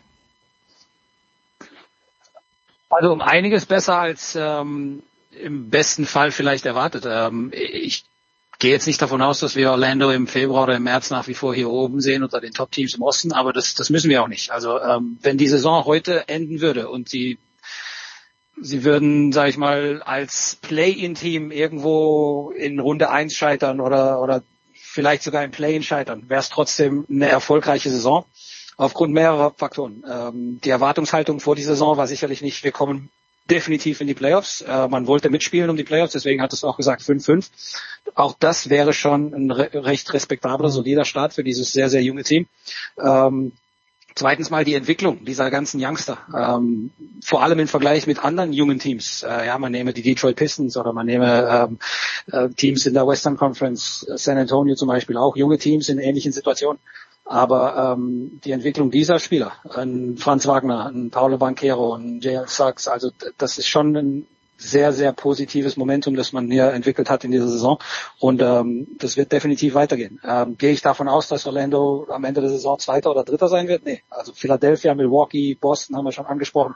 Selbst Teams wie Miami, wie Cleveland, hm. wie die New York Knicks vielleicht, ähm, die sind am Ende vermutlich über Orlando weil das schwer ist, über vier, fünf Monate Regular Season dann aufrechtzuerhalten, diese, diese Leistungsexplosion, die wir mittlerweile gesehen haben, kann man schon so sagen. Also Siege gegen Denver und Boston äh, in dieser Winning Streak, das sind jetzt, waren jetzt nicht nur miese Gegner, ja, da waren sicherlich ein paar Teams dabei, die Orlando geschlagen hat, die sind, die sind zum Vergessen. Ähm, ja, Washington, Charlotte, äh, Chicago, das sind jetzt keine Angstgegner in dieser Saison. Aber nichtsdestotrotz, also die Entwicklung ist bombastisch. Ähm, Franz habe ich auch vor kurzem geschrieben, auf dem Weg zum All-Star für mich. Äh, Paulo Banquero vielleicht sogar auch. Äh, Moritz, einer der besten Ersatzmänner dieser Liga.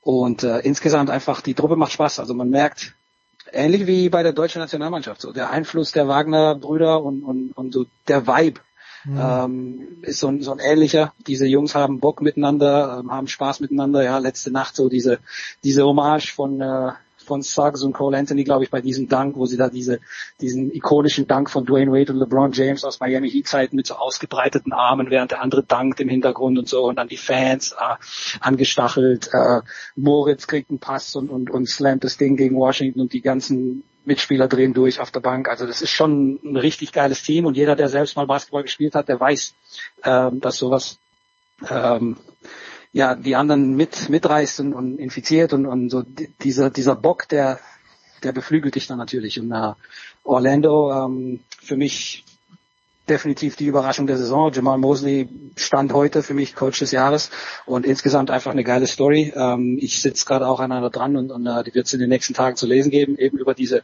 diese Dynamik und über diese Arbeit, die man da leistet, die aber auch nur funktioniert, wenn du die richtigen Typen dafür hast. Und ich glaube, da hat Orlando, wie gesagt, einen viel, viel besseren Job gemacht als Rebuilding-Team, als junges Team, äh, das vor Jahren noch im, im Keller rumgedümpelt hat und man sich immer gefragt hat, ja, was wird denn daraus, wo geht's da hin, den fehlt so der Franchise-Player, wird es überhaupt mal was? Ähm, nee, die haben schon die Richtung gefunden und äh, ich glaube, da wird es in Zukunft noch viel, viel Spaß damit geben mit den Orlando Magic. Hat denn Franz Wagner schon genug Hausmacht, auch bei den amerikanischen Fans? Weil korrigier mich bitte, die All-Stars werden ja auch in der NBA von den Fans gewählt. Äh, hat er schon genug Hausmacht, dass er vielleicht wirklich als Starter in das All-Star-Game reinkommt?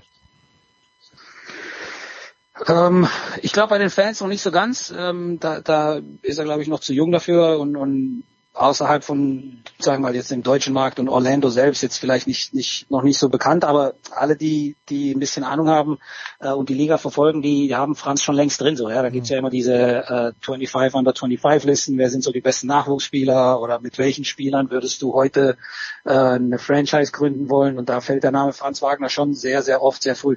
Ähm, äh, Coach Gordon Herbert hat vor ein paar vor ein paar Wochen ähm, hat er gesagt, äh, für ihn wäre wäre Franz in, in ein paar Jahren wäre das einer der besten fünf, zehn Basketballer des Planeten. Also in, in diese Richtung bewegen wir uns auch. Ähm, und ähm, selbst wenn die Fans ihn in diesem Jahr nicht honorieren sollten, ich denke, die anderen, ähm, die stimmberechtigt sind, ähm, Medien und, äh, und Coaches, die, ähm, die wissen, mit wem sie es da zu tun haben. Und äh, ich sag mal so, wenn man heute als gegnerischer Coach für Orlando Magic da am, äh, am Reißbrett sitzt und, und die defensive Taktik austüftelt, äh, da sind die ersten Namen, die fallen Franz Wagner und Paulo Banquero. Also wie kriegen wir die beiden Jungs in den Griff? Franz ist der vielseitigere, äh, Paulo ist der bessere Scorer, aber Franz ist derjenige, der mit dem Ball in der Hand da für Orlando richtig Dampf macht, äh, selbst punktet, andere in Szene setzt, die Defensive bindet. Und äh, so wie man das auch bei der Nationalmannschaft beim Goldmedaillengewinn gesehen hat, ähm, das ist so vielleicht so ein bisschen unter dem Radar äh, der beste Mann dieser dieser Truppe. Und ich glaube, als solcher wird er, wenn nicht in diesem Jahr, dann, dann äh, spätestens in den nächsten Jährchen äh, definitiv seinen Weg ins All-Star-Game finden. Und das legt uns jetzt die Rutsche zu unserer letzten Frage. Nationalmannschaft, äh, Vibe, äh, gut, da darf der Name Dennis Schröder natürlich nicht fehlen. Die Raptors jetzt bei 9 und 10. Äh, Dennis allerdings, glaube ich, mit einer bemerkenswerten Vorstellung gegen die Suns. Ich glaube, das auch bei dir gelesen zu haben. Also äh, die Turnovers waren ja früher gerne mal ein Problem bei ihm. No more. Ich glaube, was hat er? Zwölf Assists, kein einziges Turnover. Zwar nur acht Punkte, Team ja. hat gewonnen. Ähm, wie, wie weit ist der Erfindungsprozess der Toronto Raptors aus deiner Sicht schon fortgeschritten? Naja, die Raptors haben im Grunde genommen fast dasselbe Team wie, wie in der Vorsaison, ähm, haben ihren Starter auf Point Guard mit äh, mit Dennis Schröder ausgetauscht ähm, statt Fred Van Fleet. Es ist jetzt eben Dennis, der da ähm, das Spielgeschehen leitet.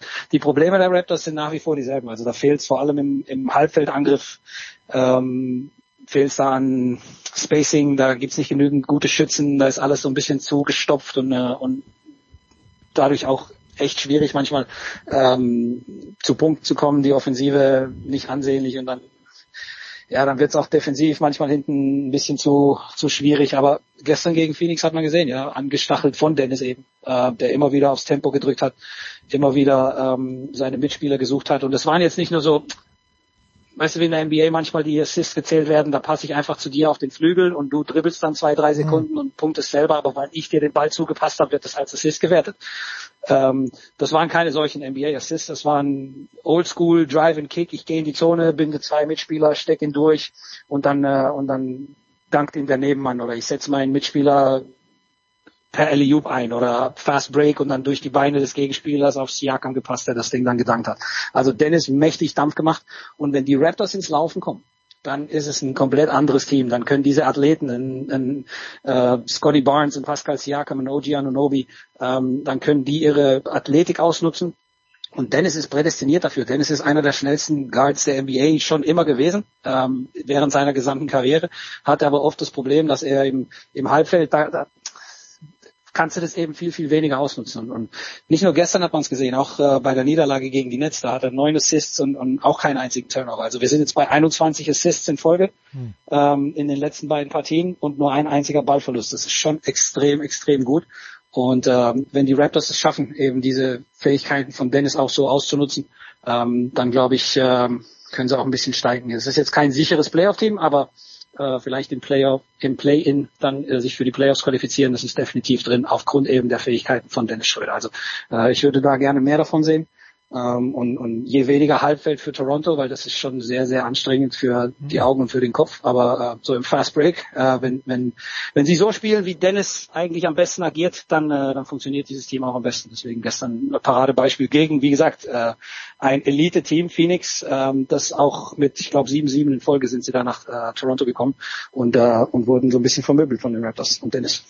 Tja, und diese, diese Assists, die du ansprichst, erinnert mich ein kleines bisschen an die Yards, After Catch in der NFL, die dann halt auch dem Quarterback zugeschrieben ja. werden, aber wenn natürlich der genau. Pass vier genau. Yards weit ist und der, der, der Receiver, Wide Receiver rennt dann 25 noch dazu, es kommen auch 29 raus. Sepp, wie immer eine ganz, ganz große Freude. Wir machen eine kurze Pause in der Big Show 638. Sepp Dumitro übrigens auch in unserem Jahresmagazin selbstredend vertreten mit einem wunderbaren Interview mit unser aller Lieblingscoach, mit Gordon Herbert. Ich freute, ich freute mich sehr und ihr solltet euch auch freuen. Es ist äh, extrem lesenswert.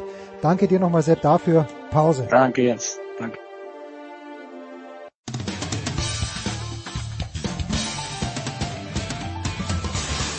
Hallo, hier ist Erik Meyer und ihr hört Sportradio 360.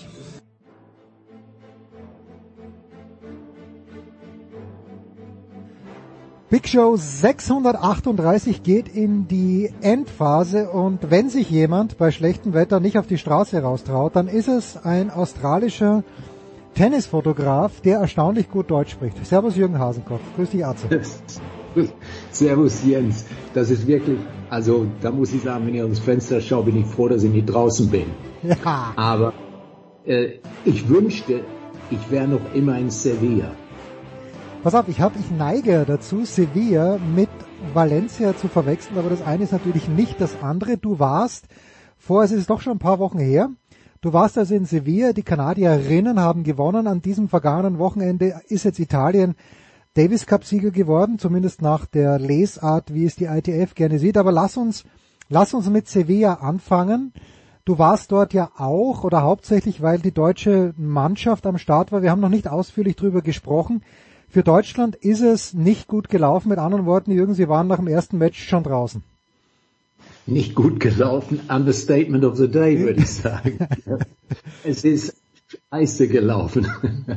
Aber okay, ich, ich muss ehrlich sagen, ich habe nicht viel erwartet, weil ähm, ich meine, die deutschen Damen, das sieht relativ dünn aus und dass die Laura Siegemund noch äh, diese, diese Monsterreise auf sich nimmt aus Cancun, wo sie ja Weltmeisterin geworden ist, äh, nach Sevilla zu kommen, äh, das ist schon eine harte Nummer gewesen. Und ich muss sagen, ich lehne mich jetzt aus dem Fenster, aber so vom Gefühl her, was ich gesehen habe, war sie die Einzige, die richtig hoch motiviert war und äh, wirklich alles versucht hat, aber ja, okay, shit happens, sagt man so schön. Und wie du schon sagst, erster Tag gleich verloren, dann ist es natürlich schwierig, am zweiten Tag nochmal äh, irgendwie versuchen, das Ruder rumzureißen, der Ehre wegen. Gell? Aber es hat nicht sein sollen. Und äh, ja, äh, Eva Liss war ein bisschen unglücklich, vielleicht auch äh, nervös, hat dann den, das erste Spiel gleich äh, das erste Match gleich sehr eng verloren. Ähm, in einer Halle kann man dazu nicht sagen. Es war so ein, so ein Behelfsding gewesen. Die haben ja im, äh, im Olympic Stadium, äh, wo angeblich äh, der Davis Cup mal gespielt wurde, auch um diese Jahreszeit, äh, Anfang November, Ende September, äh, und Rafa wohl damals gewonnen hat, haben die dieses Mal äh, drei Zelte aufgebaut. Mhm. Und äh, ein Zelt, das größte, das war praktisch die Spielhalle. Und daneben im zweiten Zelt durften dann die Deutschen spielen, weil die eben äh, nicht zur Elite gehörten. Und äh, ich war in beiden mal gewesen und rein zuschauermäßig war das sehr, sehr dünn. Und ich muss auch sagen, organisatorisch war es noch dünner, äh, was die ITF da gemacht hat. Ich weiß nicht, ob es jetzt ein Last-Minute-Effort war oder nicht, aber äh, kannst dir ja vorstellen, so ein Zelt, es war halt wie ein großes Bierzelt. Äh, es war nur nicht die Stimmung wie in einem Bierzelt. Äh, und da hatten die dann diese Metalltribünen aufgebaut. Beim deutschen Match, ja, vielleicht waren 75 Leute da gesessen, gell? Und äh, mein Kollege und ich äh, waren die einzigen Fotografen. Äh, ja, Paul Zimmer war auch noch da gewesen, aber äh, gesehen habe ich den nicht so oft. Aber, aber wir waren die einzigen und da waren ein paar Lokalfuzis da gewesen. Klar, Deutschland gegen Italien. Äh, interessiert die Pilze. Ja. Bitte? Interessiert die Pilze in Sevilla. Genau, und vor allen Dingen die Italiener haben ja auch jetzt nicht die Riesenmannschaft, gell? Die, diese Jasmin Paolini, die ich immer unter ferner Liefen habe eingestuft, äh, hat wohl sich im Ranking doch extrem verbessert und äh, ja, hat unglaublich stark gespielt, muss ich sagen. Also die, die war schon, war schon sehr gut und äh, überhaupt die, wenn ich rübergeschaut habe zu den äh, Italienern, äh, die waren richtig heiß, gell? Und äh, bei der Deutschen Bank, äh, ja, äh, ich weiß nicht, hat so ein bisschen nach einer Trauergesellschaft ausgeschaut. Gell? Ja, Aber, also äh, die Italienerinnen haben sie dann nicht gewonnen, sondern Kanada hat's gewonnen. Was mich jetzt, ich bin ein bisschen überrascht nach dem, was du mir erzählst. Wir kommen gleich zu Malaga, wo du ja letztes Jahr warst. Aber ich bin ja. jetzt schon ein bisschen überrascht, deine Erzählung, weil die ITF ja von Sevilla so begeistert war, dass sie das im kommenden Jahr gleich wieder dorthin vergeben hat. Also ich bin jetzt eher entgeistert, weil wenn du sagst, das waren drei Zelte und nicht mal Bierzeltatmosphäre hat es äh, gegeben. Ich habe ein paar ja. Bilder dann gesehen von Leila Fernandes, die das ja dann fast alleine gewuppt hat für die Kanadierinnen. Aber ja. ich bin ich bin echt erstaunt, dass Sevilla wieder da am Start sein wird, Jürgen. Hat sich das schon irgendwie abgezeichnet? Sind die Spanier davon ausgegangen oder warst, äh, waren Frankie und du schnell genug weg, dass ihr das gar nicht mehr mitbekommen habt? wir, wir waren, sage ich mal, schnell genug weg, weil äh, Sevilla ist halt so eine tolle Stadt, muss ich sagen. Okay. Also äh, wir, wir sind sehr viel in Sevilla rumgelaufen, so viele Menschen auf der Straße, abends in den Lokalen. Also ist schon eine super Location, muss ich sagen. Das Stadion, das Olympic Stadium, ist ein bisschen weiter draußen, aber äh, nicht schwierig zu erreichen, sage ich mal. Äh, ist, ist schon okay so. Aber äh, ich glaube auch, dass die ITF wahrscheinlich Schwierigkeiten haben werde, wird, äh, jemand zu finden, der das übernimmt. Hm. Darf man auch nicht vergessen, weil äh, das ist natürlich so ein bisschen äh, Damen-Tennis ist jetzt nicht so der Brüller, sage ich mal, gell? Und äh, die können ja nicht alles nach Saudi-Arabien geben. Also äh, irgendwo in Europa muss ja auch noch was bleiben. Und in Malaga, das muss ich sagen, das hat sich bewährt. Und in Sevilla, wer weiß, äh, vielleicht, wenn bessere Spieler kommen, wenn die ITF das mal aussortiert kriegt mit dem, mit dem Finale, äh, dass das jetzt nicht unbedingt in Cancun gespielt wird und äh, eine Woche, in der Woche davor, dann kann es sein, dass bessere Mannschaften, also bessere Spieler kommen, stärkere Mannschaften und äh, klar, wenn Spanien dann auch oben mitspielt, dann kann sicher sein, dass, äh, dass die Leute kommen, obwohl ich natürlich äh, in Malaga gesehen habe, dass die Leute auch kamen, wenn andere Mannschaften mhm. gespielt haben. Zum Beispiel beim Finale Australien gegen Kanada, das war Riesenstimmung, muss ich sagen. Also wirklich, das war Davis Cup Stimmung pur. Das fing schon im Semifinale an. Gell? Also da hat's funktioniert. Und deswegen glaube ich, dass es auch was mit den Spielern zu tun hat, weil bei den äh, Davis Cup, bei den Herren waren ja nun richtig gute, obwohl Spanien ja früh draußen waren, aber es waren gute Spieler da und es wurde gutes Tennis geboten. Das Sicher bei den Damen wird auch gutes Tennis geboten, aber die lassen sich schwerer zu verkaufen. Wenn da keine Coco Goff oder Sabalenka oder Badosa da ist, dann äh, wird schwer, das zu verkaufen. Ja? Also die Leute dahin zu locken. Ja, also Schwiontek war ja auch nicht dabei. Die hat Cancun davor gewonnen, hat, hat man gesagt, äh, das, das schenke ich mir. Und wie du natürlich ja. völlig richtig sagst, am vergangenen Wochenende Novak Djokovic am Samstag im Halbfinale gegen Sinner die Partie, die er natürlich eigentlich schon gewonnen hatte, großartig von ja. Sinner und für die Italiener, dass äh, Sinner das dann noch rumgerissen hat. Äh, wie ist jetzt dieses Setup in Malaga? Wenn du sagst, Sevilla, Olympic Stadium ist bisschen weiter draußen, drei Zelte. Also ich habe, ähm, ich nörgel ja auch gerne herum, aber ich habe auch dieses Jahr nichts auszusetzen gehabt an der Stimmung. Halbfinale, Finale, vielleicht erste Partie, okay, Finnland gegen Kanada haut jetzt niemanden so richtig um. Aber die Australier, mhm. Leighton Hewitt war dann auch nicht begeistert, weil er sagt, okay, das kann ja nicht im Sinne des Erfinders sein, dass jedes Jahr das Finale am gleichen Ort ist, immer auf dem gleichen Belag, aber wurscht. Wie ist, wie ist das Setup in Malaga?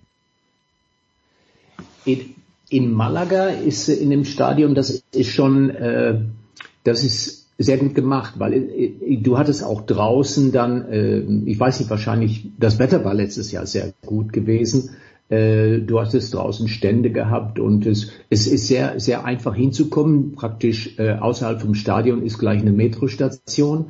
Äh, das hilft, aber ich glaube nicht, dass, es, äh, dass das der Grund war. Und äh, Malaga die Stimmung war gut, die Leute waren da. Klar, die, die ersten äh, Matches war es ein bisschen dünner, aber so ab Viertelfinale, Halbfinale war richtig ähm, Davis Cup Stimmung und äh, ja, okay, Leighton Hewitt ist ein bisschen stinkig, weil er schon wieder verloren hat. Die haben ja schon letzte Mal verloren gell, äh, gegen Kanada. Ähm, und äh, ja, das, ich glaube, das steht und fällt mit mit dem mit dem Feld, wer wer spielt, gell? Und äh, sag ich mal so, wenn jetzt angenommen ein Kyrgios für für äh, Australien gespielt hätte, ich glaube, das wäre hätte auch viel gebracht, gell? Meiner Meinung nach. Ja. Ja, man muss ja sehen, also die Leute, die dort waren, haben mit ihren besten Mannschaften gespielt, Ausnahme vielleicht Kanada, wo ich nicht weiß, warum Felix nicht gespielt hat, vielleicht ist er schon wieder verletzt, war ja oft genug verletzt in diesem Jahr, aber Serbien ja, Djokovic, Italien Sinner äh, und die Australier mit Deminor, die Tschechen, da ist Lehečka Nummer eins, soweit ich weiß, waren dort, gut, bei den Finnen ist wurscht, Rusovori war krank oder verletzt die letzten Wochen, hat es trotzdem ja. versucht, also da haben wirklich die Nummer Einsen gespielt und natürlich also es haben mindestens zwei Nationen gefehlt, wahrscheinlich drei. Also Deutschland hätte ich gern gesehen mit Sverre von Struff, weil die und dann ja. mit dem Toppel Pütz und Krawitz, die hätten eine sehr gute Chance gehabt, das Ganze zu gewinnen, glaube ich. Dann natürlich die Spanier, die äh, Heim, Heimmannschaft hat natürlich gefehlt und auch wenn Alcaraz jetzt nicht so wahnsinnig gut gespielt hat die letzten Wochen, aber mit Alcaraz auf eins und wer auch immer dann auf zwei gespielt hätte bei den Spaniern, wäre schön gewesen. Äh, ja, man kann auch sagen, die Russen haben gefehlt, geht halt nicht im Moment und wer weiß, wann das wieder geht. Und aber auch die Amis, das ist ja das, das Traurige eigentlich. Die Amis sind ja eigentlich ganz ordentlich aufgestellt mit TFO, mit Fritz, mit Paul ja, und immer mit ja. einem ordentlichen Doppel, die haben halt auch gefehlt. Aber ich finde auch, wie du sagst, du, wenn die, wenn die Spitzenspieler da sind und Djokovic reicht da ja eigentlich schon als größte Legende, im Moment, vielleicht immer, äh, das, das ist eigentlich völlig okay gewesen, dieses Wochenende in Malaga. Also, also finde ich auch, weil äh, das Finale Sinner gegen Djokovic. Halbfinale, bitte. Das war Halbfinale. Das war Halbfinale. Halbfinale. Ja. Kannst nicht toppen, gell? Ja. Also äh, da, da wurde schon richtig äh, gutes Tennis gespielt und klar, so wo du es jetzt aufzählst, fällt mir auf da fehl, fehlen doch relativ viele, gell? An Nationen, äh, ja, aber gut, das ist. An Nationen, aber okay, mit den Spielern, das war schon immer ein Problem gewesen, gerade äh, für Deutschland, weil wenn man zurückblickt, äh, Becker und Stich, dann einmal der und dann wieder nicht und dann doch mal wieder, gell? Also das hast du eigentlich immer. Und äh, dann passt natürlich auch vielen von den Top-Spielern nicht ins Konzept, weil äh, ich glaube, Alcaraz war ein bisschen angeschlagen, der hatte, glaube ich, irgendwas, aber klar, äh, Heimmannschaft, wenn du in Spanien spielst, dann wäre schon gut, wenn du da den Alcaraz hast, gell? und wenn er, wenn er nur da ist, gell? und äh, vielleicht auch nur ein Doppel spielt oder sowas, gell? das wäre wär auch schon gut. Und ja, mit den Russen das ewige Thema, weiß nicht, wann das mal gelöst wird, aber ja. Naja, und die Amerikaner weil Amerika ist ja immer eine Davis Cup Nation gewesen, gell? Ja. Aber auch schon länger nicht mehr ähm, tatsächlich dabei. Ja, das ist ähm, also bei den Finals so, dass sie wirklich was gewinnen. Haben wir Anfang des Jahres diesen United Cup gewonnen. Da ist klar, ja. ich meine mit Jessica Pegula als Spitzenspielerin und ich glaube Taylor Fritz äh, war der Spitzenspieler damals äh, für die Männer. Da haben sie, das haben sie gewonnen. Auch okay, völlig in Ordnung. Wäre Russland sicherlich auch ein starker Counterpart gewesen, wenn die mit voller Mannschaft anreisen. Das ist jetzt schon die Frage, die uns zum Abschluss bringt, Jürgen. Wann wirst du denn rüber machen ins Warme? Vor Silvester, äh, nach Silvester und wo wird's losgehen für dich? Ja, nee, nee. Vor, ich äh, fliege bisschen später dieses Jahr am 29. Und äh, ja, im, am Ende bin ich jetzt doch vielleicht ein bisschen spät dran, weil hätte ich das früher gewusst, dass Kerber und Zverev in Sydney spielen, mhm. Ich bin Freund von United Cup, äh, aber dann wäre ich doch vielleicht früher geflogen und äh, hätte die paar Tage in Sydney noch gemacht. Äh, weil egal, ob sie was reißen, aber ist sicher, äh, es lohnt sich sicher mal zu schauen, wie die äh, Angie jetzt zurückkommt. Gell? Und so werde ich aber da sein und die Qualification machen. Quali mache ich vor, die Woche vorher und äh, dann das Turnier. Mit Recht. Schön, ja.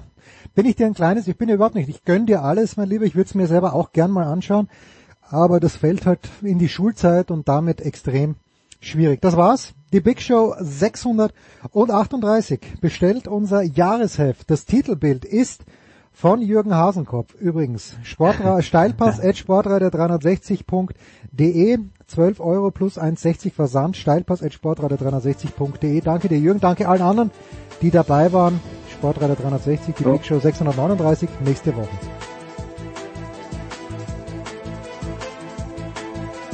Das war die Big Show auf sportradio360.de. Folgen Sie uns auf Twitter, klicken Sie den Gefällt mir-Button auf unserer Facebook-Seite und abonnieren Sie uns via RSS-Feed oder auf iTunes. Die nächste Ausgabe der Big Show gibt es am kommenden Donnerstag. Bis dahin sollten Sie die Zeit nutzen und die weiteren Angebote auf sportradio360.de wahrnehmen. Play Ball! Da ist gar nichts toll.